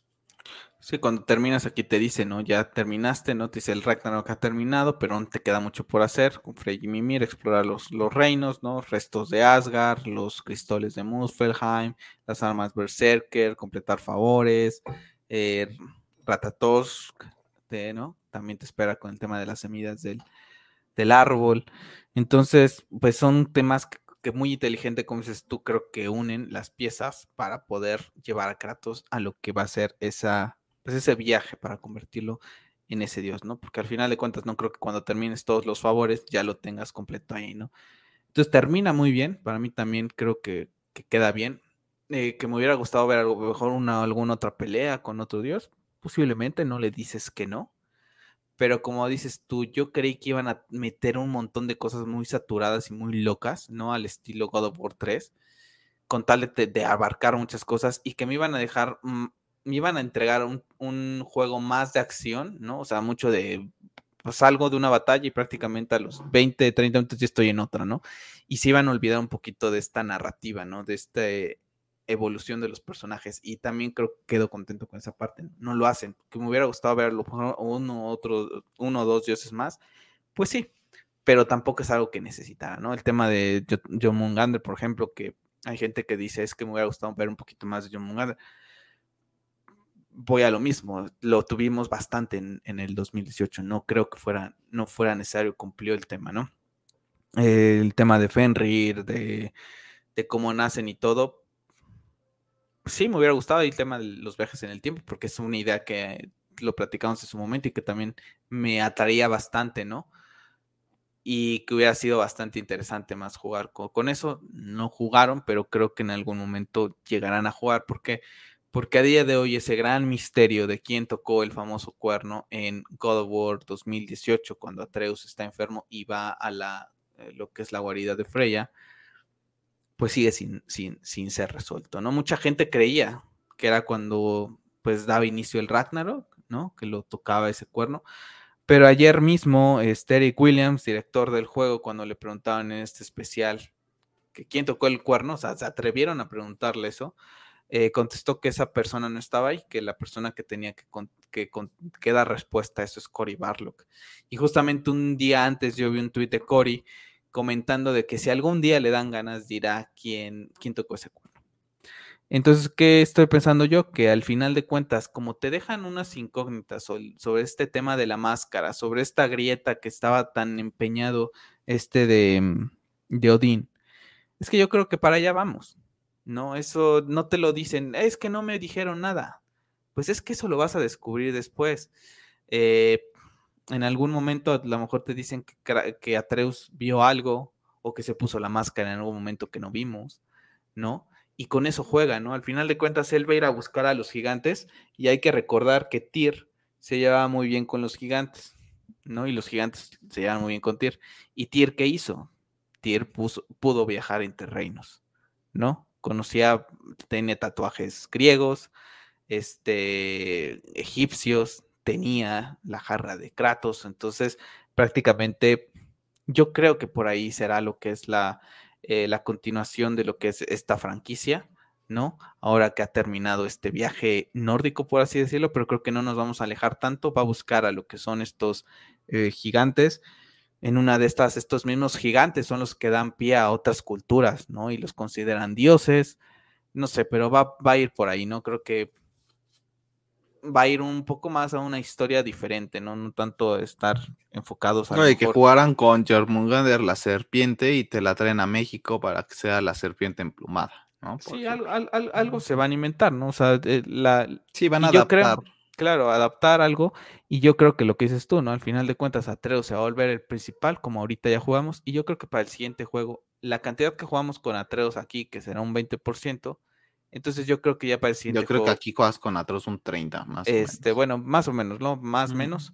Yo creo que eso es lo que se va a convertir para jugar con Kratos en ese Para darle despedida. Va a darle una despedida donde vamos a ver un Kratos muy sabio, pero que sigue peleando, ¿no? Cuando, cuando su hijo lo requiere, quizá, ¿no?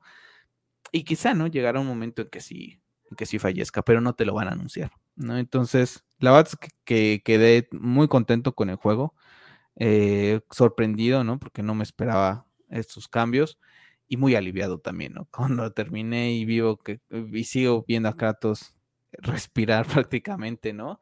En su mundo este, de pixeles, eh, pues me quedo contento, ¿no? La verdad que me quedo contento porque es un personaje que quiero muchísimo, eh, lo tengo tatuado, tú lo tienes tatuado igual, tienes tatuado también lo que es el símbolo de del Omega con, la serpiente del mundo. Entonces es un personaje para ti, para mí significa muchas cosas. Y pues no es un juego nada más, ¿no? También ayer te decía, yo te comentaba, ¿no? Esta persona que decía, eh, que decían, bueno, ¿y qué les a todos sus fans que han esperado el juego durante tantos años, ¿no? Y esta persona que está entrevistando a ver ya, ya, ya Eric Williams lo comenta, ¿no? Le dice, hay personas que han esperado cuatro años y que su vida ha cambiado, que han encontrado dificultades y todo, y a lo mejor esta es una ilusión que tenía, ¿no? Poder poder volver a estar con esos personajes, ¿no? Me acuerdo que Erin Williams se quedó sin palabras, ¿no? Entonces, eh, ¿por qué? Y también me identifiqué mucho, ¿no? Con, con esa parte, ¿no? Por los cuatro años que, hemos vivido tú y yo y que pues como dices tú, ¿no? Ha sido un acompañante este juego, ¿no? Tan solo yo lo he jugado cinco veces, tú cuatro veces, entonces pues ha sido un acompañante, ¿no? Y aprendes, porque aprendes, aprendes cosas de cultura nórdica, aprendes cosas de la vida, eh, quien no lo quiera ver, ¿no? Que aprendas cosas aquí es porque en verdad es, porque nada, nada le puedo enseñar nada, porque la verdad es que tiene muy buenas enseñanzas, muy buenas frases, eh, visualmente es muy bonito, ¿no? Aún así siento que si hubiera salido a final de generación exclusivo para Play 5 tuviera una mejor calidad también, ¿no? Eso hay que, hay que ser sinceros. Eh, pero aún así luce bastante bien. Creo que no hay ninguna pega, ¿no? Jugarlo en pantalla 4K OLED, que es como tú y yo lo jugamos, bastante bien. Ya en Play 5, Play 4, no, ni, ni sé cómo luce ni, ni cómo va. Yo ya lo llegué a ver y sí, años, aunque no lo creas, yo también cuando estaba jugando sentía que no había mucho cambio, ¿no? yo, ya me vi un video y sí se nota, sí, se, nota bastante.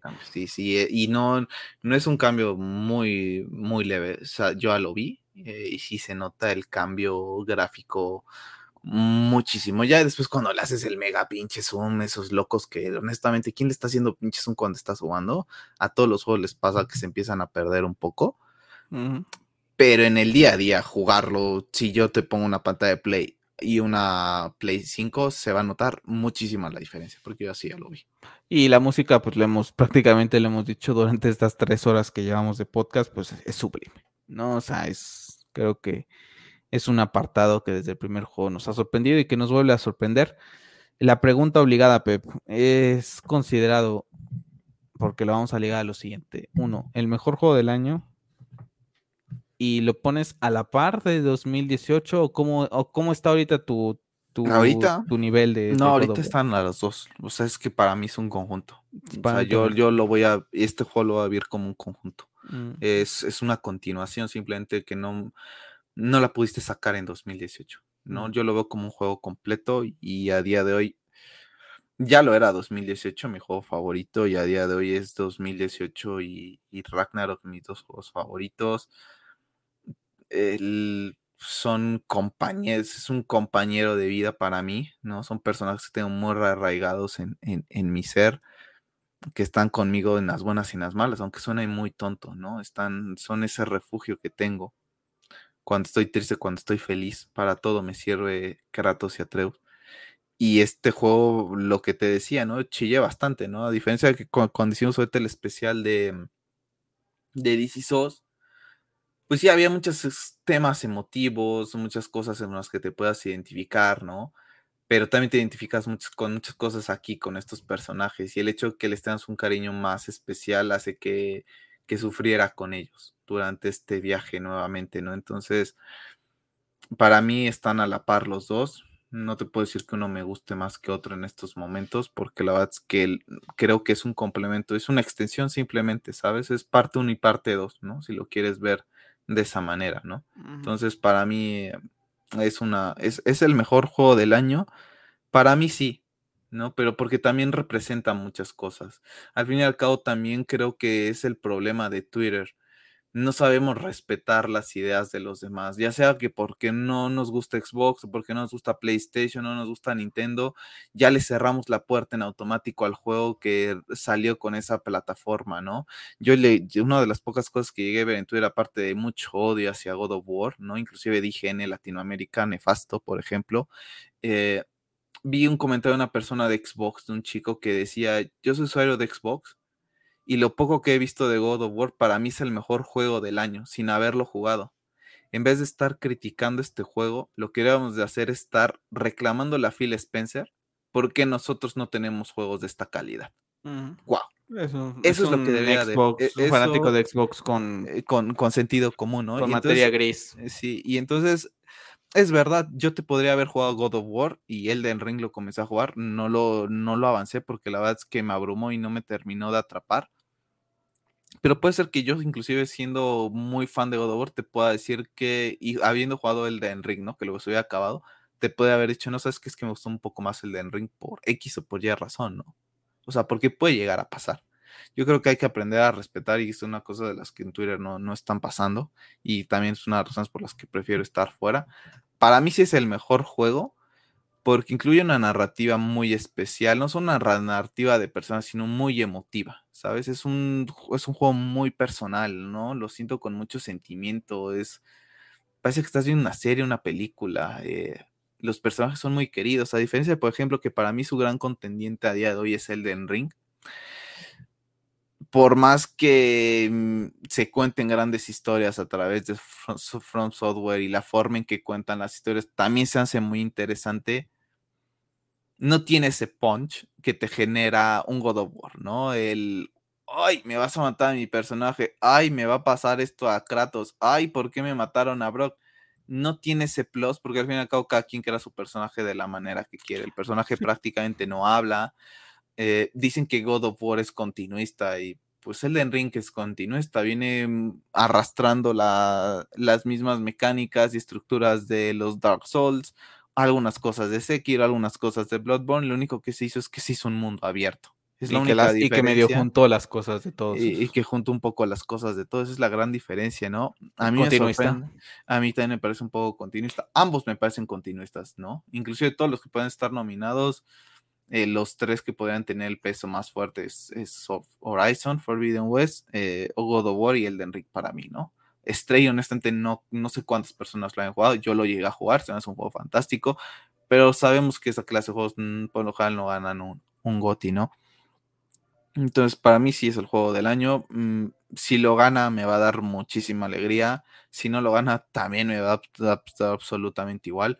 Porque al fin y al cabo lo que importa es lo que yo pienso del juego, ¿no? Lo que yo viví con el juego, lo que yo sentí con el juego y nadie me va a hacer cambiar de opinión, ¿no? Entonces, bien si lo gana, si no lo gana también me da absolutamente igual.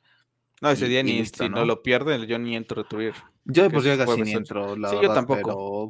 Pero... ese día lo evito porque los fanáticos de Xbox que son tóxicos, pero a no más poder, eh, odiosos. Yo he visto también algunos comentarios de gente de, de Xbox muy, muy, muy con materia gris, ¿no? A, refiriéndose a al tema de, God of War y el tema de que por qué Forza este, Horizon no fue nominado el, año pasado, o, o, Halo, pero bueno. En fin, eh, para mí también eh, cumple. Mi compañero el lunes que te he platicado que me ha estado tratando de sacar spoiler, me preguntó, bueno, ¿y qué te gustó más que el otro? Y mi respuesta fue la misma que la tuya. Le dije, están a la par porque para mí también son uno mismo.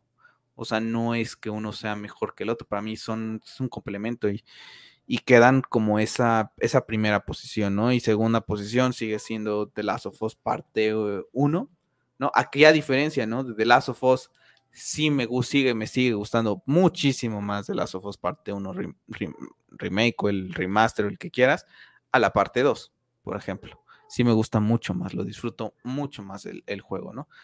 Tanto así que ahorita me acabé el remake, que me sé la historia muchísimo más del parte 1 al parte 2 que no lo he podido terminar por segunda vez. Ahí ya me lo dice, quién es mi favorito entre ellos dos, ¿no? Aquí no pasa. Aquí pasa que sí los dos quedan como que empatados. Que hay cosas por mejorar, como lo hemos platicado, el tema del cuerno, a lo mejor, pues platícame quién es. Pues sí, pero aún así cumple, ¿no? Y cumple el propósito y termino contento, ¿no? Y cuando termino contento y sé que me gustó y que es épico y que lo quiero volver a jugar luego, luego, oh, pues, ¿qué te puedo decir, no? O sea, es, es, es mi juego favorito, ¿no? Estábamos viendo en pantalla el tema del que habíamos comentado, ese funeral de, de Sindri. Y bueno, también muy emotivo, ¿no? Porque vemos a Sindri que sigue destrozado, que sigue sin tragar a, Kratos y, a Freya, ¿no? Porque a pesar de que no está Atreus, pues lo sigue culpando prácticamente a ellos, ¿no? Por la muerte de su, de su hermano, ¿no? Entonces, para mí también es un muy buen juego y como dices tú, si gana el GOTI de, los Game Awards, bien. Si no lo gana, me da absolutamente igual. Eh, de mis tres, de mi top 3 de juegos, eh, bueno, ahorita supongamos nada más God of War 2018 eh, The Last of Us Part 1 Remake y Bloodborne, solamente uno tiene un, un GOTI. Ni The Last of Us Remake lo tiene, o el The Last of Us original, ¿no? El parte 1. Lo pierde ese año contra, contra Grande Fauto. Bloodborne no me acuerdo ni contra quién lo pierde, ¿no? En ese entonces yo ni, ni jugaba Bloodborne, pero se vuelve de mis juegos favoritos el año pasado. Entonces me da absolutamente igual, ¿no? Entonces lo, lo platicamos la vez pasada igual, ¿no? Nuestra película favorita es es una mierda sus calificaciones en internet y me da absolutamente un, un, caray. ¿Que me gustaría que gane? Pues sí, me gustaría que gane para que sea como ese reconocimiento que tenga toda la gente involucrada, porque creo que han hecho un trabajo maravilloso en todos los apartados. No sé cuál sea la misión que ya hiciste y que no acerca después del el final, porque sí me gustaría tocar un tema y lo siento si te hago spoiler, por eso te dije que la jugaras, pero creo que no me haces caso. Pero bueno, lo siento, pero te, te llevo el spoiler. Hay una misión en Nilfheim en donde vamos a ir a una prisión. Y ahí le estoy poniendo, es esa misión. Ya fui, pero no sé si la terminé completamente o Prisión dañada. Y después de que llegamos a lo que es eh, la parte de abajo, descubrimos al verdadero Tyr. Madre mía, eso no lo sabía. Entonces, eh, pues vemos un tiro un poquito eh, que ve a Kratos. Y de hecho vamos a regresar. La escena es prácticamente dura. Dura nada. Eh, no sé por qué me está poniendo. La jugué y no encontré a Tyr, ¿eh? Me salí. No le, no le encontraste, está, en la parte de, abajo. No lo encontré. De hecho, entonces no terminaste la misión. No, no lo terminé entonces. No sé por qué me, me acabas de dar mega spoiler, pero... te lo dije que la jugaras para el, este porque yo sabía que la, teníamos que comentar. Ya. Entonces, lo siento. Y si la hiciste y no la terminaste, pues burro de ti. Entonces, ahí está. Para que se vea quién es el hermano malo aquí. No, pues te dejé de tarea y para el podcast y mira. Y está el verdadero, ¿no?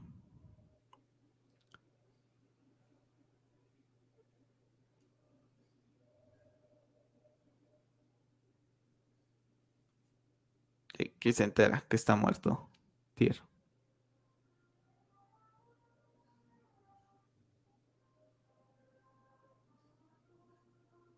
Pero sigue siendo un Tyr bastante tranquilo. Y esto está interesante, ¿no? Que le dice, yo te conozco.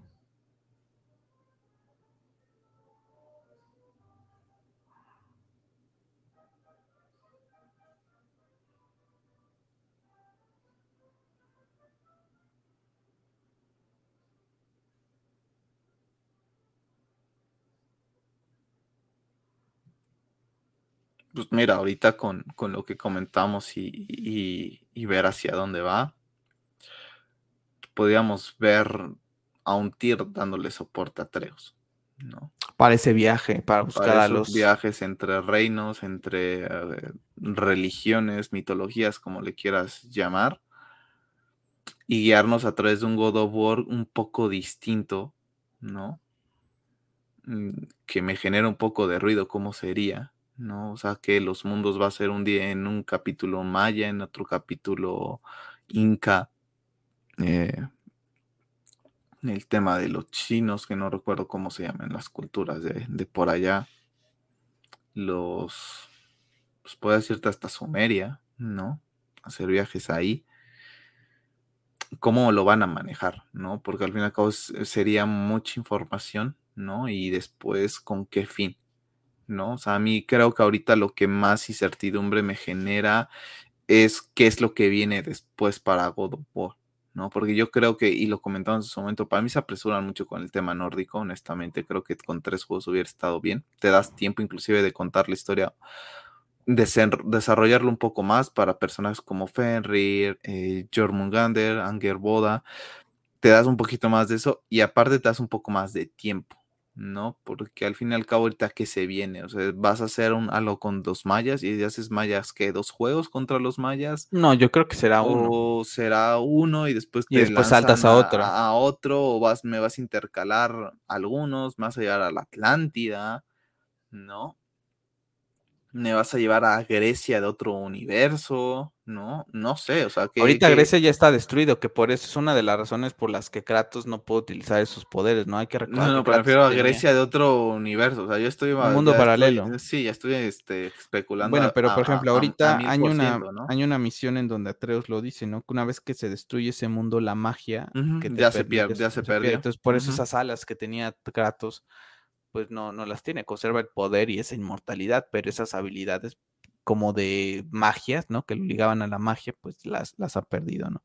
Entonces, bastante interesante porque cuidan cada pequeño detalle, ¿no? Entonces, con este tema de Tyr, pues que te da a entender que, que Odín prácticamente se hace pasar por muchísima gente para lograr sus objetivos, que es una prisión exclusivamente del padre de todo, y que para poder lograr esa transformación, por así decirlo, los tiene que mantener vivos, ¿no? Entonces, por eso que Tyr mantiene vivo para torturarlo, sacarle conocimientos, sacar como comportamientos, quizá, y por eso es que, sigue vivo, ¿no? Y también que es un cambio, ¿no? En el tema de la cultura eh, nórdica referente al Ragnarok, que es cuando todo el, el tema de que él perdía la mano contra Fenrir, ¿no? Entonces, pues aquí no se da, pero lo que te digo, no están adaptando la, mitología y la cultura nórdica eh, tal cual, ¿no? Están haciendo una historia totalmente diferente y esto es una sorpresa, ¿no? Que, que encuentres al verdadero Tyr. Posteriormente, si vas viajando entre reinos con otras misiones, te lo encuentras, yo ya me lo encontré una vez y está ahí reflexionando y todo, ¿no? Lo que sí le, estuve leyendo es que dicen que nunca aparece en esa invitación que le hace Freya de que aparezca entre los, entre la casa, entre los reinos. Entonces, bueno, pues ahí lo, lo, lo tenemos y bastante interesante, ¿no? Que sí está vivo y que te dejan entender esa parte, ¿no? Pues, para lograr ese objetivo de poder transformarse en él y ese conocimiento a lo mejor que quería sacar de Yo lo que me llega a cuestionar mucho de, de Tyr fue que lo rescatas de una manera muy sencilla. No, no hay muchas trabas dentro del viaje, eso es como que no hay ni un jefecito ahí medio cabroncito que te ponga a pensar mucho, ¿sabes? Nada más hay como que monitos de los que te van apareciendo y nada más, ¿no? Entonces, La verdad es que nunca me lo pongo a pensar y la verdad es que en su momento cuando aparece que soy sí te sorprende, sí te sorprende bastante, ¿no? Sí, prácticamente les dejó campo libre para que fueran sí, exacto. Porque esa era su idea, ¿no? El, niño quería a fuerza tira, tira, tira, tira, tira. Estaría interesante también. Y él necesitaba a Treus para el tema de la lectura de los eh, de, los gigantes, pues era un ganar y ganar para. Y estaría bien interesante también que podamos ver un poco más de Freya en, los próximos juegos, ¿no? ¿Qué tanta, ¿Qué tanta importancia va a tener un personaje como ella para los siguientes o simplemente será carpetazo y nada más veremos de vez en cuando a Kratos y a Atreus al 100% y a Kratos apareciendo en ciertos momentos eh, relevantes, ¿no? Vamos a ver, a mí la verdad es que sí me genera muchas dudas eh, todavía hacia dónde van a ir con, con la franquicia posiblemente sea un juego que salga para final de... Y ya pensando de manera muy positiva para el final de la era de la PlayStation 5, ¿no? Se puede ver algo. o me iría hasta la PlayStation 6 también, ¿no? Porque ahorita lo que dijo Coreval es que tienen diferentes proyectos, pero yo no sé si estarían trabajando en God of War, ¿no? Se sabe que está trabajando en esa IP de fantasía que tenía Coreval desde hace tiempo y que le dieron luz verde después de lo que ha sido ese GOTY que ganaron en 2018, ¿no? Vamos a ver, ¿no? Pero tienen varios proyectos en puerta eh, Santa Mónica Studios, bien por ellos, felicidades. Felicidades por esta obra maestra, la verdad es que hay que decírselos a todos los involucrados, ¿no? Porque lo volvieron a hacer, sinceramente, volvieron a entrar a un juego de bastante calidad y volvieron a demostrar, ¿no? De por qué la gente de, Xbox, aunque suene feo, está tan ardida con, con Sony, ¿no? Porque estoy seguro que ellos a lo mejor no a todos, porque no a todos, no todos los que son, somos gamers, nos gustan ciertas clases de juego, ¿no? A mí no me gustan los first person shooter, ¿no? Y hay gente que es lo que le gusta, ¿no? Yo tengo un compañero de trabajo que no le gustan los juegos eh, de historia. Él es más fan de un MOBA o de un Halo, de un Call of Duty. Ah, por, ejemplo, él, es, él es de estilo de juegos, no ha jugado hasta el día de hoy, no ha, no ha jugado God of War 2018 por eso, no ha jugado The Last of Us 2, acaba de jugar The Last of Us 1 porque yo se lo recomendé y le dije el tema psicológico y eso le llamó la atención y por eso lo jugó, pero yo platicando con él me lo decía, me dice es que yo no juego esa clase de juegos, a mí a diferencia de ti, a mí yo le decía es que a mí me gustan más los, lo narrativo, acabo, me voy a mi ritmo y se acabó, a mí no me gusta estarme, tenía que meter a jugar y aprender y estar todos los días jugando para volverme más o menos bueno y me dice que es a él lo que más le gusta. ¿no? él, es más de estilo de juego. Los Call of Duty, ¿no? Y se respeta, ¿no? Pero no por eso tienes que tirarle mierda a otro juego, nada más porque tú no tienes este tipo de juegos, ¿no? Buenos en eso, ¿no? El año pasado salió Halo y la verdad es que yo lo jugué y, nada que ver si lo comparo con esta narrativa, ¿no? Y estamos hablando de dos pesos pesados, ¿no? Por el lado, por un lado el espartano de, Halo y por otro lado el espartano de, de Kratos. Entonces, lo vuelven a hacer. Le deseo toda la suerte del mundo para el GOTI, nuevamente, ¿no? Que fue nominado y que están varias nominaciones junto con Elden Ring, Straight, eh, Chernobyl Chronicles, God of War Ragnarok y. Está Forbidden West, está Plague of Tales.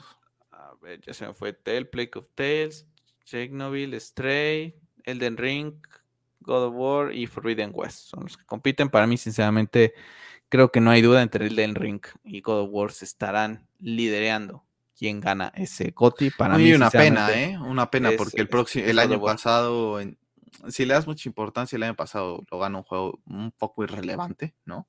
Que puede tener sus cosas buenas, pero no es un peso pesado, ¿no? Y que este año haya salido un eh, Forbidden West, un God of War y un Elden Ring, pues hace que dices, pues qué, qué feo, ¿no? Que tres juegos que a lo mejor se lo podrían merecer, el año pasado lo ganaban con facilidad, pues hoy les toca enfrentarse a ellos tres, ¿no? Mm, y pues eso pasó con... Two, ¿no? Take Two, no sé qué, ¿no? No, lo ganó el juego de, esta persona, el que dijo de Motherfuckers de Oscar, no recuerdo cómo se llama. Takes Two, ¿no? Algo así se llama. sí, ya sé cuál es. Bueno, pero es Pero es. como lo que pasó con Red, Red Dead, ¿no? O sea, Red Dead no tiene un game, un game of...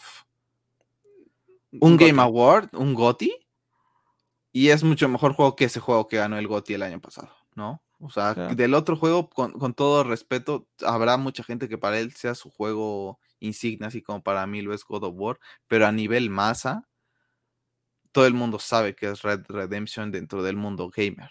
Y el otro juego a lo mejor no, ¿no? Y entonces por eso te, te, vuelvo a lo mismo. Si lo gano o no, me da absolutamente igual, hay, muy, hay muy buenos juegos que no lo han ganado. de las Red Dead, Red Dead, Redemption. Morgan es un personaje impresionante, ¿no? A pesar de que ese es un mundo abierto y por ejemplo los mundos abiertos no tienen personajes tan impresionantes, Morgan es uno de esos personajes emblemáticos que te sacan una cuanta que otra frasecita, ¿no?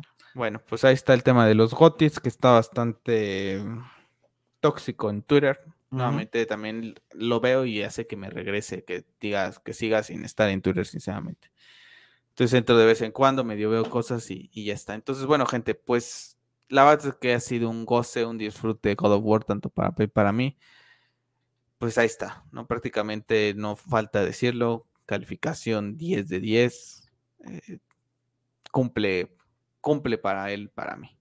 ¿No? Que eso es lo que hemos dicho, que hay cosas que puedes mejorar o que nos hubieran gustado ver, sí, pero al final de cuentas también lo que me dieron cumple, ¿no? A lo mejor si no hubiera cumplido, pues, con toda sinceridad digo 2018 me gustó más, ¿no? Pero no es el caso, ¿no? Siento que complementan muy bien y terminan muy bien la historia y, te dan unos giros muy buenos y es, muy, es que es muy bueno. O sea, ahorita lo único que quiero es irme a jugar nuevamente mis misiones que tengo pendientes y apenas me digan que sale la partida plus, ¡pum! Nuevamente a jugarla, ¿no? Porque me quiero yo a esperar la partida plus antes de comenzar esa segunda, esa segunda vuelta la que voy a hacer en la, en la partida plus, ¿no? Y el modo foto apenas salga igual, pasar las horas por ahí. Entonces, conclusiones. Creo que el podcast más largo que hemos hecho. Mm, pues podría ser que sí. Pues, conclusiones es que para mí se convierte junto con God of War en mi juego favorito. Es lo que te había dicho, es una continuación prácticamente de.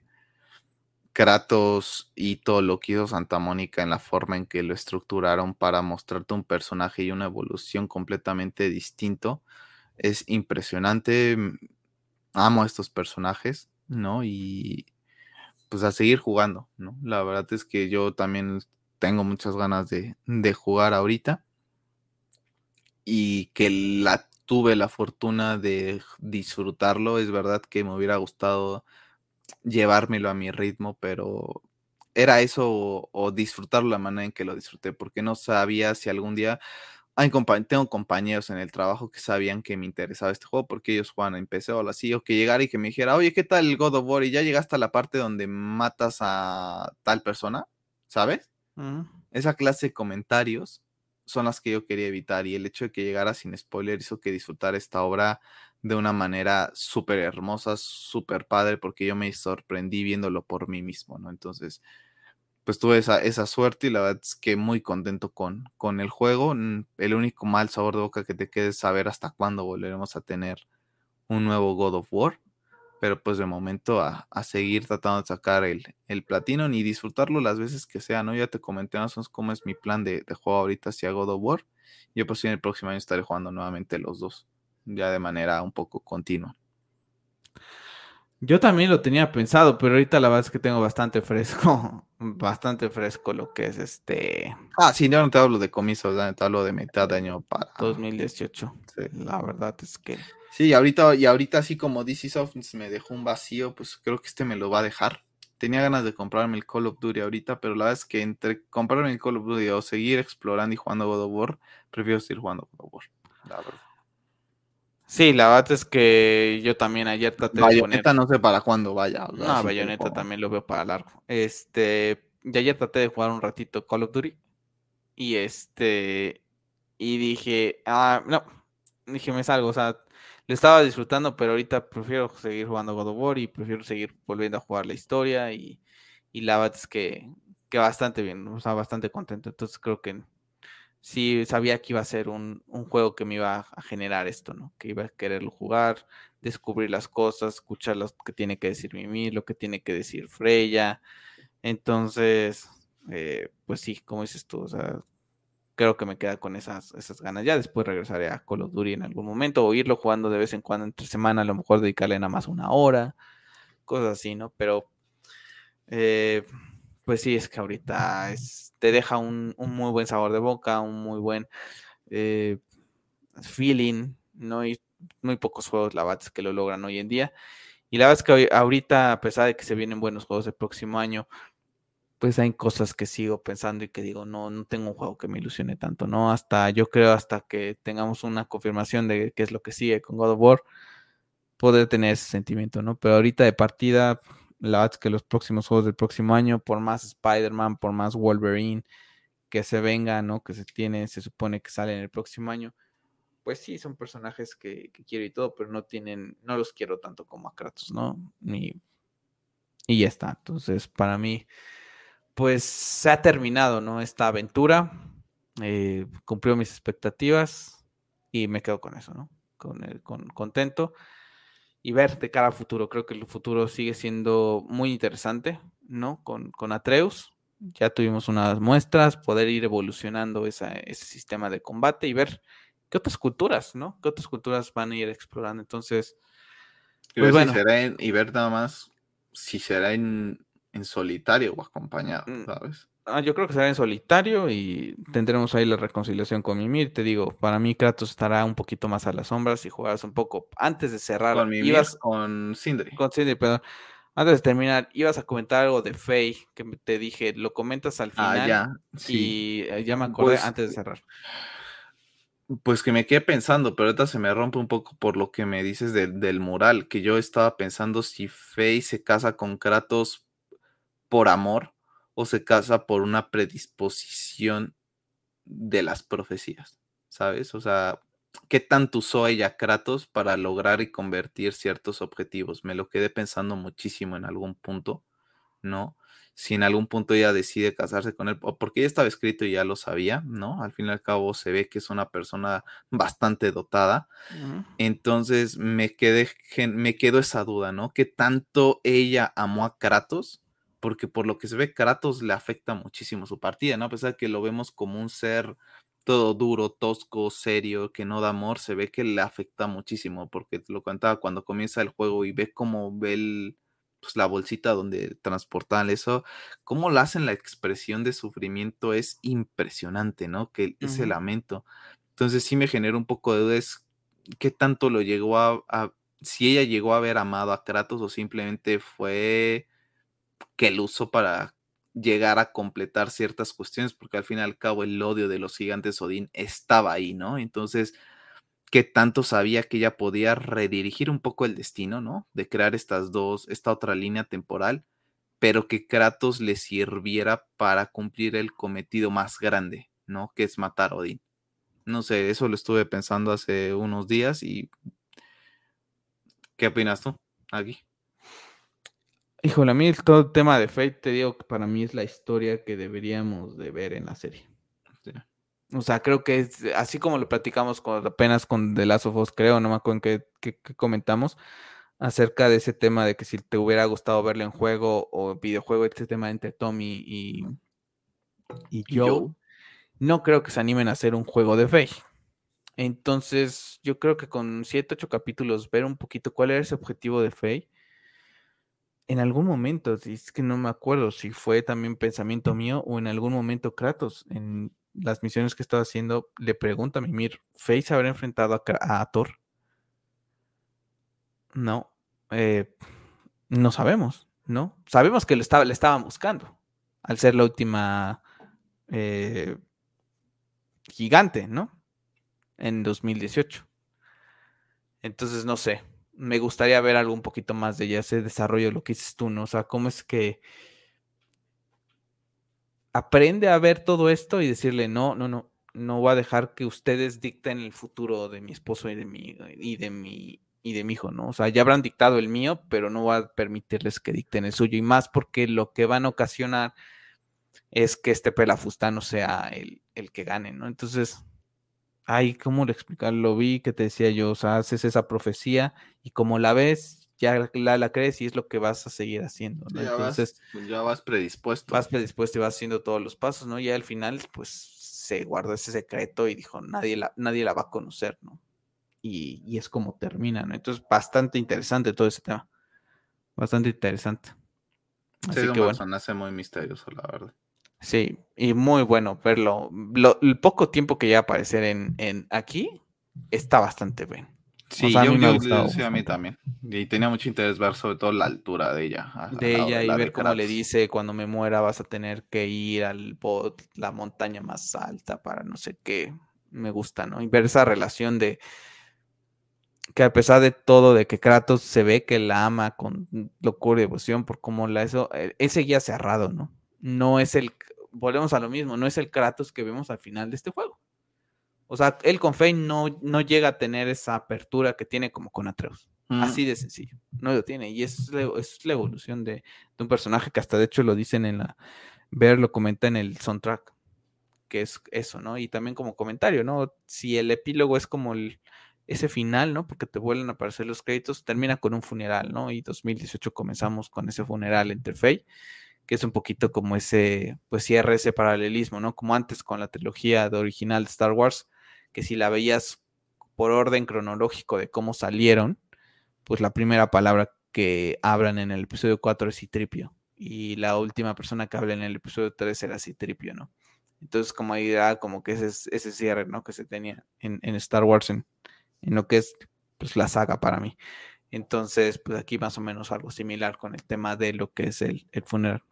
Pero bueno, no sé si quieras anexar algo más. Ya votaste. No, ya sería todo.